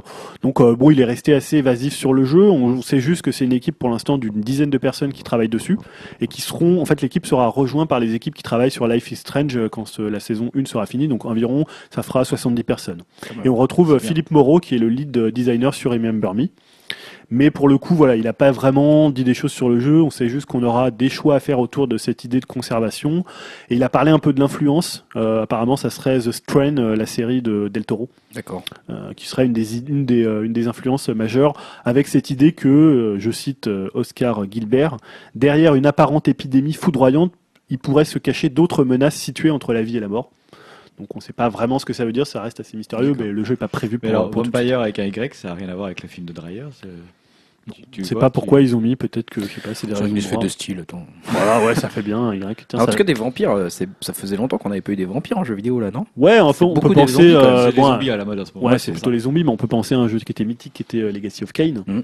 Euh, qui était quand même un super jeu, euh, voilà, où on incarnait aussi un vampire. On verra ce que ça va donner. Mm. Je trouve le postulat intéressant d'avoir un médecin, donc quelqu'un qui euh, qui soigne, et euh, un vampire, quelqu'un qui ôte la vie. en L'époque fait. aussi, l'époque est sympa. Ouais, donc, Donc, ils ont un parti pris esthétique, moi je trouve que ça peut être intéressant. Ouais. Ouais, voilà, faut avoir. Ils avaient déjà le parti esthétique de Remember Me était assez fort. Mm. Le jeu avait quelques carences dans le gameplay, euh, ce genre de choses, mais esthétiquement, c'était euh, très notable, quoi.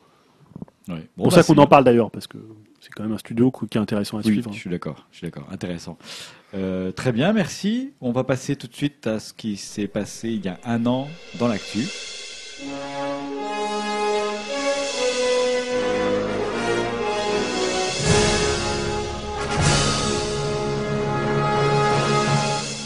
Alors il y a un an dans l'actu, qu'est-ce qui s'est passé? Bah il y avait Batman versus Superman qui était euh, repoussé à 2016, on apprenait hein, il y a un an, voilà, repoussé au 6 mai 2016.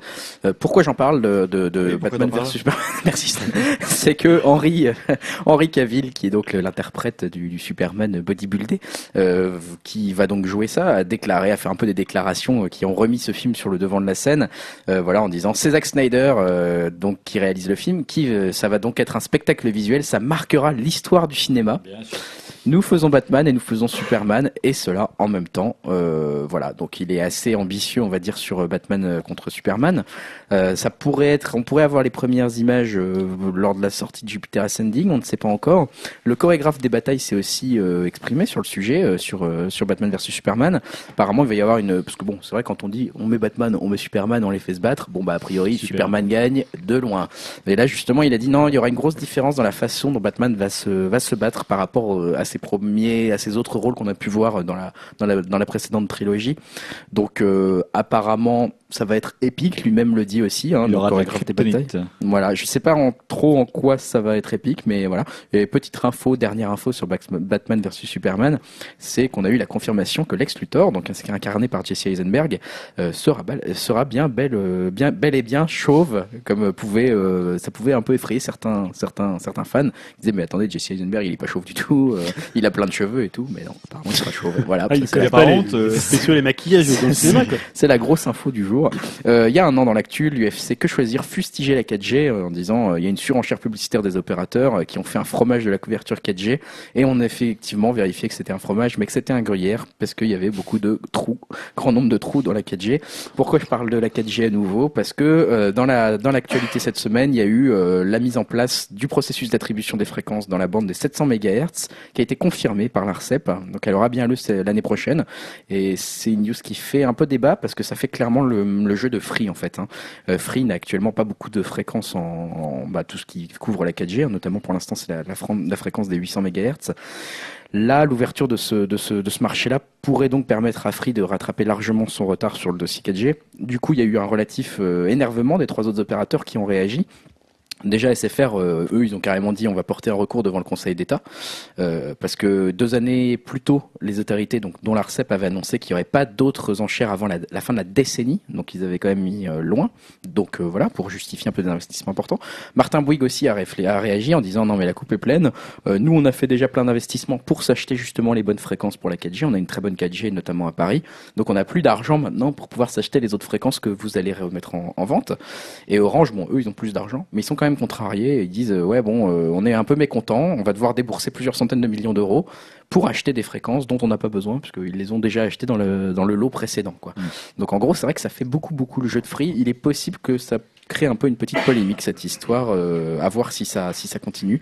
Euh, et il y a un an, qu'est-ce qui se passait? Il y avait Flappy Bird qui sortait, euh, un petit jeu dont vous avez peut-être entendu parler. Ah, c'était il y a un an. Ouais, c'était il y a un an, voilà, qui était sorti avec pas mal de, de polémiques, hein, donc notamment la copie de Pew Pew, euh, un jeu par créé par un développeur français.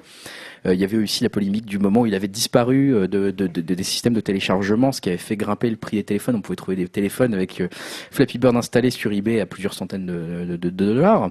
Il y avait eu la polémique aussi, voilà, de, de sus- on avait suspecté peut-être une intervention de, de nombreux robots, des, des bots, euh, des faux comptes qui auraient pu booster le nombre de téléchargements pour qu'il s'en sorte et qu'il se fasse connaître et que ça lui donne un, un succès qui a été effectivement impressionnant. Je rappelle qu'on parle de plus de 50 millions de téléchargements et de 500 000 dollars de revenus quotidiens pour le créateur. À l'époque, le, le jeu se téléchargeait beaucoup.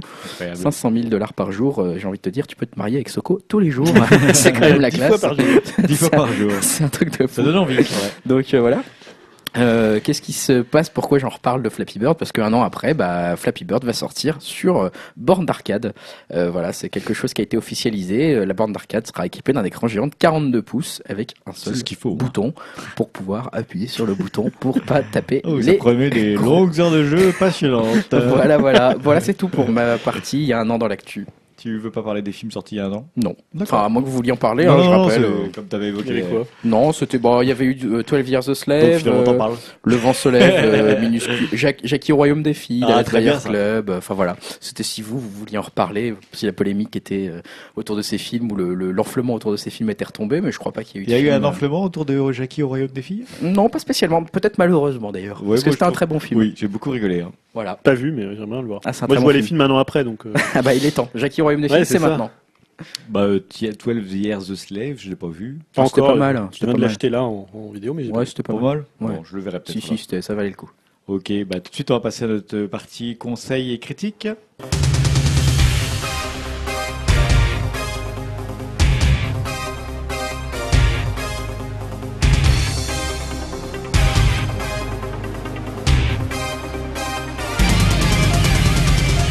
Ok, et tout de suite euh, pour cette partie conseils et critiques, euh, Julien, tu vas nous conseiller un peu de musique? Oui, je vous parlais de deux disques. pour changer. Bah oui. C'est la, la surenchère avec Julien. Voilà. et il, il essaye de placer de plus en plus de disques chaque semaine. Mais tu sais, ça va durer ce podcast. hein, tu Prochaine fois, je vais faire. temps, je vais vous parler de 10 disques en même temps. euh, J'ai réussi à leur trouver Disque une de thématique. 2014. Non, je vais vous parler de deux disques. Je vais tout de suite les citer. Donc, le premier disque, c'est Erland Oye. Alors, je ne sais pas si on dit Ouais. Ye ou Oi ou Oye. ne sait pas comment ça se prononce parce que c'est norvégien, euh, ouais, norvégien, donc avec un caractère un peu étrange. Il y a un O, euh, voilà, Un je O vais, je vais en parler, je vais dire qui c'est tout à l'heure, mais bon, moi je vais dire euh, Erland de Oye. Allez. Comme ça, je prononcerai Soyons le fous. Soyons fous, qui a sorti un album qui s'appelle Les Gao, et Little Joy, qui est un groupe un peu plus ancien, euh, qui a sorti un seul album qui s'appelait Little Joy. Alors en fait, c'est vrai que vous parlez d'un disque tous les 15 jours, voire tous les mois quand je parle d'autre chose que de, que de musique, ce qui arrive, euh, je parle un peu, un peu jeux vidéo, je trouve que ça fait peu. Ah, quand même c'est dur, hein. Ouh là là, il va falloir faire des choix, mon croco. Donc j'ai décidé de vous- vous parler de deux disques dans un seul conseil. Ah, le malin. En même Voilà. temps, Stan, tu fais ton malin, mais t'as pas de conseils. C'est parce que je le prépare bien. Donc c'est très bien que Julien en ait deux. Mais j'en ai pas pris. On C'est pas, pour laisser que- plus de place à Julien. Oui, c'est ça. Tu vas pouvoir peut-être improviser un conseil. Non, non, non, non, je n'improvise pas. Donc voilà, pour le coup, c'est pas un caprice ou une excentricité de ma part, hein, c'est avant tout parce que je trouve que les deux disques en question euh, ont pas mal de similitudes. En fait, je les classe dans une catégorie qu'on pourrait disque- dire un peu les disques coolos. Voilà, un peu cool, tu vois. Des disques qui font du bien. Vous la retrouverez Euh, à la Fnac, euh, la catégorie La coolos. catégorie coolos.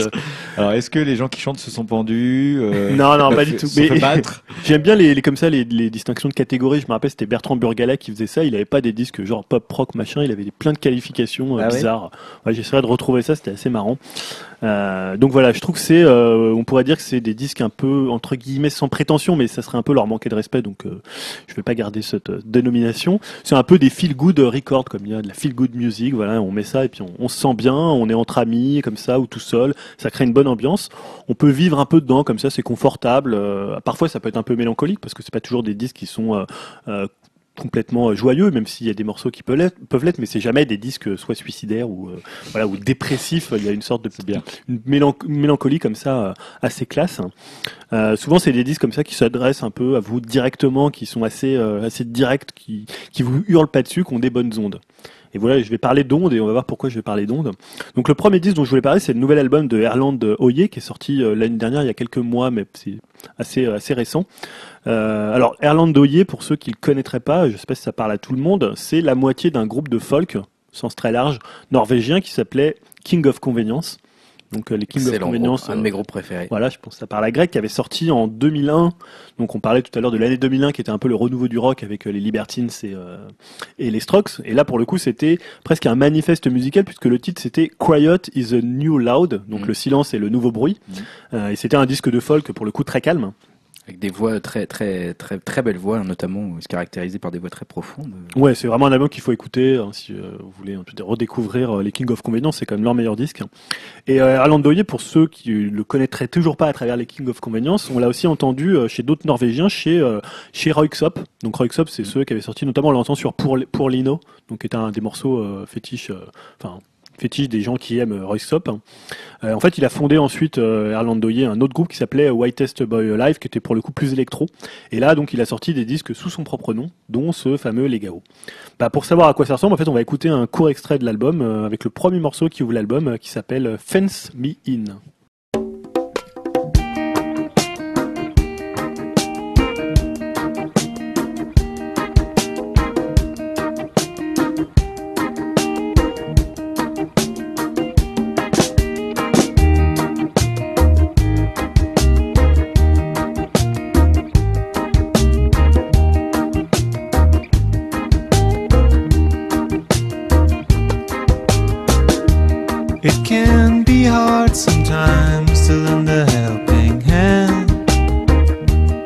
Without at the same time take command.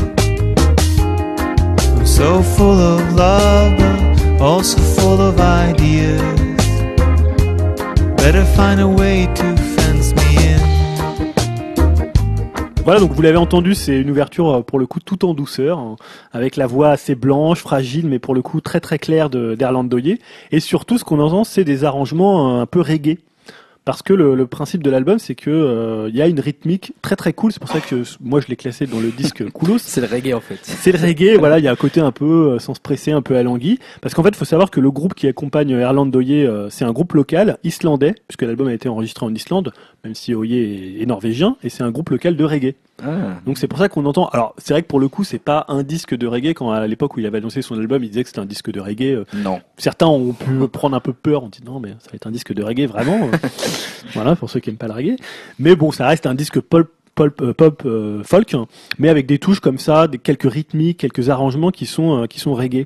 C'est-à-dire qu'il y a une couleur, un sens de la nuance qui font euh, vraiment qu'on s'y sent bien pendant les dix morceaux. Même si pour le coup il y a deux trois morceaux, deux trois balades comme ça qui peuvent être assez anecdotiques.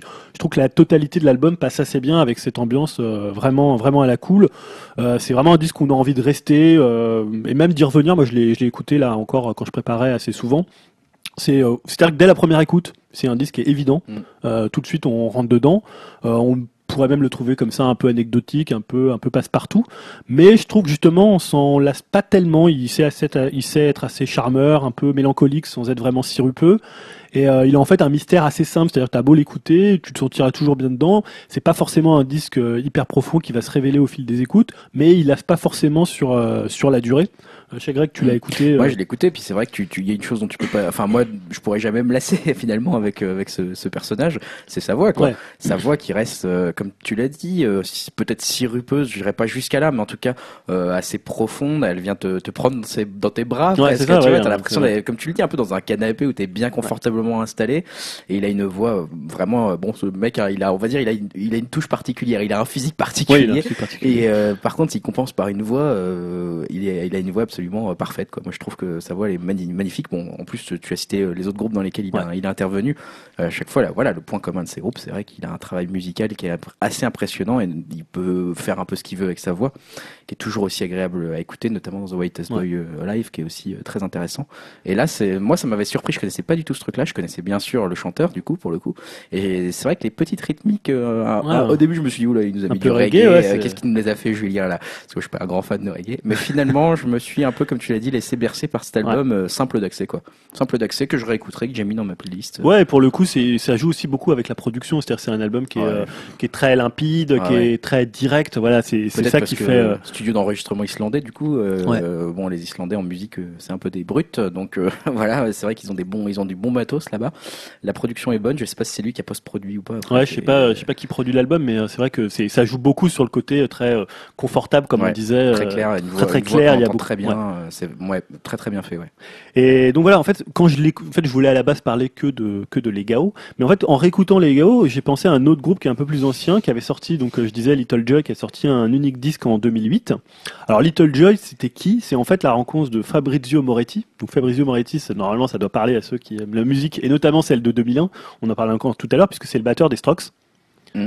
Euh, et Rodrigo Amarante, qui est un peu moins connu, qui était le chanteur-guitariste des Los Hermanos, qui est un groupe de pop rock brésilien. Et Little Joy, c'était un peu les Strokes à la plage. Voilà, parce que en fait, dans Little Joy, on retrouve beaucoup d'influence des Strokes, cette voix comme ça, un peu, euh, un peu dilettante. C'est pas la voix de Juliette Casablancas, mais il y a un peu ce côté, euh, un peu, un peu détaché. Donc là, c'est vraiment euh, avec une, là pour le coup, on a une ambiance brésilienne. Je vais en parler, mais c'est vraiment le côté face à la mer, une capi, une caipirinha dans la main ou même dans chaque main si, la soirée se prolonge.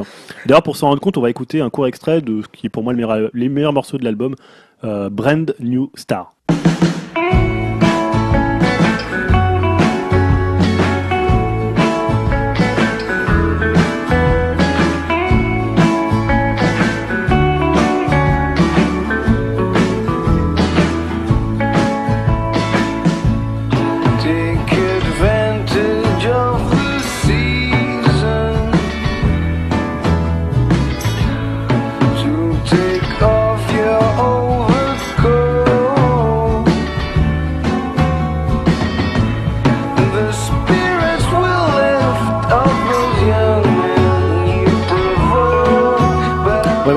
Là, on écoute un court extrait. Et euh, ce qui rapproche le disque, je trouve, euh, de, de Legao, c'est son côté vraiment à la cool, un peu dilettante, avec euh, une couleur. Donc là, ce que je disais, c'est beaucoup plus euh, brésilien. Euh, Il y a même des passages qui sont chantés en portugais, puisque en fait, Amarante, lui, est, brésilien, et Fabrizio Moretti, même si il a grandi à New York, il est né à Rio de Rio de Janeiro. Et on a aussi quelques influences un peu reggae jamaïcaines, alors plus discrètes que sur le disque de, de Erland Doyer, mais c'est aussi présent. Et pour le coup, voilà, ce que je disais, c'est vraiment une balade sur la plage. On peut imaginer une, une plage, une plage de, de Rio de Janeiro. Alors, pour le coup, c'est un peu plus euh, joyeux. Il y a des refrains euh, vraiment 60s. Euh, et mais en même temps, il y a toujours ce côté très brésilien, ce qu'on appelle la saudade, le côté un peu la petite mélancolie. euh, c'est une mélancolie que ressentent beaucoup de Brésiliens quand ils quittent leur pays. Euh, c'est vrai que là, on, on l'entend un peu parce qu'il y a des morceaux qui sont euh, beaucoup plus mélancoliques de trois titres. Et c'est aussi souligné par la voix, puisqu'en fait, c'est pas que deux personnes, euh, Little Joy, c'est aussi euh, Binky Shapiro. Euh, moi, je suis complètement fan de Binky Shapiro. Je suis amoureux de Binky Shapiro, enfin surtout de la voix de Binky Shapiro. Et en fait, euh, c'est un, un conseil dans le conseil. Je, je conseille Oh d'écouter. là là, eh, euh, triple, triple voilà, conseil. Triple conseil. Précise peut-être qui est Binky Shapiro. Euh, Binky, Binky Shapiro, c'est une chanteuse donc qui est sur euh, sur cet album et euh, qui on a retrouvé après dans un très bon disque avec Adam Green. Ouais. Donc Adam Green qui est le qui est le chanteur des Moldy Peaches. Autre conseil dans le conseil du conseil. Ah non, non, les on Moldy de Voilà, pour ceux qui connaissent pas les Moldy Peaches, c'était Oh, eux qui avaient fait le surtout qu'elle était connue à l'époque de euh, Juno. Dans Juno, on les entend, ouais. Ouais, une single, c'était le morceau c'était euh, Euh, anything else But but, You. you. Ouais, euh, c'était celui-là. Euh, Anyone else but you. Anyone else. ouais. but you. Donc voilà un morceau qui avait vraiment porté le film euh, côté c'était ce qu'on appelait à l'époque de l'anti-folk. Attends, attends, attends, parce que ton conseil du coup c'est. Alors mon Parce que là on, se, on, c'est est, déjà bon. on est- on est dans le Mon conseil, conseil, c'est, conseil, bah, mon conseil. conseil, c'était d'écouter Les Gao de Orlando Ye. Ouais. Mais quand tu écoutes Les Gao, tu peux penser à l'album de Little Joy qui est sorti en 2008, qui est un très bon disque, dans lequel on retrouvait euh, donc le batteur des Strokes et également Binky de- Shapiro, qui qu'on retrouvait dans un duo, un album duo qui était très très bon avec Stan, Adam Green il faut qu'on l'arrête. et Adam Green qui est le chanteur des Moldy Peaches. Voilà. Voilà, Je veux dire, c'est simple. c'est ça. Voilà. Bon, et là la boucle est bouclée puisque les Moldy Peaches et Adam Green sont très potes avec les Strokes. Voilà. Voilà. Donc Little Joy, qui pour le coup n'ont rien à voir avec Madame Lynn Orlando a Ye. fait un duo avec. avec voilà, donc pour les morceaux de Binky euh, Shapiro, je conseille sur l'album deux, deux morceaux qui s'appellent euh, Unattainable et euh, Don't Watch Me Dancing, qu'on passera pas, mais sur l'album de, Est-ce que, de Little Joy, est-ce que tu sais très déjà quel morceau à la fin on passera du podcast Euh, oui, j'ai choisi, pour le coup, j'ai choisi un morceau de Orlando Ye, D'accord. euh, qui s'appelle, euh, je l'ai noté, On verra ça à la fin du podcast. ouais, c'est Bad Guy Now, Bad Guy Now, ok. Qui est très sympa aussi, très très à la cool. hein. C'est bien de, que tu conseilles des, des albums comme ça, pas que forcément des albums où on se suicide à la fin ou des choses comme ça. Non, non, c'est bien d'avoir des albums. Non, en plus, c'est vrai que parfois t'es dans l'humeur de t'écouter un petit truc Ouais, ouais. tranquille, dans ton canapé, en train de lire une BD ou je sais pas quoi. Et puis, bah, de, tu vois, de juste profiter un peu de la vie. Et parfois, tu sais pas quelle musique euh, écouter pour ça, de pas, t'as pas envie d'être agressé Ouais, par ça. de la techno ou des choses comme ça. Et ben voilà, c'est ce petit, c'est ce genre Little Joy, je vous le conseille, c'est un album qui bon, ils ont pas fait de suite, hein, il y en a eu qu'un. Ouais. Parce qu'ils ont leur projet euh, similaire. Ils, ils ont toujours dit qu'ils feraient peut-être un autre disque, mais euh, voilà, c'est vraiment un superbe album. moi, je, je l'adore, je l'écoute encore. euh. Super. Très bien. Grégoire, tu voulais nous conseiller quoi toi Alors moi, c'est, je vais inaugurer un peu dans cette partie euh, conseil et critique. Alors je fais une petite parenthèse avant de commencer. euh, c'est une parenthèse sur le dernier conseil de Julien euh, que tu nous avais conseillé. C'était euh, quoi déjà, euh, Clock Hold, machin, là, le groupe de la semaine dernière? Ah oui, c'était euh, Avi Buffalo. Avis Buffalo. Qui s'est séparé, Voilà, ils se sont séparés. Je voulais juste euh, en profiter pour dire ça. Est-ce Ce que qui- tu mais ce qui est un peu, ouais, ce qui est un peu étonnant, c'est parce que Avi Buffalo, c'était le groupe justement presque d'une seule personne. Ouais. Donc on peut dire que peut-être qu'il va retrouver d'autres musiciens. Il s'est séparé lui-même. Non, mais il a, en fait, Avi Buffalo, c'est le bizarre. Projet d'un jeune, jeune, homme, comme on avait dit, mais avec des musiciens autour. Mais je pense que c'est le groupe Avi Buffalo lui-même qui s'est euh, Voilà. casse-pied. Donc on va suivre tous tes conseils Voilà. maintenant de près, en savoir si... Erland Doyer s'est séparé de son groupe reggae. C'est ça. je vais les écouter de près. Non, moi je vais vous parler de une série, d'une série Marco Polo. Marco Polo, une série télévisée américaine, donc diffusée sur Netflix depuis le 12 décembre 2014, qui donc parle de la jeunesse de Marco Polo, surtout à la cour euh, de Kublai Khan. Euh, une série créée, écrite par John Fusco. Avec dans le rôle titre de Marco Polo, donc Lorenzo Richelmi, qui est un inconnu, hein, donc je vais pas citer d'autres films qu'il a fait, puisque c'est- relativement jeune dans sa, dans sa, dans sa, j'allais dire discographie, mais dans sa carrière plutôt en fait.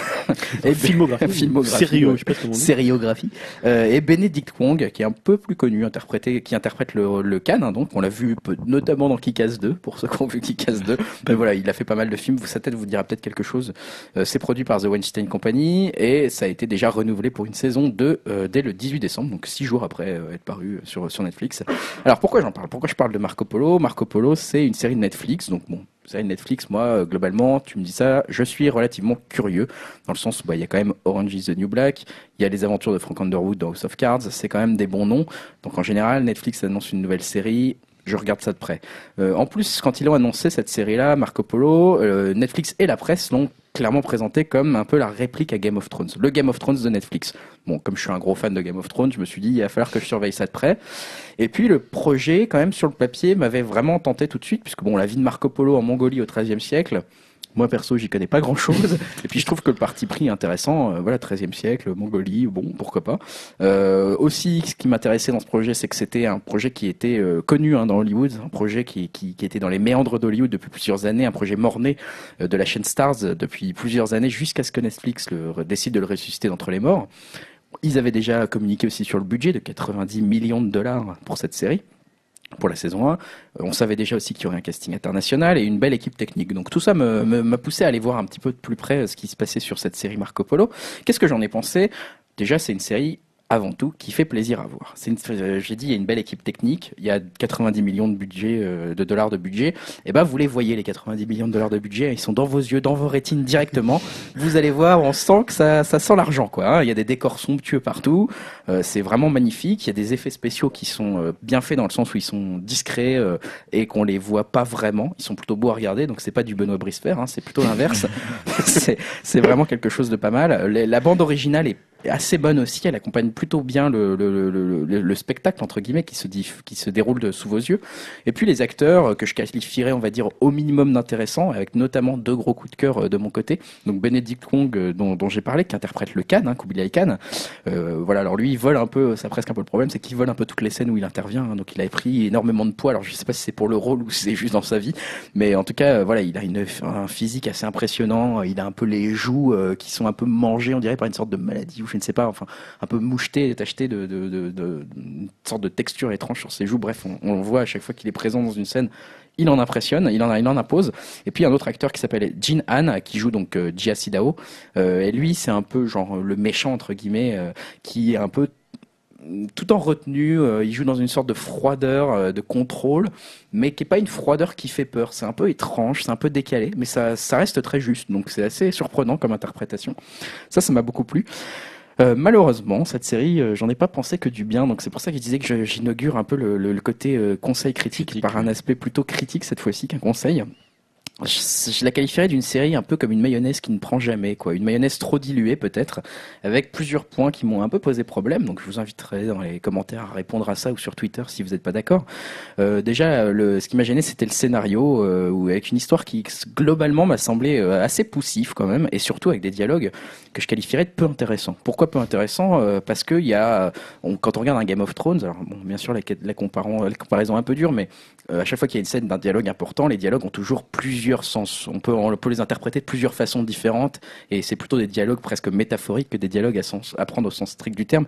Ici, c'est clairement, pas ça. hein. C'est vraiment des, dialogues bas du front, on va dire. hein. Euh, Il y a un suspense, mais qui est pas vraiment intenable, euh, des intrigues qui sont pas inintéressantes, mais qui se dégonflent toujours de façon un peu euh, ridicule, presque avec des résolutions un peu étranges, un peu bâclées, qui sont peut-être fidèles à l'histoire, mais du coup, vous aurez peut-être pas dû les faire enfler autant parce que ça paraît toujours un peu décevant du coup. Donc le scénario a voilà, il est, il a, il est pas, il va pas vous retourner le cerveau. Hein. Euh, Deuxième chose qui m'a posé euh, vraiment problème et qui vient un peu refléter ce problème sur le scénario, qui est peut-être pas assez fouillé, c'est euh, la part des clichés. La part des clichés qui est extrêmement importante, peut-être trop importante à mon goût. La plupart des personnages secondaires que vous allez voir, on, les, on dirait des, des vieux films d'arts martiaux des années 50 ou euh, ou les scènes de, de, de Kill Bill euh, quand euh, Tarantino se moquait un peu, enfin faisait hommage entre guillemets au, au vieux cinéma euh, asiatique. parce que là, bah, vous retrouverez ce genre de choses. hein. Vous allez retrouver le, le maître d'arts martiaux aveugle qui est capable d'arrêter une flèche sans la voir. Vous allez retrouver la, la prostituée perfide qui tue des gens à coups de d'épingle à chignon. Vous allez retrouver le chancelier qui joue avec des mantes religieuses tout en complotant à ces intrigues qui vont Ça fait un peu ridicule tout ça. Donc on a l'impression un peu que le prétexte historique d'un Marco Polo que certains décrivent plutôt fidèle. Moi, je, je n'y connais rien, donc je ne dirai pas là-dessus. Mais voilà, on a l'impression que ce prétexte historique, ça s'efface bien vite pour retourner vers euh, malheureusement les clichés d'un Hollywood euh, qui ne sait plus quoi dire. Donc euh, tout ça, ça va se dérouler autour d'une tasse de thé vert. Et Marco Polo, je, je tiens à le signaler quand même, Marco Polo fait du kung-fu hein, dans la série. Voilà, voilà. Donc ça, c'est un Ça, peu euh, chiant, le symbole d'une série qui, qui m'a fait un peu de la peine à voir ce moment-là. c'est tu dis bon, ils font faire du, kung-fu à Marco Polo, c'est que il y a un problème quoi. Et puis troisième point qui m'a vraiment un peu posé problème, encore une fois euh, dans les commentaires et sur Twitter, je vous invite à y réagir si vous n'êtes pas d'accord avec moi euh, pour argumenter, c'est la faiblesse du personnage principal, hein, donc Marco Polo. Marco Polo, qui est un peu le point d'ancrage du, de la série. Bon, euh, que ça soit un rôle, on va dire, d'observateur, ça soit, ça m'a paru relativement logique puisque effectivement Marco Polo, dans la réalité historique, était plutôt là en tant qu'observateur. Le problème là, c'est que le- le- l'acteur principal il y a un manque de charisme qui est flagrant. Alors c'est malheureusement quelque chose qu'on peut pas contrôler, c'est pas quelque chose sur lequel on peut agir. Mais l'acteur est assez fade. Il a pas beaucoup d'interventions vraiment capitales dans la série et euh, ses interventions, en gros, bah, c'est changer d'avis un épisode sur deux, essayer de s'échapper, pleurer sur son sort, faire du kung-fu. Voilà. Et en fait, euh, dans le, il nous le présente au début de la série comme euh, bah, il est présent et le Cannes l'apprécie notamment pour ses descriptions du monde, sa capacité, on va dire, à s'illustrer oralement, à présenter des belles choses, à bien les raconter. Et donc, quand on voit les scènes où il raconte des choses au Cannes, eh ben, c'est nul. C'est totalement ridicule. C'est-à-dire que ces descriptions, elles sont totalement pourries et que t'as l'impression que n'importe qui ferait mieux en deux secondes, quoi. Donc, euh, c'est pas très crédible non plus. Donc, le personnage principal qu'elle a en tant qu'observateur, alors je mettrai un peu de bémol et un peu de lait dans, dans, dans- d'eau dans mon vin, c'est que quand même son, son rôle, on va dire, vers la fin de la, ses premières saisons, a tendance à s'améliorer, il devient un peu plus central, et là le personnage prend un peu plus d'épaisseur, mais pas beaucoup plus non plus quand même. hein. Ça reste un peu, ouais, il est pas, il est, il est pas vraiment gris quoi. Il est un peu trop blanc entre guillemets euh, dans mon, dans son, dans mon esprit. Bon, au-delà de ça, euh, je reste tempéré sur au final qu'est-ce que j'en ai pensé. Marco Polo, je dirais que ça reste une série sympathique. Sympathique mais moyenne. Hein. Euh, je l'ai dit hors, antenne tout à l'heure, c'est une série à qui je donnerais environ un 6 sur 10 perso si je devais la noter. En gros, il y a des très bonnes intentions, vraiment. hein. Il y, a des- il y a du beau budget, il y a un bon sujet, il y a des beaux paysages, il y a des bons acteurs. Mais des bonnes intentions qui sont un peu mal réalisées peut-être à cause de trop grands clichés qui rendent un peu presque la série finalement dispensable. Ce qui ne veut pas dire qu'elle est pas regardable. Elle est regardable, elle est vraiment regardable. Hein. C'était pas désagréable à regarder du tout. Euh, mais je dirais, regardez-la si vous êtes en pénurie de série. Si vous savez pas trop quoi regarder en ce moment, vous attendez la reprise de Game of Thrones, vous avez, vous attendez la reprise de Walking Dead. Il y a Better Call Saul qui va arriver bientôt. Tout ça c'est pas commencé, vous savez pas quoi faire. Bah allez sur Netflix, faites-vous votre propre euh, avis. Si vous n'êtes pas énervé par les approximations historiques, vous pourrez la regarder sans sauter au plafond. Et euh, encore une fois, je le dis, il y a un beau budget, il y a des, il y a des belles intentions derrière. Donc faites-vous votre propre avis. Personnellement, voilà, je dirais quand même que ça reste dispensable, mais regardable. Et ce sera ma conclusion. C'est disponible sur Netflix pour tous les abonnés en France ou à l'international. Donc euh, allez-y si vous- si vous êtes abonné Netflix. Est-ce que la, la fin t'a donné envie de regarder? Parce que ça va être. On sait que ça a été C'est reconduit, tu le disais au début. C'est un peu ça le problème de cette série, c'est qu'en fait, euh, chaque épisode, tu le regardes un peu en t'ennuyant, mais pas non plus en le détestant, mais tu t'es là genre oui, bon, ok. Et puis à la fin, ils font toujours quand même une sorte de Ah ouais. mini euh, revirement, cliffhanger, ou ou- voilà, une sorte de cliffhanger, etc. Là, la fin, bon, elle est un peu bidon, très honnêtement. La toute fin, le tout dernier cliffhanger, il est un peu bidon. Euh, après, la situation politique dans laquelle ils arrivent à la fin euh, de, de cette première saison, elle est pas inintéressante. Moi, j'y connais rien en histoire, donc je ne sais pas comment ça s'est passé. J'ai envie de savoir juste sur un point de vue historique. Après, ça va me- honnêtement, ça va me saouler de me retaper le maître bonze aveugle qui va arrêter des flèches euh, à longueur de journée, quoi. Tu sens pas l'ampleur que ça peut prendre sur une saison 2 euh, où, où les personnages seront déjà installés, donc Ça ils sent- peuvent peut-être aller plus loin. euh. Je, je pourrais si, je pourrais faire confiance notamment à celui qui interprète le Cannes pour vraiment continuer à porter un peu la série sur ses épaules. Euh, ça peut le faire, mais euh, par exemple, c'est vrai que toute la, la première saison tourne autour d'une éventuelle bataille qui finalement n'arrive vraiment jamais, sauf vers la fin, voilà, de la, de la série. Est-ce qu'ils arriveront à faire ça? Autant dans un Game of Thrones, tu sais qu'il n'y a pas une grosse bataille qui arrive. Il y en a une dans les, dans les quatre saisons, et quand elle est là, bon bah t'es content. Mais c'est pas pour ça que t'attends la série. Ouais. C'est pour les discussions, Mm. c'est pour les politique. c'est pour la- l'aspect politique. Là, cet aspect politique, euh, bah malheureusement, c'est terrible de comparer ça à Game of Thrones parce que Game of Thrones c'est imaginé, donc tu peux imaginer autant d'intrigues politiques Mm. que tu veux, autant de familles que tu veux, euh, ça sera toujours intéressant. Là, dans la réalité, bah, c'était peut-être pas aussi intéressant qu'un Game of Thrones. Euh, donc euh, je reste dubitatif, mais je regarderai quand même la saison 2 parce qu'encore une fois, je dis c'est regardable. Et une fois qu'on a commencé, pourquoi pas quoi. Dans mon- ma prochaine pénurie de séries, dès que Game of Thrones sera fini, je regarderai la saison 2 quoi. voilà, voilà. Sachant qu'à House of Cards saison 3 va débuter. C'est ça, mais moi j'ai arrêté à la saison 2 Soft Cards. Donc euh, bon. Ça, c'est normal qu'il n'y ait pas de saison 3 encore. Non, mais je veux dire au cours de la saison 2. Au milieu de la saison Ah 2, bon, j'ai arrêté. Ouais, je comprenais pas très bien Ah, l'intérêt de la série. fin de la saison 2 est vraiment bien. Ouais, je- je- Je c'était trop dans la série politique pour moi. La, la- je connais pas la politique américaine suffisamment pour vraiment comprendre les enjeux, Ah donc j'étais un peu lâché, quoi. D'accord. Voilà. Très bien, bah merci Grégoire. On va euh, enchaîner avec les sorties ciné des films à venir. Déjà Ouais. une petite question auquel vous vous attendez pas tous les deux. Est-ce que vous avez été au ciné ces deux dernières semaines? Vous avez été voir quoi? Euh, je crois que j'ai été, mais je ne sais plus ce que j'ai été Vous voir. savez même pas? Non, je sais Non, plus. moi. moi je sais parce que je ne suis pas allé. Oh Mais non. Eh ben, ça, ce sont des choses qui arrivent. Moi, j'ai été voir Whiplash, figurez-vous. Ah, c'était mon conseil d'il y a, d'il y a deux Exactement, c'est pour ça que je me permets de l'aborder et j'ai adoré ce film. Eh ben Donc, voilà. Je le re- surconseille. Ah, tu vois, double Bon, je vais aller le voir, alors. Ah ouais, tu vois. Ah oui, euh, franchement, en fait, on pénètre dans un milieu qu'on ne connais pas franchement. Et moi, Non. le jazz, j'en ai rien à foutre en fait. Ouais. Ah, ouais, donc tu faisais partie des spectateurs, des auditeurs qui je savais pas trop s'ils Bah, allaient apprécier ou pas. Disons que les premières minutes du film, je me dis, bah, je suis en train d'écouter de la musique pour ascenseur. Mm. Voilà, pour moi, le jazz, c'est ça. Voilà, ouais, ça fait mal, ça, dis donc. Ça fait mal, hein. Et en fait, tu pénètres là-dedans, tu t'accroches à l'histoire, et euh, à la fin, t'as une scène finale qui, moi, m'a fait Ah, euh, euh, sortir en les jambes tremblantes. Ah ouais, tu vois, c'est ça, cette impression à la fin. Moi, je, je t'ai dit, j'ai applaudi à la fin, ce qui m'arrive jamais au cinéma. C'est incroyable. Le dernier quart d'heure est incroyable. Je suis sorti complètement. Le film, il y a une euh, tension euh, qui fait aussi que ce quart d'heure est intéressant, c'est que la tension pendant le film, Oui. elle monte d'une façon très bien faite, quoi. Et les personnages ne sont, sont loin, sont le contraire de personnages plats et mal écrits, quoi. Donc Whiplash est encore à l'affiche, il me Whiplash, je vous le conseille vraiment. Continuez. Mon que- conseil d'il y a deux semaines, c'était. Whiplash. Le conseil de Stan de cette semaine, c'est encore Mais Whiplash. j'y suis allé à reculons parce que je me suis dit un film sur le jazz, euh, pff, rien à foutre, chiant, quoi. ça va être pseudo Eh intello. bien, non. C'est pas du tout pseudo intello, c'est très, très facile à regarder, on s'ennuie pas une seule seconde. euh, Comme quoi, voilà. nos conseils, ils sont bons, en fait. je veux pas nous lancer les conseils fleurs, étaient les bons. gars. Bon après, euh, euh, j'ai été voir une merveilleuse histoire du temps, juste pour vous. Ah oui, alors on l'avait, on avait dit qu'on ça vaudrait peut-être le coup. Qu'est-ce que t'en as pensé? Parce qu'on en a parlé, voilà, c'est pour ça que je me permets. Et ben, euh, c'est un film intéressant, mais très académique et très ennuyant. Ah, C'est bah, c'est marrant, c'est ce ce qu'on avait disait. dit, la bande-annonce prévoyait En ça. fait, ça parle de l'histoire de couple et de sa maladie, mais ça, on sait absolument pas ce que finalement euh, Parce que c'est que Hawking a temps. apporté euh, à, à la science, quoi. Enfin, on, on le comprend vaguement. temps, c'est un peu difficile à expliquer, je pense. Oui, oui, mais on comprend vaguement, mais finalement, il devient célèbre parce qu'il a écrit un livre sur le temps. Bon, bah d'accord, voilà. Non, non, mais c'est un beau film, l'interprétation, elle est vraiment bien. Je pense qu'elle est, c'est une interprétation à l'Oscar. Après, je suis pas T'as pas été voir. Imitation Game par hasard? Non, c'est mon, si c'est bien. c'est mon prochain truc. J'ai été voir. Fox j'ai- Catcher. Et Fox Non, Catcher, ça moi j'avais envie, j'ai failli y aller, j'ai pas eu l'occasion finalement, mais J'ai été voir toute première fois. euh. On en avait pas parlé. Euh, non, non, ça, mais on c'est- normal. euh.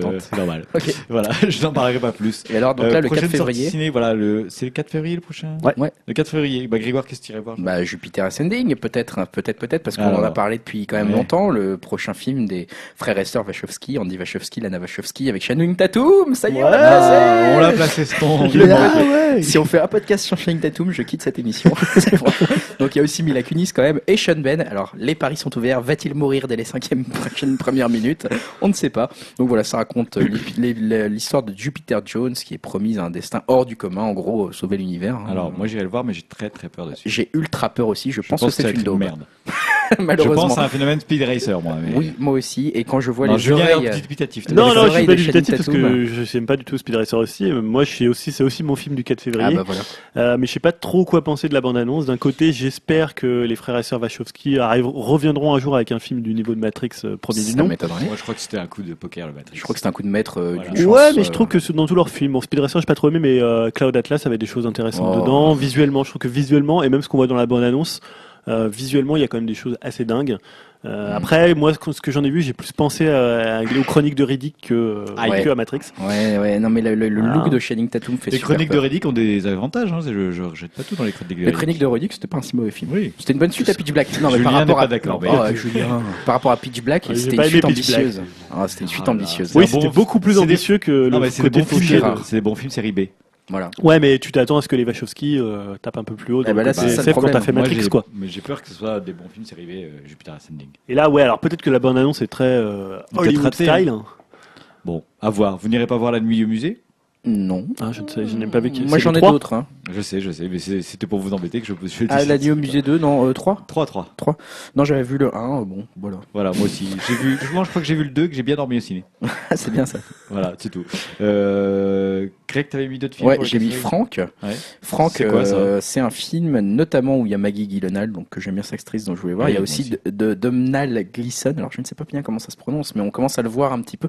Il avait joué dans Harry Potter, il avait joué dans un film qui s'appelait Une histoire de temps, une comédie romantique. Il a joué dans un épisode de Black Mirror, une série dont je reparlerai prochainement, le premier épisode de la saison 2, pour ceux qui connaissent Black Mirror.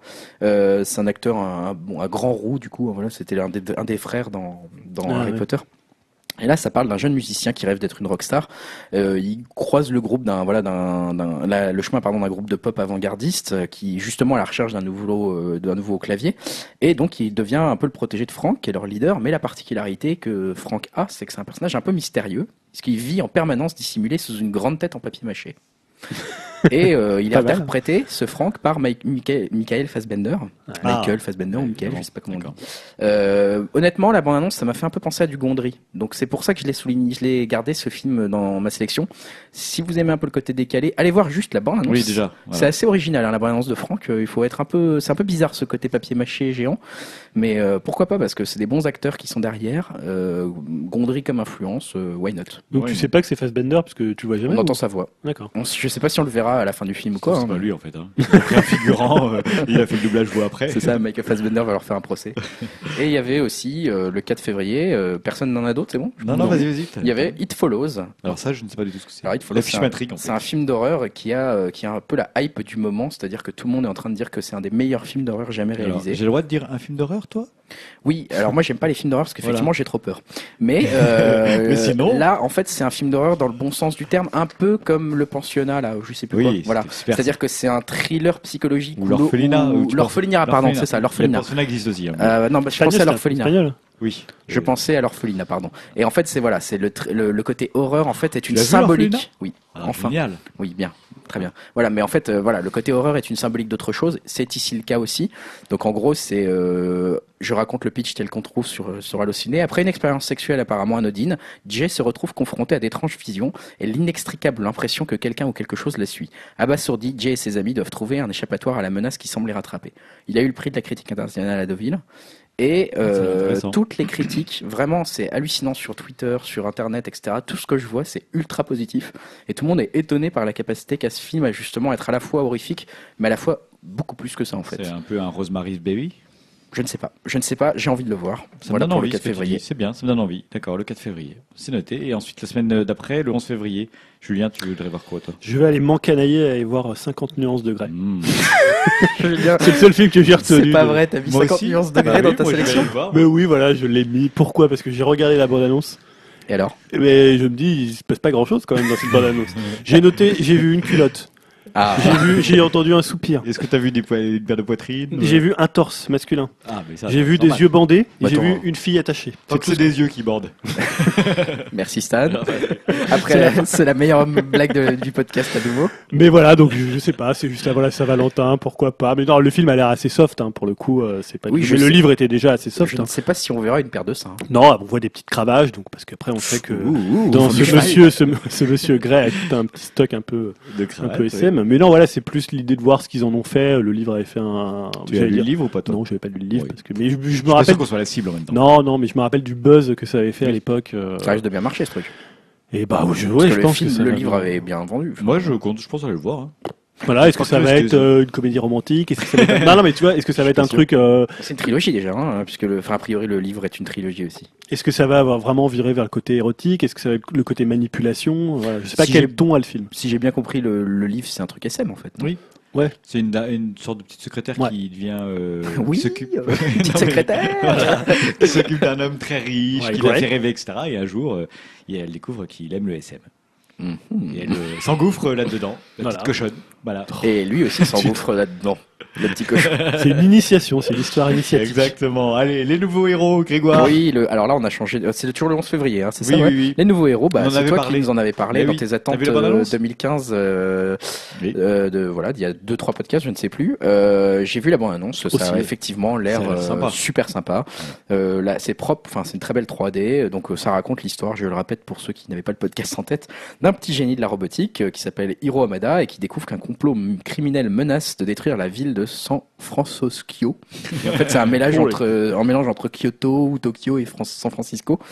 Et donc, avec l'aide de son plus proche ami, euh, Baymax, le robot infirmier et de ses compagnons, il va transformer une bande de super-héros high-tech. Hiro va tout faire pour sauver la ville et sa population de l'infâme yokai. C'est marrant la façon dont tu lis ce pitch, ça me donne. Ça me... Donne-moi envie, ouais. Oui, Que la en fait, bande-annonce- la en fait- donne beaucoup plus envie. Oui, alors en fait, le pitch j'avais est pas très intéressant, mais euh, c'est. Tu avais parlé notamment de l'aspect de pourquoi le nouveau héros, etc. Il y a une relation avec son frère décédé dans, dans l'histoire. En Oui. fait, il reprend le projet de son frère euh, qui avait conçu ce- une sorte de robot. À la base, c'est un robot euh, en bibendum. Voilà, et en fait, c'est un robot gonflable, ouais, qui a une protection gonflable autour de lui. Et il y a, il y a l'air d'avoir une dimension épique sympa, une dimension sensible quand même, qui est pas, qui est pas absente du film, qui rend le truc intéressant. Puis comme il n'y a pas grand chose le 11 février, je me suis dit pourquoi pas. Parce que non, je n'irai pas voir 50 nuances degrés.